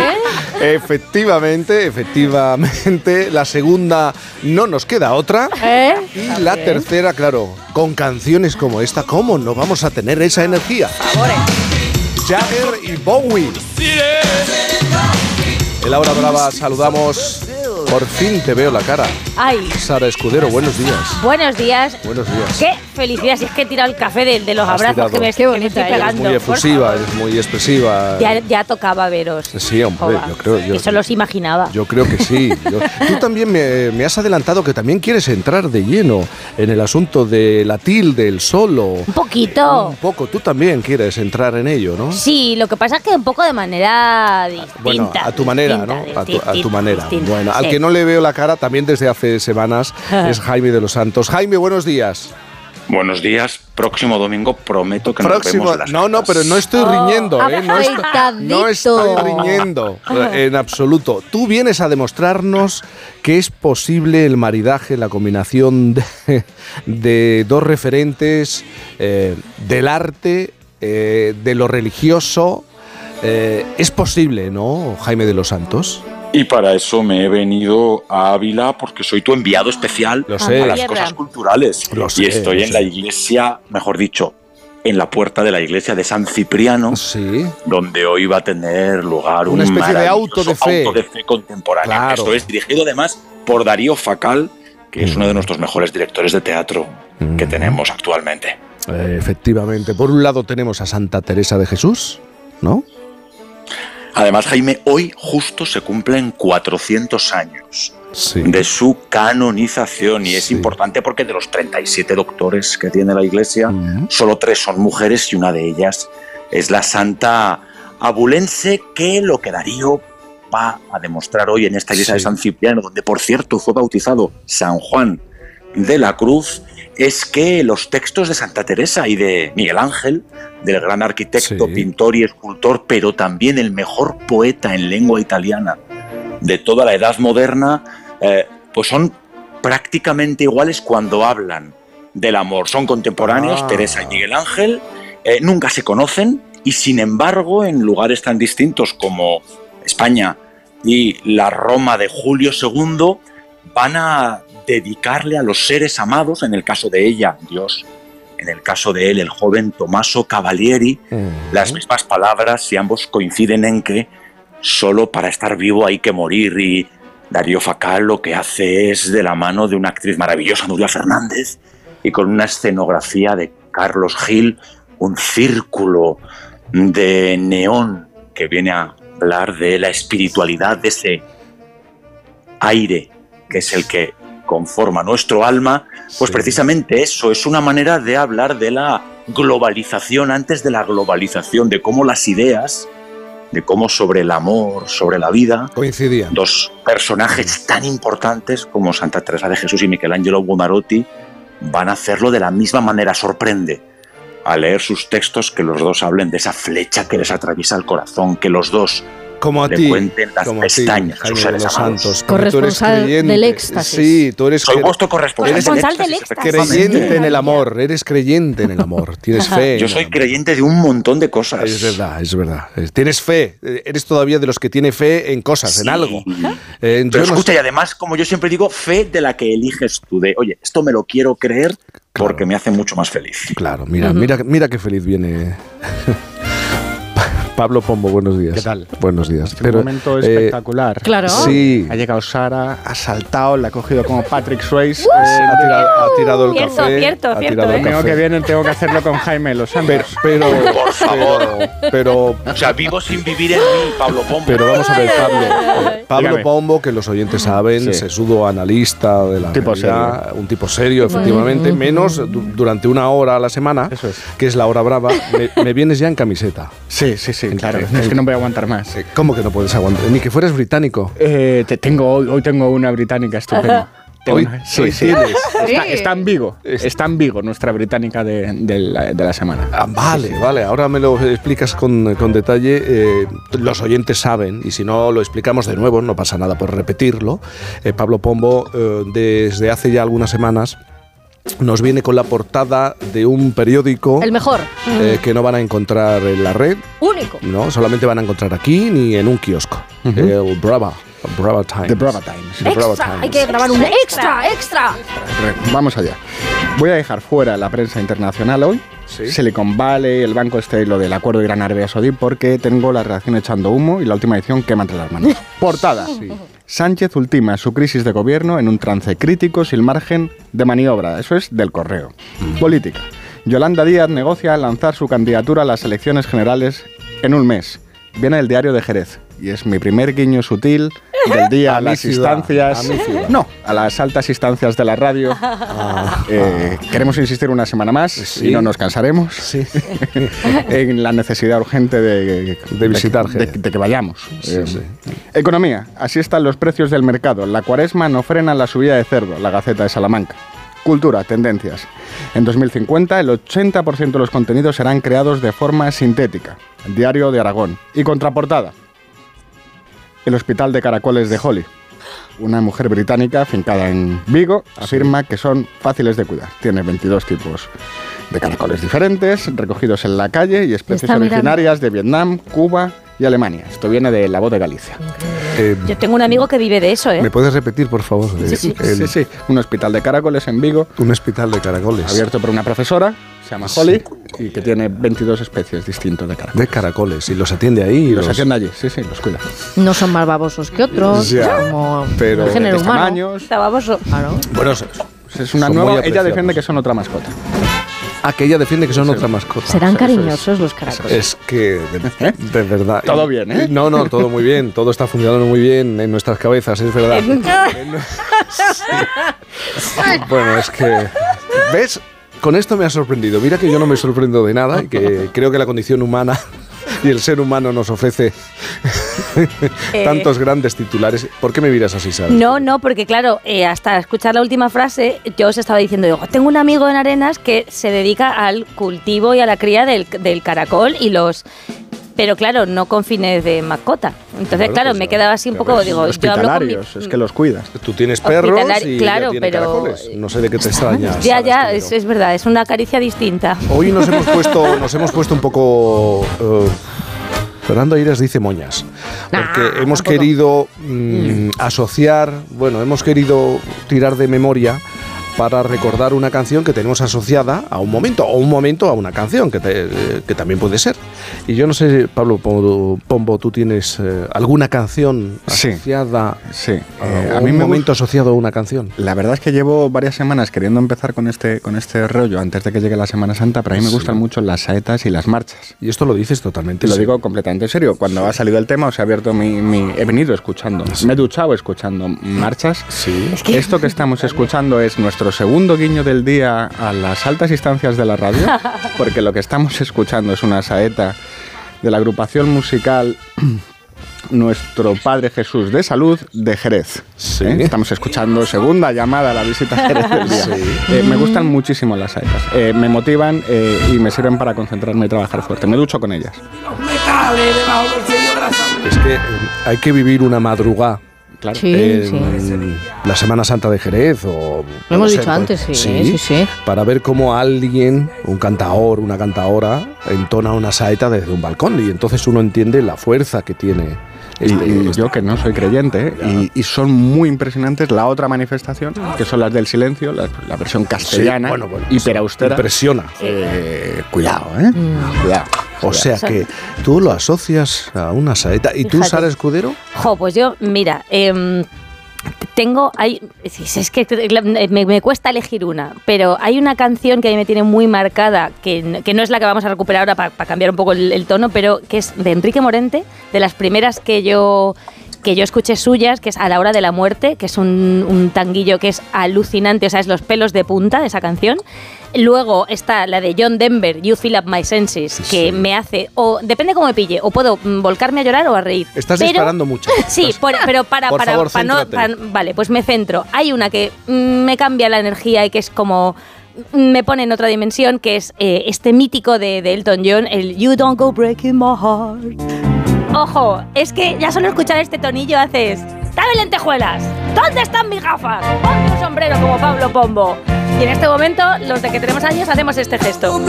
Índice para arriba. Pero lo asocias para a algún momento. Sí, a mi época de cuando yo vivía, o sea, de, de pequeña con mis padres, los sábados y los domingos en casa no había, eran vinilos, vinilos, vinilos.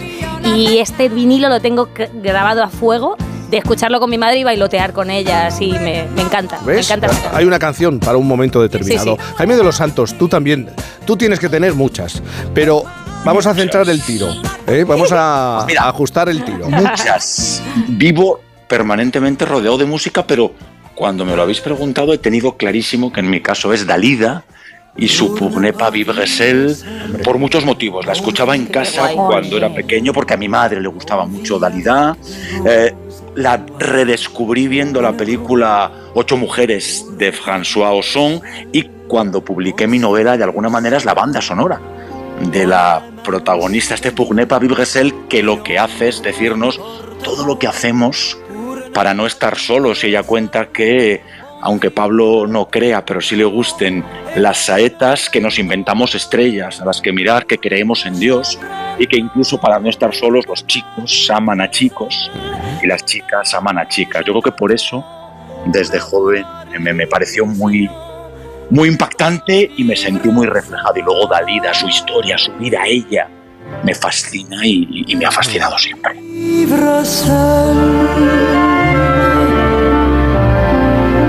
Ne pas vivre seul. Des filles aiment des filles et l'on voit des Son las garçons. 11 de la mañana, 19, 10, 19 en Canarias. Y Sara Escudero, que hoy está en el estudio, ha dicho, pues voy a incorporarme a la polémica, al debate, Sí, y voy a hablar de la tilde, del solo. poquito. ¿Eh? Poquito. Sí, a- Poquito. bueno, a tu manera. Sí, eh, a mi manera y me voy a pringar. O sea, yo creo que estamos ¿eh? perdiendo un poquito de tiempo con el temita del Mm. solo o del solo. O sea, que se note, que se note ahora Ya te mismo. estás posicionando. Joder, totalmente, Ah, totalmente. claro. O sea, se necesita. O sea, este último solo necesita compañía, ¿eh? Ahí está mi posición. Se está liando una muy gorda por una tilde, por una virgulilla, por un rasgo, una señal, una marca. Que con esto también posiciono mi friquismo con la lengua. Pero es que, por favor, qué maravilla de castellano. ¿eh? Virgulilla. Para una tilde, virgulillas. Me parece glorioso. Claro, que una tilde no es un acento. Es solo. Eh, con tilde, solo con tilde. la guinda del pastel del acento. O sea, de la palabra en cuestión. Este chiste es para pasar mañana. Es que yo sé que no son horas, pero Ya. no tengo tiempo y voy rápido. Entonces, eh, la tilde, la virgulilla, es el punto del azúcar del té. Con tilde, ¿eh? ahí lo dejo. Las tildes son como los tapetes que hacían nuestras abuelas para proteger las faldillas de las mesas camillas. Que tú dices, ¿útiles y necesarios? No, pero con ellos la estampa barroco rural era perfecta. Que hago un Kit Kat. Lo que ocurre es que nuestras abuelas no se daban cuenta de que los estampados de las faldillas no necesitaban ninguna protección, sino una muerte digna. Claro, porque las pobres hablaban, las faldillas hablaban con los braseros. Yo siempre me lo he imaginado. Esa- esas faldillas de lana que pican, que tienen un estampado de base marrón que no es alegre, me la imaginaba la pobre faldilla diciéndole al brasero: ¡Quémame! ¡Quémame, por favor! Porque mi faldilla, mi, mi faldilla imaginaria habla como Voldemort, claro. Es muy fea y pica. Entonces la pobre iría. Amigo brasero, a la que se siente Herminia, yo te acerco un fleco y me prendes fuego y me llevas con demis rusos, sempiterno rey de los faldumicos camilleros. rusos. Hombre, demis rusos, otro, otro jefe. A lo que iba. El drama que estamos haciendo solo con tilde, por un palito en una palabra de cuatro letras, es desproporcionado y es una pérdida de tiempo porque, claro, los que escribimos bien o lo intentamos, no sentimos que sea una pérdida de tiempo poner las tildes, o sea, poner el palito a la vocal.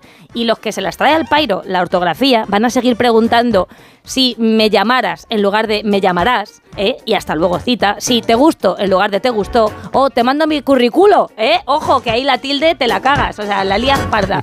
Y estás perdiendo un puesto de trabajo por no saber escribir bien y encima estás sacando la risa boba del que te lee, porque aunque sea un adulto de 58 años, la palabra mm, culo o culete nos sigue haciendo gracia, ¿eh? esto, esto es así. En fin, pongamos acentos a la vida y así las tildes van a venir solas. Me refiero a acentos a la vida. Por ejemplo, como lo que han hecho Marta Sánchez y Baute el otro día en el avión. Había turbulencias y la gente estaba asustada y dijo, pues me voy a cantar un colgando en tus manos para distraer al personal. Ole tú, ole, ole, con tilde, da igual. La cosa es, ojito, los detractores Había gente también que quería salir del avión. Cierto, cierto. Pero había, y había gente en ese avión, Mal hecho. eh, había gente en ese avión que dijeron, vamos a ver, la canción se titula Colgando en tus manos y era un viaje en avión, joder, da miedo. Vamos a ver, señor, vamos a ver, señor, no estamos para elegir. O sea, mira, a ver, ponte tú bomba de aquí en África y a ver si te mejora la situación. Oye, que tú has llamado me saca camilla de mis rusos, ¿eh? Ahí en un momento. No, a, las- a las- los trajes Sí, que llevaba. ya, A los ya, trajes ya, que ya, llevaba. ya, ya. Los trajes que llevaba, eran, eran- rectifica. eran faldillas. Rectifica. Eran faldillas. En cualquier caso, el acento en la vida es el hecho de cantar para ayudar. La canción en concreto es la tilde. Más acento en la vida y más y las tildes nos van a venir solas. Esto es una ley, como la ley de ortografía eh, que dice que todas las palabras que acaban en culo llevan tilde. Artículo, músculo, vehículo. Bueno, menos lameculos, que no lo lleva, pero se acentuará con el tiempo.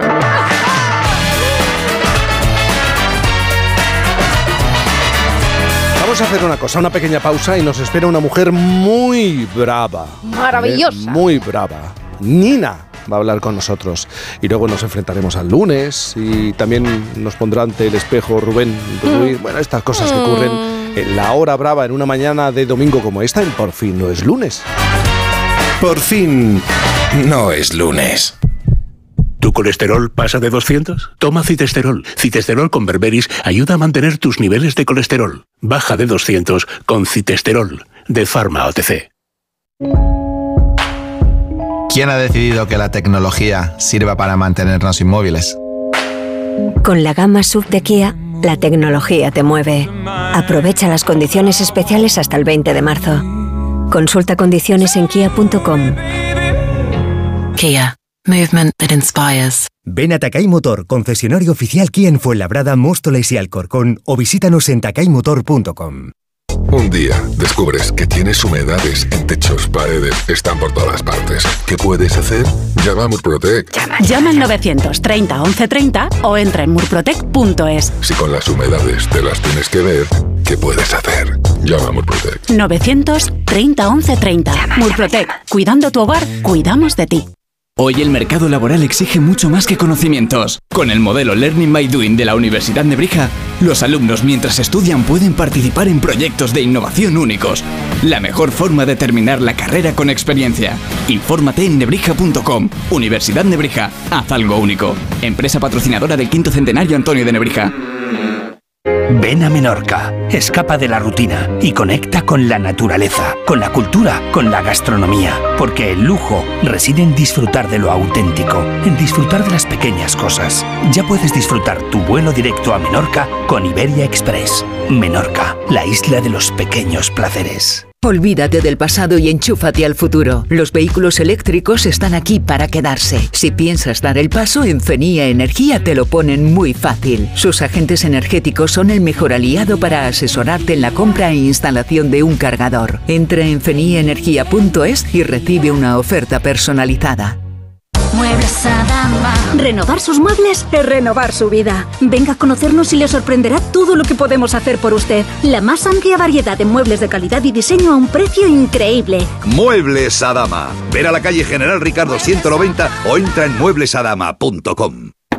El mejor flamenco te espera en el Teatro Real. Ven al Real y descubre un espectacular tablao en su histórico salón de baile con la temporada de Flamenco Real.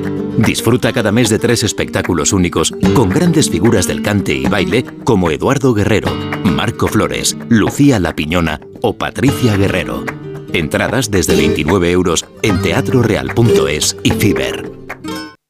¿Ya has decidido qué grado vas a estudiar? Mm, ¿Qué va? Tengo muchas dudas. ¿Sabes que en EAE Business School Madrid analizan tus puntos fuertes y te ayudan a elegir? Y además del título de grado, te ofrecen un título de experto en General Management. ¿En serio? ¿Y dónde me informo? En eaemadrid.com. EAE Business School Madrid, where true potential comes true.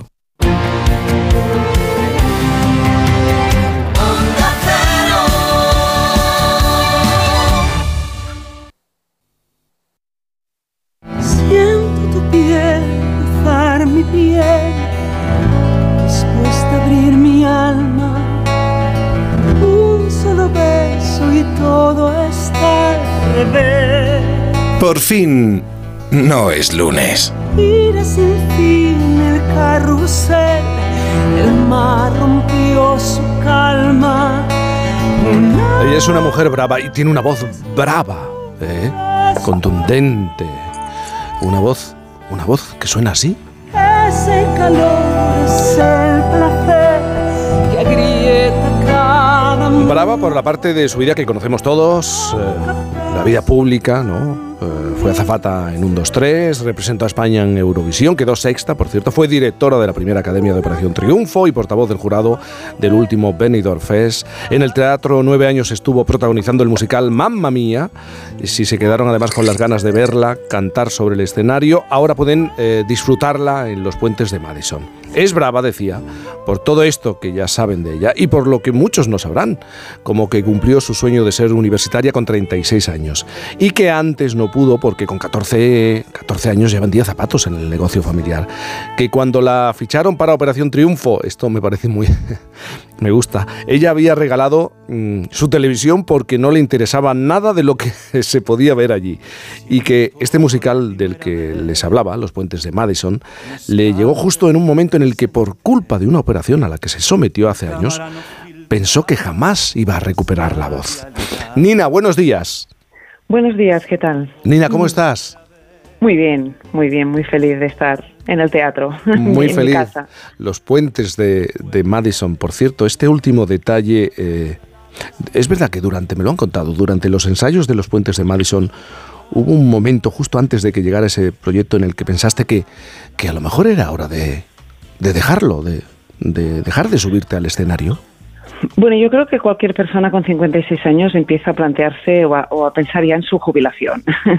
Pero además, los que nos dedicamos a este oficio tan exigente, em, eh, eh, te planteas cosas. Y yo a raíz de esa intervención quirúrgica que decías, em, a partir de la cual no es que pensara que no recuperaría nunca la voz, porque yo nunca he perdido la voz, sino que a partir de esa intervención quirúrgica eh, que me provocó la menopausia anticipada, eh, de forma anticipada, pues claro, yo empecé a plantearme muchas cosas porque, porque en el cuerpo de la mujer cambian muchas cosas, entre, entre ellas la voz. Entonces, como es un trabajo muy exigente Sí. y hay que estar al mil por mil, siempre he pensado, o soy de las que pienso que, si no consigo estar en ese mil por mil, yo no me voy a subir a un escenario. Y, y, sí que es cierto que, ya hace tiempo que voy como diciendo adiós, pero los, los proyectos y la vida felizmente no, no me dejan. O sea que yo aquí sigo. Y ahora cuando te subes eh, al escenario eh, y participas y actúas en los puentes de Madison, ¿cómo te escuchas? Porque has dicho, claro, viví un proceso eh, que tiene que ver con la salud, una serie de cambios. ¿Cómo te escuchas a ti misma? ¿Cómo escuchas tu voz? ¿O cómo es tu voz ahora? Sí, yo, mi voz está feliz, mi voz está feliz de cantar este material. De hecho, Sí. terminamos el 9 de abril y yo no me imagino dejar de cantar estas canciones maravillosas de, de Jason Robert Brown. Mi voz está feliz y mi voz está madura y contando las cosas, que es como a mí me gusta cantar, contando. Entonces eso es algo que solo te da la madurez. O sea, los, los años alguna cosa buena tendrían, tenían que tener, ¿no? Si no, mal. Eh, sí que es cierto que, que- que con la edad, lo mismo que las articulaciones, lo mismo que la musculatura, la voz es, muscu- es músculo, pues lógicamente eh, vas perdiendo la agilidad que tenías cuando eras joven, pero, pero desde luego la manera de contar las cosas y de cantarlas, ahí sí que ganas, desde luego. Porque Nina, eh, te lo preguntaba porque eh, tú has eh, declarado eh, en algún momento que mantienes una conversación diaria con tu voz. bueno, más bien ella me habla a mí. Ella te habla, claro. Ella me habla mucho y me informa de, de cómo está y de si vamos bien y si, de si tengo que hacer más deporte o si tengo que comer menos o si ella ella ella está al loro de todo. Y ella habla muy claro, ¿no? Eh, y te hace hablar muy claro. ¿Tú crees que eres una mujer extremadamente sincera para el mundo del espectáculo? Bueno, um, yo no sé si soy demasiado sincera o no, Sí. pero pero sí que busco la, la verdad y la autenticidad en todo lo Mm. que hago y sobre todo en la actuación, porque nosotros contamos una ficción, pero esa esa ficción tiene que ser creíble para el espectador y a mí me gusta trabajar desde la verdad, desde la entraña, desde las tripas, desde la emoción. Y ahora mismo tengo un material que es Los Puentes de Madison que me lo permite, que es desgarrador y que cada noche, en cada función, intento mm, hacer ese viaje emocional de Francesca y acabar, en fin, con ese desgarro de, de tener que dejar un- lo que podría ser un amor de su vida para, para ocuparse de, de sus hijos y de su marido. Y con el paso del tiempo, Nina, eh, ¿cómo es tu relación con la televisión? ¿No es la misma relación que mantienes con el teatro? Sí, bueno, yo la televisión que antes decías que, que, Sí. que la dejé porque no me interesaba nada. No, no es verdad. Yo dejé la tele, yo eh, eh, regalé las dos televisiones, Sí. eh, eh, para ser exactos, porque me impactó mucho un accidente que se dio en directo de un autocar con unos niños. Ajá. Y en ese momento ya- yo creo que la televisión ya estaba tomando un, un, un aire, iba por unos derroteros que a mí como espectadora me, me, me, me agredían. Entonces decidí regalar las dos televisiones, ese fue el motivo. Y nunca más he tenido televisión y nunca... Pasa que teniendo un ordenador tú no puedes decir que no ves la televisión. Claro. Yo, si hay algún contenido que, que me interesa, pocos, también lo tengo que decir, pues, pues lo, lo, lo consulto, lo veo, ¿no? Pero no, no, hago muchas cosas durante el día y no tengo tiempo para tampoco, ni siquiera mirar contenidos, a menos que sea una entrevista o algo que me interese mucho.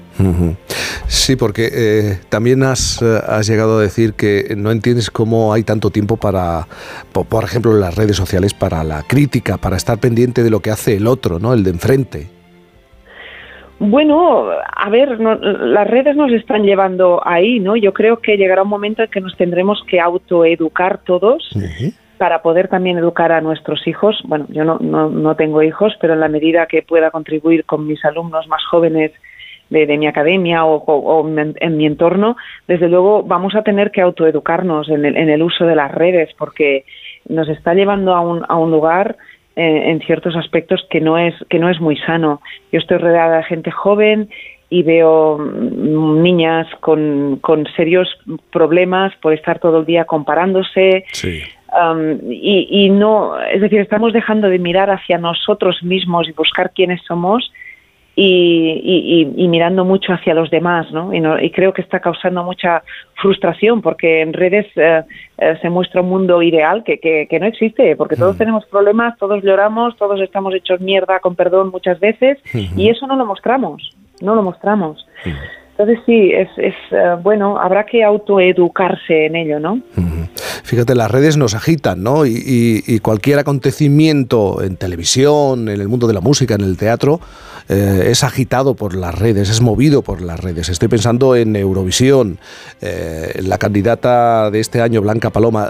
¿Crees que tiene posibilidades? ¿Que es una buena candidata? Yo creo que es una propuesta muy, muy sólida, porque ella es muy sólida. Es sólida como persona, es sólida como músico, como cantante.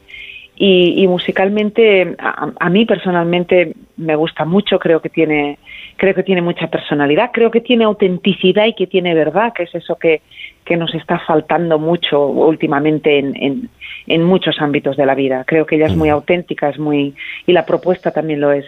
Pero veremos, porque luego pasa lo que pasa, ¿no? El año pasado eh, teníamos la propuesta de Chanel que era rompedora, Sí. que era maravillosa, que yo creo que, que nunca hemos llevado nada igual de semejante nivel y calidad y sin embargo, pues eh, la guerra de, de Ucrania hizo que, que- que la gente, pues bueno, bueno, que en, en- en un sentido se puede llegar a entender, ¿no? Pero que hizo que la gente pues votara a Ucrania, ¿no? Que para mí no era una propuesta musical ganadora. Y, y, Nina, hablando de esas cosas que a lo mejor el, el público no, no sabe, mm, al final eh, pudiste terminar la carrera, esa carrera que querías. ¿Por qué hiciste filología catalana y luego logopedia? ¿Eh? Con 36 años. Sí, mira, yo dejé de estudiar muy jovencita para ponerme a trabajar como muchos de mi generación. Empecé Sí. a vender zapatos en una zapatería, en un, en un trabajo que mi padre me buscó. y, y lo cuento siempre, de las 14.000 pesetas que ganaba, 7.000 las daba en casa. Y Claro. eso era muy habitual en aquel entonces, ¿no? Em, entonces, bueno, pues eso, eso era lo que, lo, lo que sucedía en, en mi casa y en muchas otras, ¿eh? Pero perdona, la pregunta que me has hecho no iba por ahí, ¿era? Sí, no, pero eh, terminas la, al final consigues Sí, terminar la carrera con 36 años. Exacto, y, y como no pude estudiar y siempre me quedó como esa frustración, Sí. pues eh, cuando, cuando, mira, cuando terminé la, la tercera edición de Operación Triunfo, yo estaba en el Controlín eh, con Cruz y Mainat y Sí. con Tinet y estaba en un ordenador haciendo, cursando el, el trámite para Fíjate. matricularme en la, en la universidad a- a- al curso de mayores de 25 años.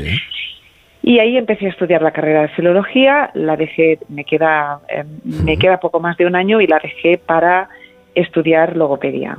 Y me gradué en 2014 y luego hice un máster en investigación clínica porque mi futuro, Eso, que me a eso iba. los escenarios, los escenarios, bueno, los escenarios pasarán porque tienen que pasar y lo que no pasará y, o lo que vendrá será esta etapa que quiero dedicar a la, a la investigación en, en voz.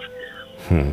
Tienes tu propio negocio, una escuela de voz, ¿no? Eres también profesora en la universidad, pero dices, porque el escenario pasará, llegará mi momento, me tendré que retirar.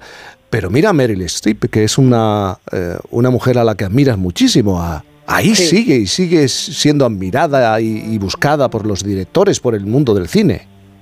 Sí, pero hacer ocho funciones y cantar Ya. durante eso eso es muy exigente. No, no, eso no me lo va a permitir. Va a llegar un momento que el cuerpo y la voz van a mandar. Yo me cuido mucho, hago yoga cada día, me cuido mucho la alimentación, estoy muy fuerte, estoy estoy muy bien para, para los 56 años que tengo y, y- y aguanto. Vamos, se ponen más más enfermos la gente joven que, que yo, te lo aseguro, porque ya te digo, estoy envuelta de gente joven y siempre están enfermos y, y yo eh, estoy sana, quiero decir, lo, lo siento, lo, lo siento así, pero, pero es que, claro, es que llega un Yo tengo amigos del mundo de la clásica que cuando les digo que hago eh, seis o ocho funciones a la semana se llevan lo- las manos a la cabeza, porque es muy exigente para el cuerpo y para la voz, muy exigente.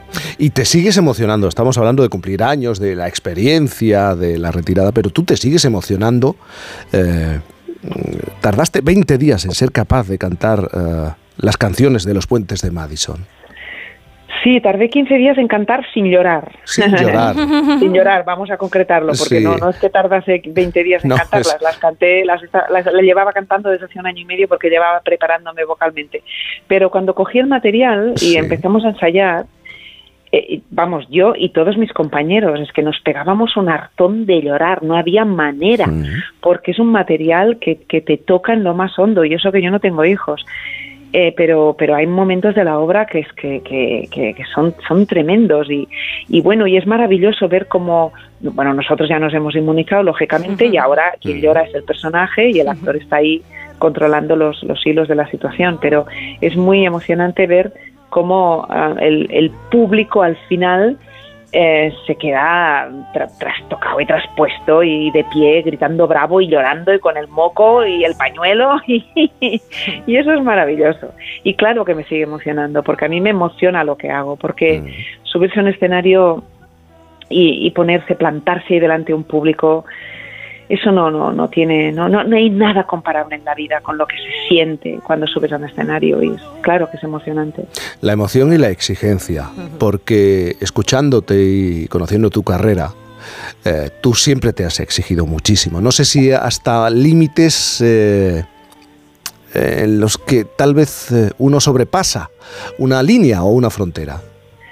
Sí, yo creo que de joven más, hasta que un día entendí que, que- que la perfección existe y que, y que hoy vas a hacer las cosas mm, de tal de tal manera que es que no las vas a hacer mejor y Claro. relájate porque eso no tiene arreglo. Ahora, lo que sí tienes que em, poner todo tu empeño es en hacerlas bien. Y eso es algo que mi abuelo me dejó en herencia con su con su ejemplo y mi abuelo no toleraba que algo se hiciera mal, cualquier cosa, es igual, ¿eh? poner la mesa, da igual, no hacía falta que fueran cosas muy importantes. Sí. Las cosas más sencillas y más cotidianas de la vida, todo hay que hacerlo bien. Entonces eso es algo que aprendí de mi abuelo y que además con la edad creo que se me está como, como mm, sé, Acentuando, ¿no? más- Sí, se me está acentuando, ¿no? Pero luego la, la, la exigencia de para pensar que vas a hacer algo de forma perfecta, no, no, porque eso Mm. no, eso no existe y eso lo único que hace es crearte frustraciones, ¿no? Ahora salir al escenario y, y- y darlo todo y entregarte y, mm, y, y dar lo, lo mejor sin miedo a nada, sin miedo a nada, nada, nada, nada. Eso, eso sí, eso y espero no perderlo nunca. Isabel, ¿una cosa más? Es que eh, necesito que te pongas el, el peto, Nina, eh, porque quiero darle un mensaje a Donna. Un mensaje de una niña de 14 años, 13, 12, no me acuerdo cuántos años tenía cuando, cuando te fuimos a ver, en ese mamma mía.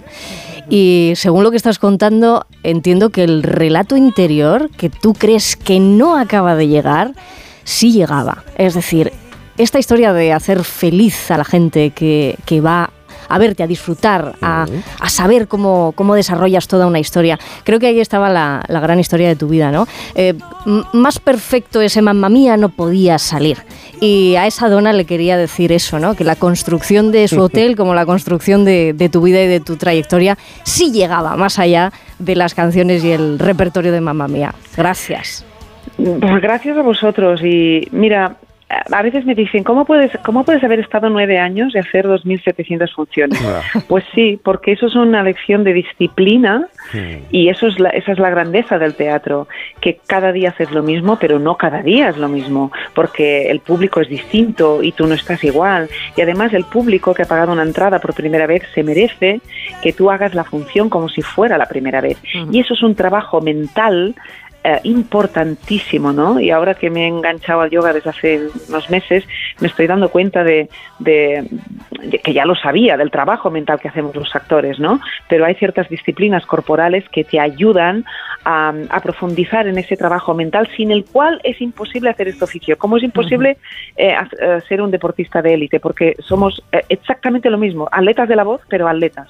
Nina, un gusto hablar contigo. En los puentes de Madison. Todavía la pueden ver, todavía las pu- la Hasta pueden el disfrutar. 9 de abril. Hasta Hay el que 9 de abril. Un beso enorme, Nina.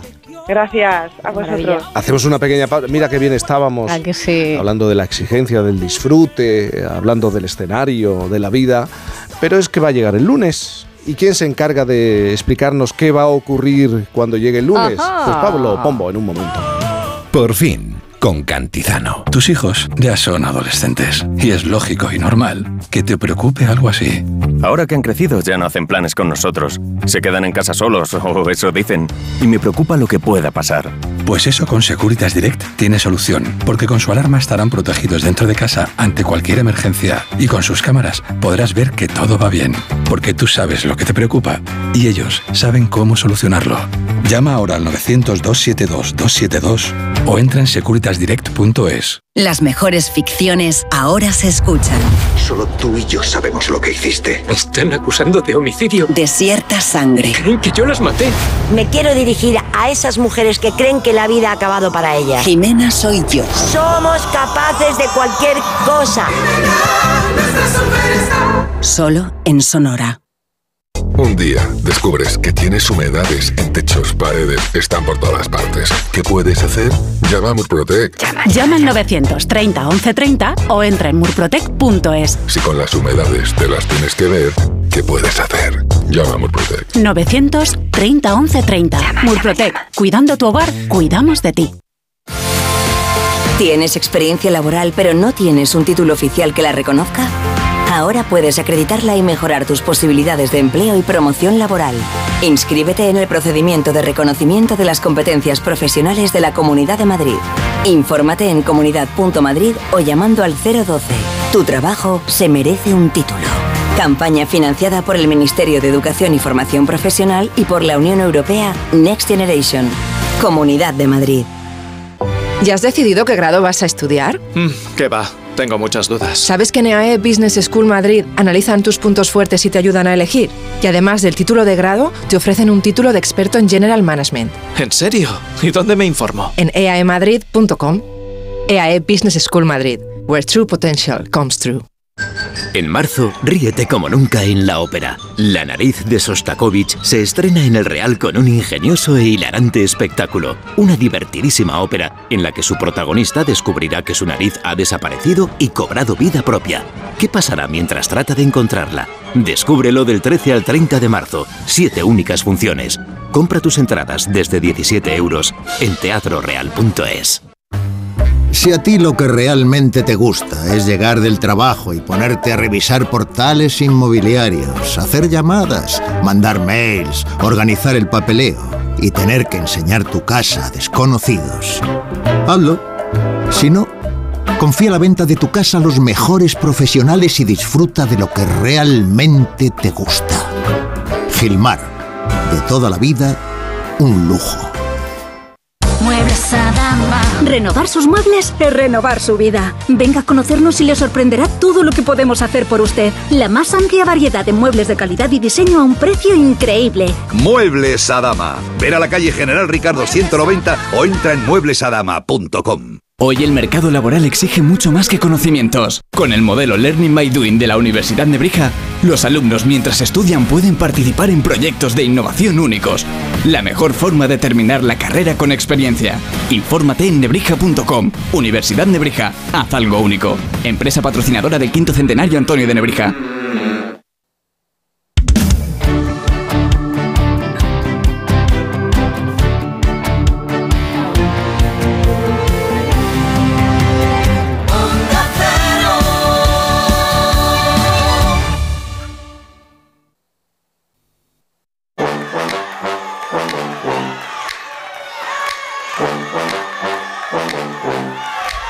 Y sí, llegará el lunes. Cuando por fin sea lunes, Pablo Pombo nos lo va a explicar, pero me dejáis un momento. Acabamos de hablar con Nina y por, por, por- iba a decir línea interna, un mensaje Jaime de los Santos me dice, yo me sigo poniendo nacida para amar. De Nina. Ah, ¡Qué genio! Jaime de los Santos, te sigues poniendo esta canción Nacida para amar de Nina. Con el traje de Romy. A ver, os vais claro. Si es Con el traje de Romy, Eres un amigo. romántico, eres almíbar Nueva puro. confesión. Nueva confesión. Yo cuando era pequeño lo que quería ser era azafata del 1, 2, 3 por Nina. Oh, con las gafas. Porque me parecía fascinante eh, esa señora. Ah. Y, y su paso por Eurovisión. Pero cuando te digo que me lo pongo es que igual me lo pongo todas las semanas Ah. en YouTube y fa- me fascina todo, la voz, el look. Benditos 80, qué maravillosa Los década. 80. Yo ya ¿Cómo tengo vivimos todavía de aquello? Qué barbaridad. Ah, Estás anotando algo. Sí, Eh, sí. Eh, es que estoy sentado en, en la- en una silla que cuando viene un entrevistado se convierte en la silla eléctrica, porque Sí. se entrevista con Alsina. Pero luego tú haces otra cosa que no entiendo muy bien y es que consigues que todos nosotros nos pongamos en el diván y contemos cosas Bueno, que no sí. contaríamos al, al psiquiatra. o sea. Suele ocurrirme. Claro. Suele ocurrirme Es desde hace algunos años. Es ¿eh? tremendo Desde hace algunos años. Pero eh, bueno, a lo mejor es la única virtud que tengo, seguramente. Vamos al lunes, ¿te parece? Venga. Venga, vamos allá. Porque Pablo Pombo, atención. ¿Puedes anticiparnos cómo va a bailar la actualidad durante la semana que viene? Claro que sí. Se nos van a entremezclar las tensiones como lo hacen las piernas al sonar del tango. Por eso traigo esta vieja milonga porteña, arrabalera y triste, estas notas bailarinas bajo el sol de Carlos Di Sari, este organito de la tarde. Queda Y queda partitura de la corrupción. Lo del Tito Berni irá llegándonos como las cerezas. Cada vez que tiras de una, vienen más. Y todas llegan podridas. De momento nos hemos quedado en las manos con el racimo del caso de la Benemérita. Y más que llegarán. Esto no va a desaparecer de los titulares. Punto y aparte. Habrá tirones fuertes por la resaca de la votación de la ley del solo sí es sí. La coalición del gobierno no se divorciará a corto plazo porque no puede, pero ya está en separación. Sánchez quiere coser las descosturas y los, de y los de Podemos quieren convertir el desastre que han provocado en una razón de voto para el 28M. No cejarán. Es lo que tienen los sectarios, que son tan predecibles como las sectas. Llegan siempre hasta el final, como los davidianos, como, como los de Huaco. De manera que habrá reproches y habrá tirones. También en otras zonas de la acción legislativa, por ejemplo respecto a la ley de vivienda, que ya veremos cómo termina si es que acaba. Porque ahora el campo de juego ya es más amplio. No solo hay hartazgo dentro de la coalición, también en la mayoría que sostiene al gobierno, donde los de RC y Podemos danzan amarraditos los dos, que diría María Dolores Pradera. Están sufriendo los socialistas con un sentimiento de orfandad en el partido, porque el hostigamiento de los de Iglesias ha sido duro y nadie levanta la cabeza. Y están además preocupados porque el principio de iniciativa se perdió. Den por hecho, queridos oyentes, que el gobierno tratará de cambiar eso que unos llaman la agenda política y otros la conversación nacional. Es posible que la crisis de gobierno restringida salte pronto, es cuestión de poco tiempo. Y es probable, muy probable, que Moncloa busque recuperar aquello del escudo social que no parece estar protegiendo eficazmente a las familias españolas. Y eso es lo que quiero subrayar. El índice de confianza del consumidor, elaborado por el CIS y publicado esta semana, cuenta que la mitad de los hogares españoles se piensa que la situación económica está peor hoy que hace seis meses. Esto es la mitad de las familias españolas, cuando hace seis meses no es que estuviésemos para celebrar mucho. Y respecto al futuro, hay poco optimismo en las casas españolas con la economía. En menos de uno de cada cuatro hogares se considera que la situación estará mejor dentro de medio año. Un 41% se, se ve igual de mal y todo un tercio incluso peor. El final de la legislatura está siendo un trago verdaderamente amargo, no ya para el gobierno, sino so- sobre todo para los españoles. Pero se mantendrán. Eso es así. Se mantendrán unidos. Sí, con toda seguridad. Versos lunares sobre la piel de tu recuerdo. Bésame, que en mis labios hallarás calor. Siénteme, fragilidad de papel, cómo tiemblo por ti.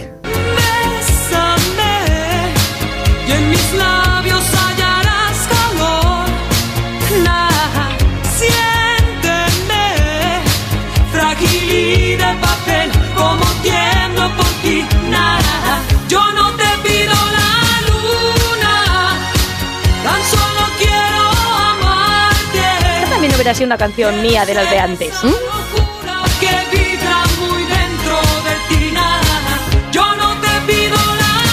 Amamos la radio, amamos a nuestros invitados y a nuestros oyentes como patatas, hijolusa. Amamos lo que hacemos y lo que somos.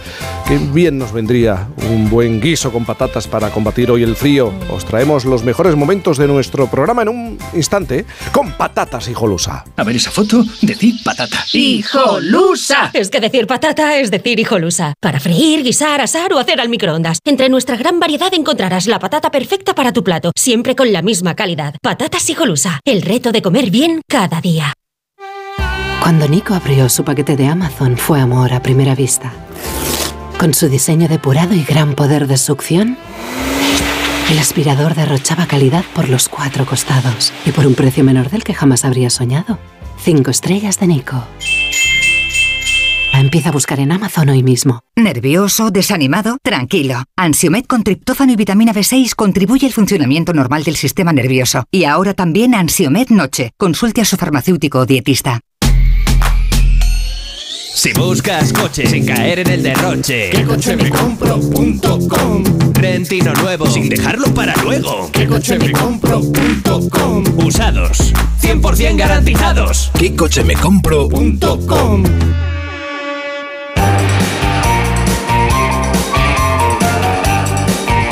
Bueno, eh, es el momento en el que se supone que nos quedábamos con, con, con lo mejor del programa. Ay, Esta es era que- la idea original. Luego ya Rubén y hace otra cosa. Claro. ¿Qué tal? Buenos días. ¿Qué tal? Buenos días. Di la verdad, estuve buscando y así como mejor, mejor, tampoco mejor. encontré. Déjame que salude a todo el equipo. No los voy a mencionar a todos, Sí. pero bueno, Pablo Pombo, Sara Sí, Escudero, a Jaime Nacida Santos. para Amar. eh, estáis. Sí, sí. en fin, que un placer. Bueno, voy a saludar a todo el equipo. A uno no, a Sabino Méndez, porque a estas horas imagino que no nos está escuchando. Te voy a sacar el tema otra vez, Jaime, Oh, no, sé que te enciende, no, no. pero todo indica que no nos No. está escuchando. Así de indignado estabas esta mañana con él. Hoy vamos a empezar el programa mostrando nuestra indignación por lo que le sucede y lo que viven algunos colaboradores de Por fin no es lunes y ahora lo van a entender inmediatamente. ¿Cómo es posible estar en marzo y disfrutar además de 21 grados, 22 grados? Sabino Méndez, buenos días.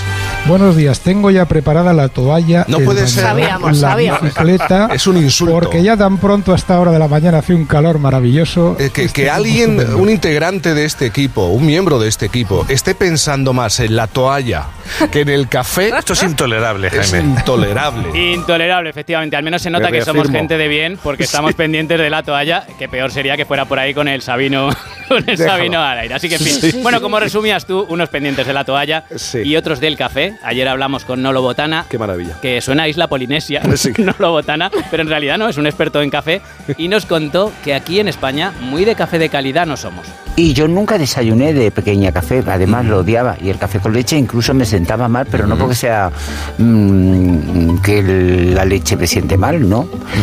Pero... Seguramente fuese por el café, porque en España hemos tenido un muy mal café durante muchos años. Ahí está, muy mal café Es en. España. Muy mala de leche hecho, también. en otros países también, de eso hablamos otro día, efectivamente, de la mala leche. En otros países se dice, ya me he tomado un café, ya soy persona, y aquí decimos café y cigarro, muñeco de barro, o sea, ni siquiera, ni siquiera humano.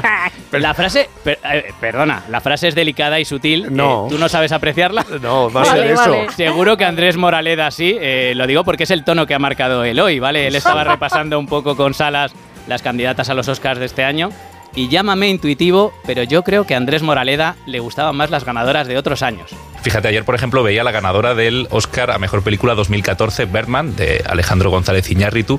Eh, solo los 30 primeros minutos de Birdman son una genialidad que se mean en la cara de todas estas películas Está muy bien. que has nombrado antes y que hemos escuchado antes. Se ha entendido.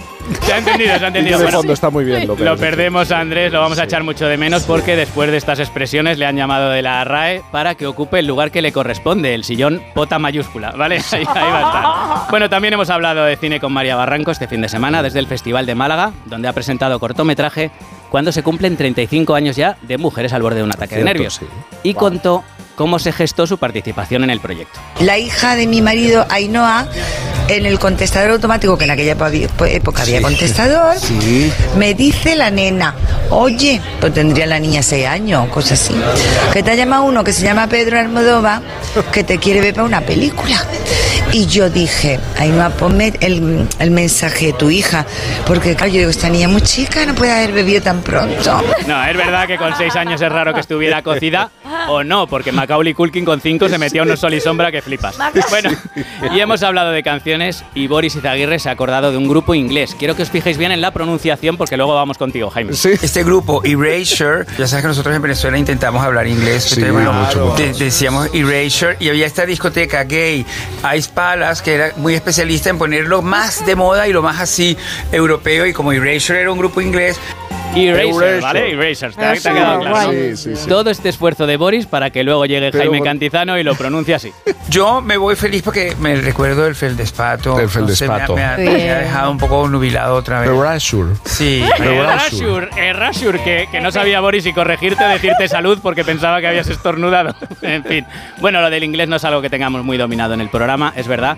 Tanto es así, Isabel Lobo, Ajá, que hasta sí. cuando pronunciamos bien, corregimos. Te ha pasado a ti, si lo habías dicho bien, mujer. ¿Qué pareja acaba de hacer ese intercambio? Que lo podéis hacer también vosotros en cualquier amistad, algún recuerdo que dais, algo que valoráis mucho. Pues. Ed Sheeran y Chris Hemsworth, es que me pasa lo mismo con Pri Sí, Brosnan, no es con. Bruce Willis. El cantante y el actor de Thor, ya sabéis, Sí. bueno, pues Ajá. uno le ha de firmado la guitarra y el otro el martillo del superhéroe. Intercambio perfecto. Intercambio perfecto depende. Para Sabino una guitarra, sí, un martillo para el de Bricomanía. En Ah, fin, está bueno, bien, está bien. Hablando de guitarras, estuvo con nosotros también Pancho Varona y nos habló de Sabina, que no ha querido llevárselo de gira, y habló de los viejos tiempos, cuando Joaquín tocaba en la Mandrágora. Viejos pero viejos de verdad. Estuve hace unos años, hace no muchos años, en, en la antigua Mandrágora, que ahora se llama Pues sí. Lamiac, creo, el bar, y entré, le pregunté al camarero, un chico joven, oye, eh, aquí actuaba Joaquín Sabina hace muchos años, yo venía a verle y me dice, ¿quién es ese? era un chico de, de 18 años que no sabía quién era Joaquín Sabina, ¿no? Que sabe que te digo, no le sonaba de nada, ni la Mandrágora, ni Joaquín Sabina, ni nada, ¿no? El tiempo, el tiempo. Siempre, N- Nunca creo a aquel que me dice, el tiempo es relativo. No, el tiempo cae, van cayendo los segundos y solamente hay que escuchar esto, las señales horarias.